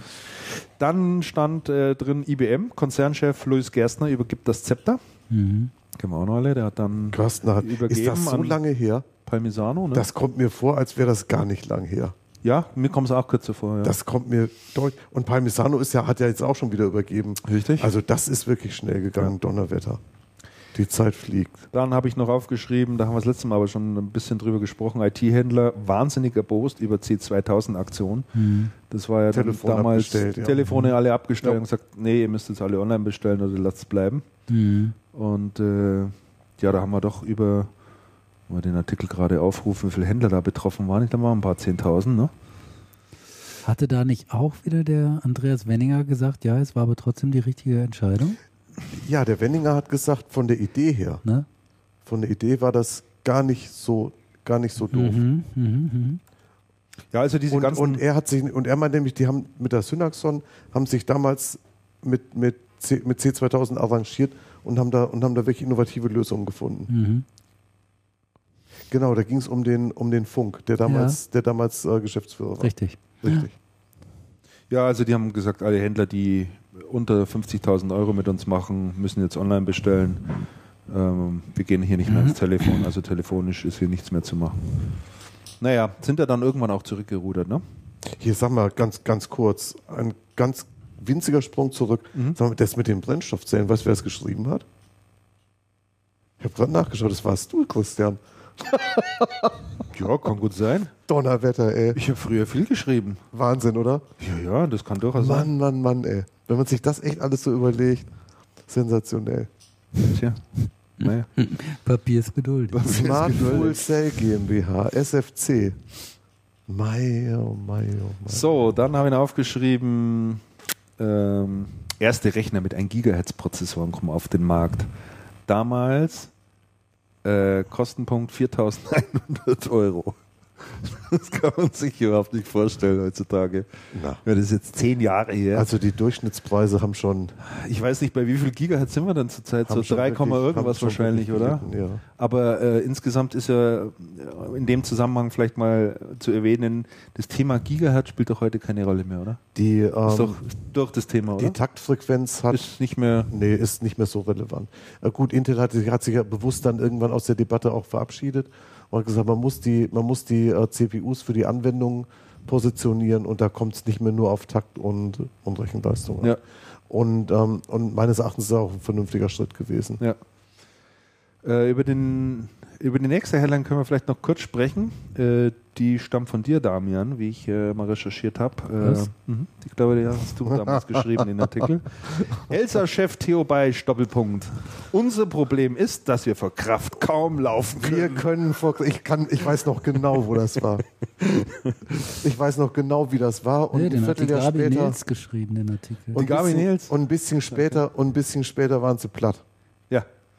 Bisschen später waren sie platt. Das ein war bisschen eben später waren sie platt. unmittelbar da hat der davor. ne? Beisch, da hat der Beisch vielleicht doch ein bisschen äh, übertrieben, oder? Ja. Der, Es war nicht vor Kraft, konnten sie kaum laufen. nee, ist aber Kraftlosigkeit. Also die, Vor sind, Saftlosigkeit.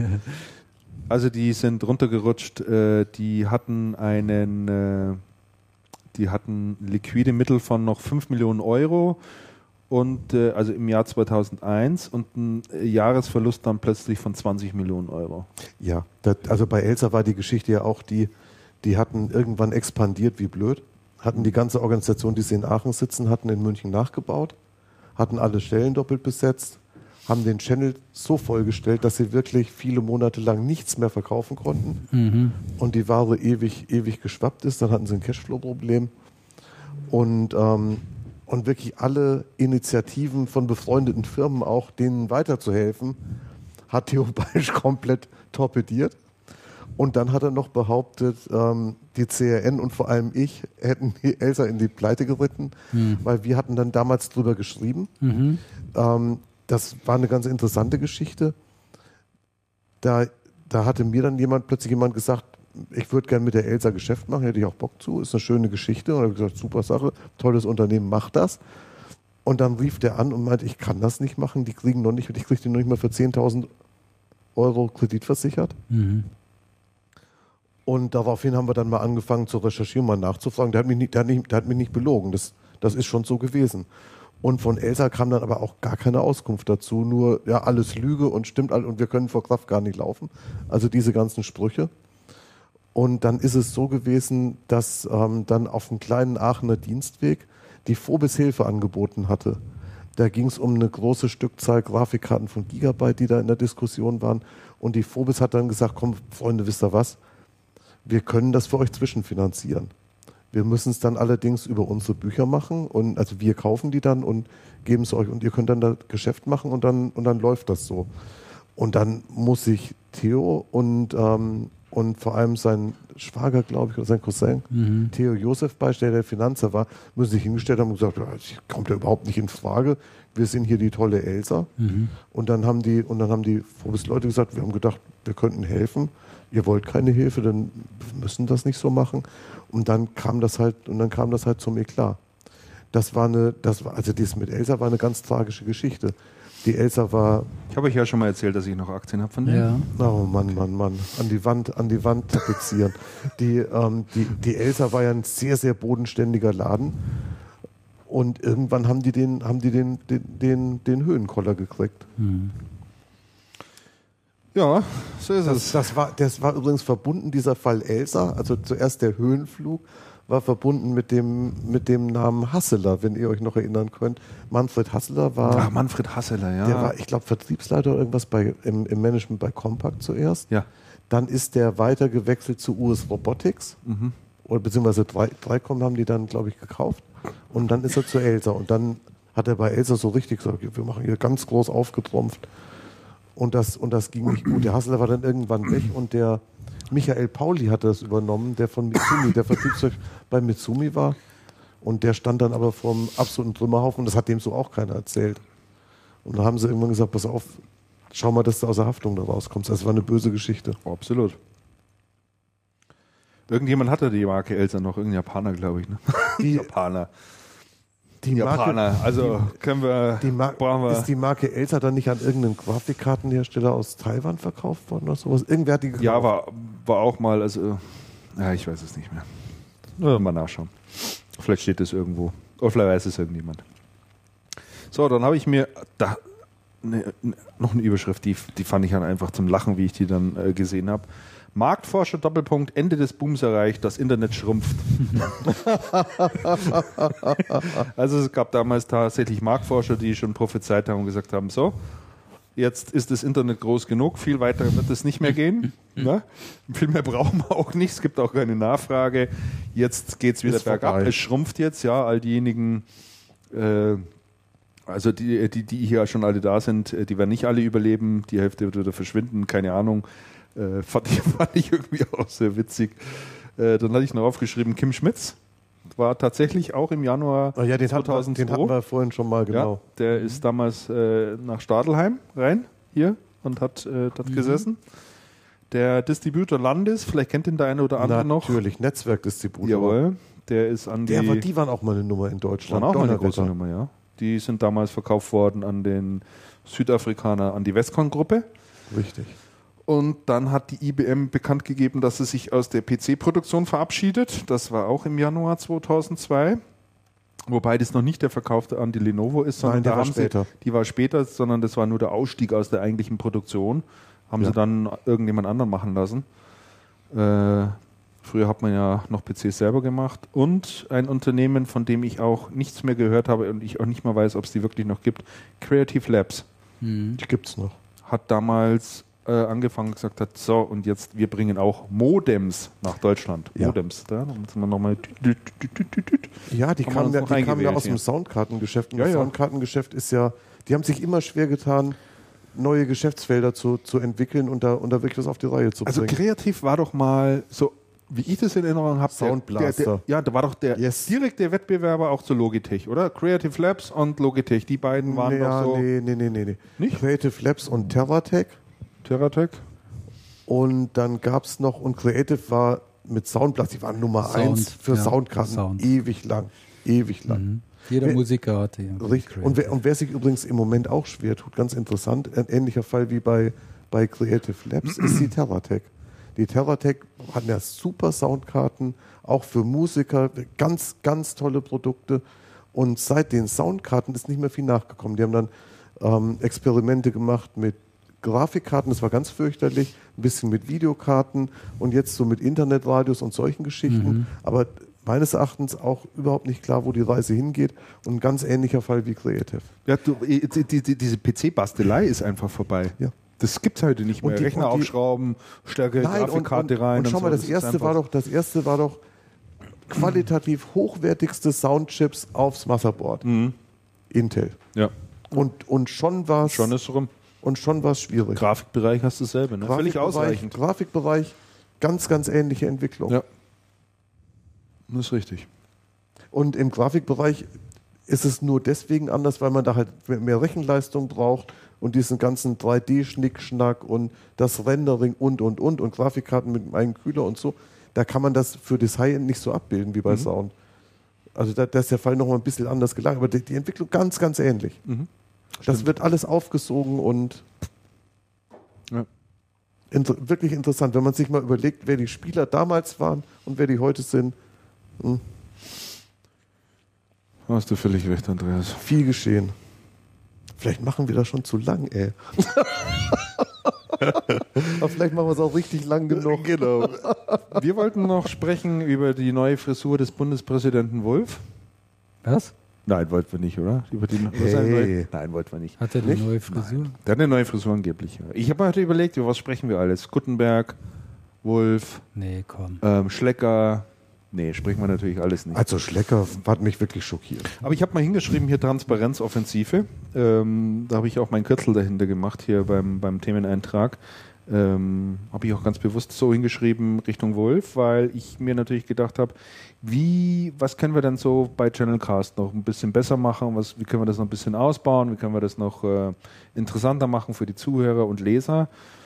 Und ich habe mir gedacht, ähm, äh, was ich mal machen möchte, ich werde jetzt regelmäßig bei uns auf dem Blog äh, channelcast.de äh, quasi meine Links der Woche veröffentlichen. Also all die Nachrichten, wo ich der Meinung bin, dass die signifikant sind und wichtig sind für die Branche, die werde ich dort jetzt einfach mal reinstellen. Äh, und werde es einfach mit anderen teilen, die es wissen wollen oder auch nicht. Vielleicht ist da das ein oder andere für jemanden dabei. Möglich wird das Ganze mittlerweile, weil, also ich bin ja ein extremer News-Junkie. Ich lese so am Tag, habe ich mal ausgerechnet, um die 400 Nachrichten. Also ich habe etwa 30 RSS-Feeds Das ist sehr abonniert vorbildlich. Äh, aus allen möglichen Bereichen. Jetzt mal nur IT, ist nur IT, etliche amerikanische und, und, und. Kann auch gerne mal sagen, welche Feeds sich alle äh, abonniert haben. Das Problem ist natürlich, was ich nicht mache und was ich mir auch zeitlich natürlich überhaupt nicht leisten kann, weil der eine oder andere fragt sich, jetzt spinnt denn der Meier, hat er nichts anderes zu tun, der kann ja nicht den ganzen Tag hier nur im Web surfen. Ich kann natürlich nicht die einzelnen Websites hier ansteuern und mich dann da durchklicken und dieses ganze Zeug lesen. Also, was mache ich? Effizient und ich bin nach wie vor absoluter Fan davon, sind RSS-Feeds, wo ich die Headline geliefert bekomme, mitunter ein bisschen vernünftiges Vorspann. Frontend. Vernünftiges Frontend gibt es mittlerweile. Ich äh, benutze auf dem Mac hier übrigens dazu Reader, schreibt sich R-E-D-E-R. Ganz tolles Programm. Äh, der synchronisiert sich auch mit dem Google Reader. Ähm, und äh, über den manage ich meine RSS-Feeds. So, dann geht es aber weiter, ähm, weil es schon ein bisschen arg trocken ist, teilweise die, äh, die Feeds dann so direkt zu lesen und nur, nur noch durchzuscannen äh, was mit dem Ding ganz gut geht, nutze ich mittlerweile auf meinem iPad ein Programm, das ich kurz vorstellen möchte. Das nennt sich äh, Flipboard. Flipboard ähm, macht aus den RSS-Feeds eine Art Mini-Zeitung, so kann man vielleicht sagen. Also die Artikel bekommen wieder eine Headline, kurzen Vorspann. Man kann da durch Wischgesten ganz einfach wie durch eine Art Zeitung durchblättern. Ich kann dort meine Facebook-Sachen drüber laufen lassen, ich kann Twitter drüber laufen lassen, ich kann nochmal sagen, aus der großen Auswahl der RSS-Feeds nehme ich jetzt mal die äh, nur raus, die channel-relevant sind und lasse mir die extra anzeigen. Und äh, dann nutze ich zusätzlich noch als Dienst und dann ist mein Workflow da sozusagen auch beendet, einen Dienst, der heißt Instapaper. Früher hat man ja, wenn man irgendwo auf einer Webseite war und fand die interessant, was hat man gemacht? Man hat einen Bookmark gesetzt, mhm. was äh, zur Konsequenz hatte, dass man dann irgendwann 1500 Bookmarks bei sich im, im Browser drin hatte und du hast natürlich nichts mehr gefunden. So, und mittlerweile gibt es äh, Dienste, die das in der Cloud abfangen. Und einer davon, von dem ich sehr begeistert bin, der nennt sich Instapaper. Ähm, den gibt es eigentlich für so ziemlich jeden Browser als Bookmarklet. Das heißt, äh, ich bin auf einer Webseite, drücke einen bestimmten Knopf und dann wird ein Bookmark hinterlegt in diesem Cloud-Dienst, den ich dann auf dem iPad oder auf meinem Desktop oder auf dem Notebook auch wieder zur Verfügung habe und kann mir das dann einfach später anschauen. Äh, Finde ich ganz toll, diesen Workflow und kann das nur empfehlen, sich die beiden äh, Programme Flipboard und Instapaper mal näher anzuschauen. Und man kann halt hocheffizient und sehr, sehr schnell sich einen Überblick verschaffen über äh, das aktuelle Tagesgeschehen und was einen halt sonst noch so interessiert. Mhm. Ja, und im Rahmen dessen kann ich dann eben auch aus diesem Dienst heraus, äh, fallen dann bestimmte Überschriften raus oder Beiträge raus, wo ich der Meinung bin, dass sie interessant und lesenswert sind und die werde ich jetzt heute immer reinstellen bei uns bei Channelcast. Und mal sehen, wie es angenommen wird. Und dann wollte ich euch, weil wir vorhin äh, zu Beginn über Weihnachten gesprochen hatten, ähm, wollte ich mal noch was zum Besten geben. Ich habe jetzt tatsächlich zu Weihnachten einen neuen Fernseher gekauft. Wir hatten bisher im Wohnzimmer keinen Fernseher. Ich war immer dagegen, weil ich jemand bin, der sagt, ich mag nicht so ein fernsehzentriertes Wohnzimmer haben, wo alles äh, auf diesen Fernseher ausgerichtet ist. So, jetzt äh, ist die Zeit gekommen, nachdem diese Dinger eben nur noch einen halben Zentimeter dick sind und du die einfach wie ein Bild an die Wand hängen kannst, haben wir gedacht, so, jetzt schlage ich mal zu. Hab mir also einen schönen Samsung-Fernseher gekauft, hab mir einen Verstärker gekauft von der Firma Yamaha. Viele sagen immer Yamaha, das ist mhm. falsch, wie ich weiß. Das heißt Yamaha. Und äh, ja. ja. Yamaha. Yamaha. Genau. Einen, äh, einen Blu-ray-Player habe ich mir dazu gekauft und ein Apple TV. Klar. Apple TV übrigens, muss ich sagen, sensationelles Produkt. Alles andere hätte mich jetzt auch überrascht. ich habe mir auch Konkurrenzmodelle angeschaut. Ich sagte jetzt den Hersteller nicht, also die ähnliche Lösungen machen. Apple TV sensationell. So, wie auch immer. So, dann haben wir gedacht, ist ja heutzutage alles kein Problem mehr, dieses Zeug miteinander zu verbinden. Es gibt ja HDMI. Mhm. Ne? So, da hast du ja diese Kabel, da steckst du einzelne Verstärker rein und und und. So, und das habe ich alles gemacht. Prost, Andreas. Das heißt, ich habe äh, hab, äh, gelernt, man muss also alle, also die Blu-ray-Player und, und, und, und das Apple TV muss man in diesen Verstärker reinstecken, den Fernseher in den Verstärker reinstecken. Nee, äh, die beiden Sachen in den Verstärker reinstecken und dann von dem Verstärker zum Fernseher und dann ist alles gut. Und der Rest managt dann sozusagen der Fernseher. Und es hat halt LSI überhaupt nicht funktioniert. Also ich sag euch, ähm, IT mag schon schwierig sein, aber diese ganze Audio- und EE-UE-Geschichte, das ist also nach wie vor eine Katastrophe, trotz mhm. HDMI. Dann habe ich da vorhin abgeklappert und so weiter. Ich habe das alles nicht zum Laufen bekommen. Jetzt habe ich so gemacht, ich habe diese ganzen Komponenten alle in den Fernseher reingesteckt. Der hat Gott sei Dank vier oder fünf HDMI-Buchsen. und dann ein Kabel noch wieder raus zum Verstärker und irgendwie läuft's. Und ich bin happy. Also, aber äh, also wenn man der Meinung ist, dass sich diese UE-Geschichte irgendwie großartig weiterentwickelt hätte und Aha. alles einfacher geworden ist, Vergiss es. Echt, vergiss das ist mal ein interessanter Erfahrung. Vergiss es. Also es ist überhaupt nicht vorangegangen in dem Bereich. Das ist nach wie vor extrem kompliziert. Mhm. Da gibt es auch Standards mittlerweile, sodass man sagen kann, wenn du deinen Blu-ray-Player einschaltest, geht bitte der Fernseher mit an. Ne? So, so, Dinge, die ich einfach erwarte. Oder mhm ich schalte auf den Apple TV um und erwarte, dass äh, der, der Fernseher auch sein Bild wechselt sozusagen und auf den entsprechenden Kanal schaltet oder entsprechenden Eingang schaltet. All das geht. Jeder Hersteller hat dort äh, irgendwie so eine Technologie. Basiert alles auf dem eigenen Protokoll. Bei Sony heißt es BraviaNet, bei mhm. Samsung heißt es AnyNet, bei, was weiß ich, LG heißt es wahrscheinlich wieder irgendwie anders. Also die Branche tut auch alles dafür, um ihr ganzes Gerümpel so intransparent wie nur irgendwie möglich zu machen. Das heißt, bleibst du bei einem Hersteller, ist alles gut. Dann ist alles super. gut. Dann Mischst ist alles du die gut. Geräte, Wenn du hast die du ein echtes Problem. musst du irgendwie Experte sein, um zu wissen, Mein was meint der jetzt wieder mit diesem Anynet?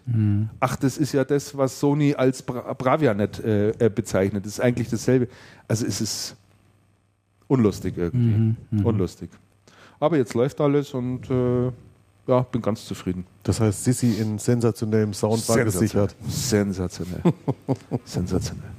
Sissy und Jean de Schaf und ähnliches. Kennt das jemand, Jean de Schaf? Selbstverständlich. Ja, Das ist doch toll, durchaus. Das Schaf ist gut. Finde ich ja richtig Ja. gut. So, ähm, weil wir darüber sprechen wollten, was finden wir gut oder was finden wir nicht gut, kommen wir zu den Picks in dieser Woche und äh, ich hätte mal vorgeschlagen, dass das wird ein Eintrag von Andreas, wenn ich sehe, muss ich jetzt schon lachen. Das ist, mal, das ist eine Warnung.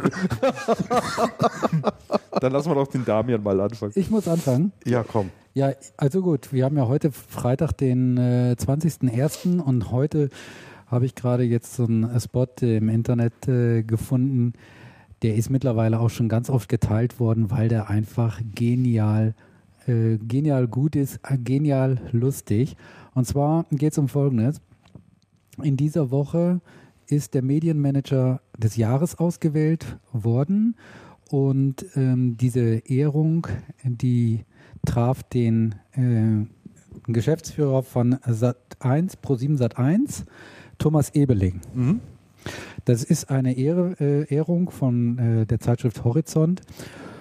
Und die hat das jetzt auf ihrer Homepage ähm, ähm, veröffentlicht und dazu einen Clip veröffentlicht mit dem ähm, lieben äh, Versicherungsmitarbeiter äh, Bernd Stromberg. Bernd. Stromberg, Bernd Stromberg und mit unserem Lieblingspolitiker äh, Edmund Stoiber. Was eine Kombination mit Also- dem echten Edmund Stoiber. Mit dem echten echten, ja. Edmund, Edmund Stoiber. Der sitzt ja da im Kennt- Beirat. Hast du das noch gar nicht gesehen, Andreas? Nein, ich habe das noch nicht gesehen. Oh, ich habe nur gesehen, das dass es das gibt. Ich habe es immer noch nicht angeschaut. Das macht Hoffnung, dass das da draußen noch einige paar Leute gibt, die den Spot nicht gesehen haben.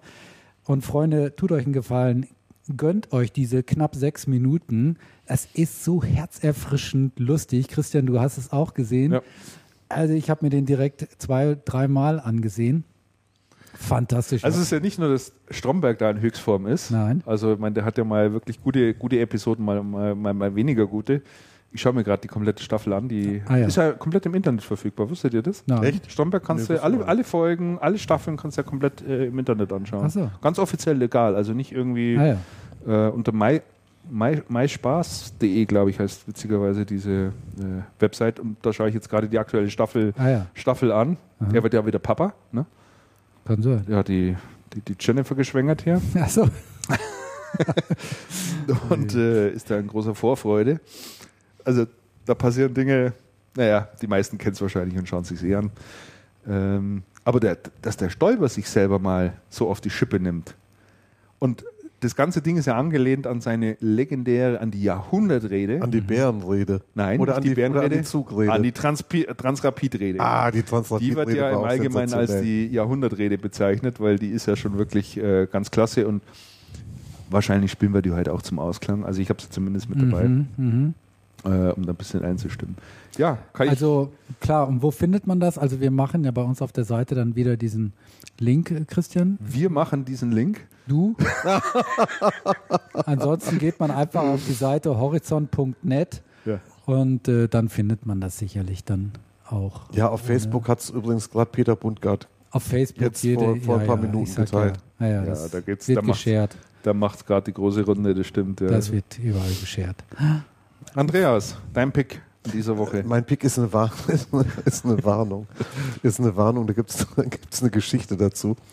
Ähm, wir sind ja mit dem, wir sind ja mit dem, ähm, mit dem Studio zu mir umgezogen von Damian in die Stadt. Ja. Und dann war natürlich für mich die erste wichtige Frage, wo kriege ich den blöden Club Mate her? Was heißt blöd, ist ja ein tolles Getränk. Ja. Und habe dann nachgeschaut und den gibt es bei mir gar nicht so weit weg im Hellas Getränkemarkt, in dem kein Grieche bedient, sondern so ein Urbayer, der irgendwie auch ganz gern mal einen trinkt. Total netter Typ. Deswegen der Name Hellas. Deswegen der Name Hellas, wir verstehen uns ausgezeichnet. Und dann habe ich da neulich schon was gesehen. Das sah ganz komisch aus, so eine, so eine schwarze Flasche mit, einer dunklen, mit einem dunklen Getränk drin, kalte Muschi. Heißt das so? Kalte, heißt so, kalte Muschi. Und da habe ich damals gedacht, und der, der Claim an der Flasche ist Kult. Kalte Kult. Kalte Muschi, Kult. Kult. Mhm. Kult. Und dann habe ich gedacht, ey, das ist ja interessant. Wenn ich das nächste Mal mit dem Auto mal da bin, dann nehme ich mal hier kalte Muschi auch so ein paar Flaschen mit. Da war ich zu Fuß da und habe ich gedacht, bei Regen und dann nehme ich, nehme ich einfach ein paar Club Mate mit und dann, und dann muss das auch gehen. Und okay, jetzt war ich heute vom Podcast mit dem Auto mal da und habe eine Kiste Club Mate mitgenommen, das ist so ein bisschen gereicht und habe gedacht, hey, kalte Muschi, sensationell, nehme ich auch mit. Und dann, und dann gucke ich so drauf und dann steht da das Rotwein-Cola-Zeugs. Und denke, nee, Rotwein-Cola. Und dann spreche ich halt mit hier Herrn Hellas und sag sag mal, hier, was, was, was ist denn das? Ja, sagt, das ist, das ist Rotwein-Cola. Sag, nee, dann kaufe ich das nicht. Und sag, kannst du ruhig kaufen, schmeckt richtig gut.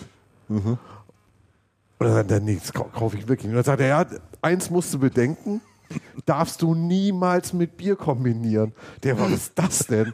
Wieso ist das dann so, so stark in der Kombination? Und haut er, nee, sagt er, das gar nicht. Aber Sonnen, Sonnenschädel und nimmt die Arme so einen halben Meter vom Kopf weg. Und dann sagt er, also ich trinke ja, ich trinke ja immer mal das, was wir hier im Angebot haben, muss er probieren. Und das habe ich dann auch mal gemacht mit Freunden zusammen. Und dann habe ich hinten dann noch Bier getrunken. Ich kriege ja niemals Kopfweh. Aber danach, Donnerwetter, ging mir das schlecht. Oh. Und ich sage das gleich den Kunden, wenn ihr das trinkt, das schmeckt gar nicht schlecht. Aber niemals. Und habe ich gesagt, Freunde der Nacht, Wohl wissend darum, dass wir hier eine feine Bierkollektion Ja, Rotwein, ja, hey, Rotwein, Rotwein, Cola, das geht ja, das ging ja früher schon gar nicht. Und dann noch diese Geschichte. Und ich würde jetzt mal sagen, liebe Leute, Finger weg von kalte Muschi. Wobei ich jetzt auf der Website gesehen habe, die ist ganz witzig gemacht. kalte-muschi.de. Ähm, da gibt's dann noch zwei Neuheiten. Das eine ist ähm, mit frischer Wurzelpower und das andere ist was Grünes. Also eines was Oranges, das andere so, so gelblich-grünlich. Und vielleicht das mal angucken, aber das mit Rotwein-Cola, ey, nee. Das ist für mich auch irgendwie so ein, Nee. ein völlig überkommenes Getränk. Sagt ihr die, sagt euch die Gorsenmaß noch etwas? Boah, ja nicht ja, Bayern, selbstverständlich sagt die was.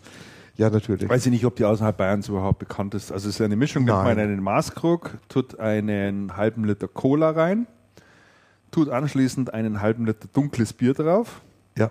Und schüttet dann je nach Belieben entweder Weinbrand dazu ja. Du Schande. oder, Oder Kirsch- Kirschwasser. Nein, Kirschlikör. Kirsch, Kirschlikör. Kirschlikör. Ah, das ist dann, Kirschwasser. Nein, Kirsch, Kirschlikör, das ist dann die Gorsenmaß oder die Kirschgors. Das das war Hammer. so früher in meiner Jugend das Getränk schlechthin. Ja, das glaube ich. Und das ist, also wenn ich das, Oh, ja, ja, selbst wenn das ich das heute riechen würde, ich glaube, na also. So, und aus der Zeit irgendwie scheint mir diese kalte Muschi da zu stammen, wenn ich das äh, zu, zu Also es ist- so. Es ist wirklich der Hammer, das, was, so, was so ein bisschen in die Richtung geht, was, was heute gar nicht mehr geht, war früher so das Ding Whisky Cola. Srüschel. Ach, Whisky Cola war Frischer. herrlich. Aber du, wenn ich jetzt, war ich neulich mal auf so einer, auf so einer Herstellerveranstaltung, da sind die Jungs dann abends dann irgendwann nach dem Ramazzotti zu Whisky Cola übergegangen. Freunde, ich glaube, ich muss jetzt dringend ins Bett. Kenne ich noch von früher. Ja, ja, da Kann du- ich nicht gut heißen. Hast du denn auch noch was, Christian? Ich habe auch noch was, Ja? ja. Ich picke heute mal einen Webservice, einen Internetdienst, den ich sehr interessant finde. Und der heißt IFTTT, also ifttt.com. Und äh, das Ganze steht für eine Abkürzung. Das IFTTT heißt nämlich If This Then That. So, und ähm, wie der Name vielleicht schon ein bisschen verrät, ähm, äh, macht dieser Dienst folgendes: Du möchtest eine bestimmte Aufgabe automatisieren, äh, die du regelmäßig durchführst oder die du regelmäßig durchführen möchtest und ähm, möchtest es äh, jetzt eben automatisieren und dazu kannst du dich dieser Webseite äh, bemühen. Die also folgendes macht. Du schmeißt dort irgendetwas rein und wenn eine bestimmte Bedingung erfüllt ist, dann wird eben etwas Bestimmtes ausgeführt. Und äh, die haben dort schon viele, viele Sachen vorbereitet, äh, indem sie also verschiedene Webdienste miteinander ko kombinieren, also Twitter und Facebook, mhm. E-Mail, Telefon, was weiß ich. Man kann also zum Beispiel sagen, wenn ich ähm, im Meeting sitze und mich langweilt furchtbar und ich muss eigentlich raus jetzt mal hier für zehn Minuten, dann kannst du hier heimlich eine SMS irgendwo hinschicken, ja, an eine mhm. bestimmte Adresse und zwei Sekunden später klingelt dann bei dir das Telefon und du hast einen Grund, vor die Türe zu gehen und bisschen Ach, nee. ne, Pause zu machen. Beispielsweise, ja. Kann man zum Beispiel machen. Oder man kann sagen, immer wenn irgendeine bestimmte bestimmter Name, bestimmter Begriff im Internet auftaucht und gefunden wird, möchte ich eine SMS zugeschickt bekommen oder eine E-Mail zugeschickt bekommen oder es soll für mich getwittert werden oder ich sage, ich mache einen Eintrag bei Facebook, da möchte ich bitte, dass der auch gleichzeitig getwittert wird.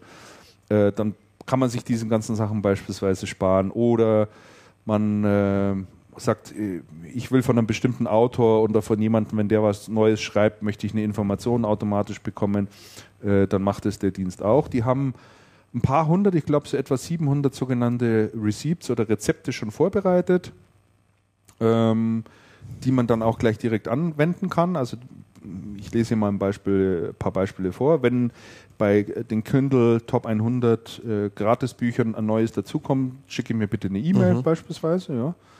Oder wenn es morgen äh, regnen sollte, dann schick mir doch bitte eine E-Mail. Also du brauchst nicht nach dem Wetter schauen, sondern wirst automatisch informiert. Aber nur in dem Fall, wenn es regnet. Wenn es nicht regnet, kriegst du natürlich auch keine E-Mail. Oder es kommt irgendwo ein neues Bild dazu, dann bitte erinnere mich dran auf die Art und Weise. Äh, schicke jedem, der mir bei Twitter folgt, eine kleine Dankesnachricht und und und. Also da gibt es viele interessante Sachen äh, und für viele Anwendungsfälle, über die man vielleicht da oder andersrum gesagt, gibt viele Lösungen hier dafür. Da kann man mal nachschauen, ob man da nicht ein Problem für sich dabei hat. Also Problem für sich dabei hat ist schön. äh, gibt es wirklich gar, auch um, um, um, Webseiten einfach zu überwachen, wenn es dort irgendwie was Neues gibt. Ändert sich die Webseite bei Apple, schickt mir eine E-Mail, weiß mhm. ich, kommt ein neues Produkt raus, was weiß ich. Also, äh, den wollte ich äh, für dieses Mal empfehlen. Gut. Und äh, ja, damit wären wir eigentlich nicht eigentlich, sondern wir sind am Ende schon wieder durch. der Sendung. Jo, mein ja. Parkticket läuft auch gleich ab. Na siehst du, mhm. kriegen wir doch wieder wunderbar hin. Wie immer an dieser Stelle noch der Hinweis darauf, äh, wer uns was Gutes tun will, wie gesagt, ähm, es müssen nicht immer Süßigkeiten sein. Wir haben eine Amazon-Wunschliste, der man sich bedienen kann, oder wir nehmen auch sonstige nahrhaften äh, Dinge entgegen. Die bitte nochmal sich bei Channelcast zu registrieren. Also tun auch immer mehr. Wir werden versuchen, dort äh, wieder regelmäßig zu bloggen und das wieder auch mehr stärker aufleben zu lassen. Ansonsten wie immer jede, jegliches Feedback zu bekommen. Äh, äh, ist willkommen und äh, ich verschenke nach wie vor noch ein paar Apps, nämlich von Instacast, habe ich im letzten Podcast schon darüber berichtet. Für all diejenigen, die ein iPhone haben und keinen Bock haben, das über iTunes zu synchronisieren und Kabel anschließen zu müssen, mhm. ist Instacast einfach die erste Wahl. So, ich glaube, es ist alles gesagt. Ähm, Termin für die nächste Sendung. Wie sieht es denn da aus? Ich habe jetzt mal ausgerechnet 17.02. Mhm. Wie sieht denn das da bei euch so aus? Am 17.02. Mhm. Oh, da ist bei mir ein Freitag. Ja, bei mir auch. bei doch, mir auch. Ging, bei ging, dir auch. Ging schon. Ging schon? Mhm. Dann halten wir den doch mal so vorläufig fest. Ansonsten kündigen wir das wie immer auf den einschlägigen Kanälen an. Oder? Ja. Prima. Dann verabschieden wir uns an der Stelle und sagen auf Wiederhören. Vielen Dank fürs Dabeisein, vielen Dank fürs Zuhören, vielen Dank für den Zuspruch. Genau. Wir hören uns. Auch vielen Dank für die schöne Moderation, Herr Mayer. Sehr gerne. Jetzt ist die Frage, was spielen wir heute zum Ausklang? Ich habe mehrere Möglichkeiten mitgebracht. Ähm, so ein paar Telefongeschichten wieder, wo es einmal um PC-Support geht im Mediamarkt. Da kennen wir ja die Geschichte mit dem Videorekorder. Äh, da habe ich was Witziges dabei zum Thema ISDN-Umstellung, ist schon eine Weile her, aber auch echt zum Ablachen. Oder wir geben uns nochmal die Rede von Stoiber mit dem Transrapid. Wie lange ist denn die? Weiß ich jetzt gar nicht. Ist sie gut? Gerede. Gut, ihr sie, sonst wäre die, ja, die sonst, klassisch. Sonst wäre die nie, nie, nie in die äh, eingegangen hier, ne? Könnt ihr euch für irgendwas entscheiden? Machen wir Transrapid heute, Ja, oder? Dann heben wir uns die guten Ja, Sachen der für uns Stoiber, ist doch, der Stoiber ist doch toll. Ja. Der Steiber ist toll. Ja, der tun was was für die Politik. ja. So, das- der Michael Grimmer verabschiedet sich hier auch noch im, im Chat, sage ich. Servus. Michael, mach's gut. Wir sehen uns eh nächste Woche. Und äh, dann alles Gute, viel Erfolg weiterhin. Bis nächste Woche. Servus, ciao. Bis dahin, tschüss. Wenn Sie vom Hauptbahnhof in München mit zehn Minuten, ohne dass Sie am Flughafen noch einchecken müssen, dann starten Sie im Grunde genommen am Flughafen, am, am Hauptbahnhof in München, starten Sie Ihren Flug.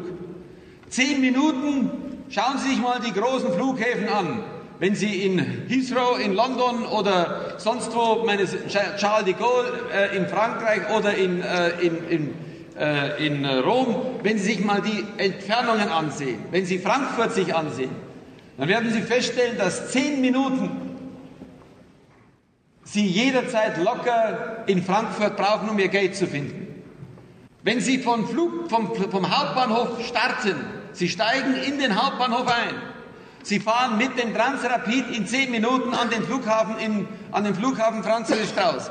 Dann starten Sie praktisch hier am Hauptbahnhof in München. Das bedeutet natürlich, dass der Hauptbahnhof im Grunde genommen näher an Bayern, an die bayerischen Städte heranwächst, weil das ja klar ist, weil auf dem Hauptbahnhof viele Linien aus Bayern zusammenlaufen.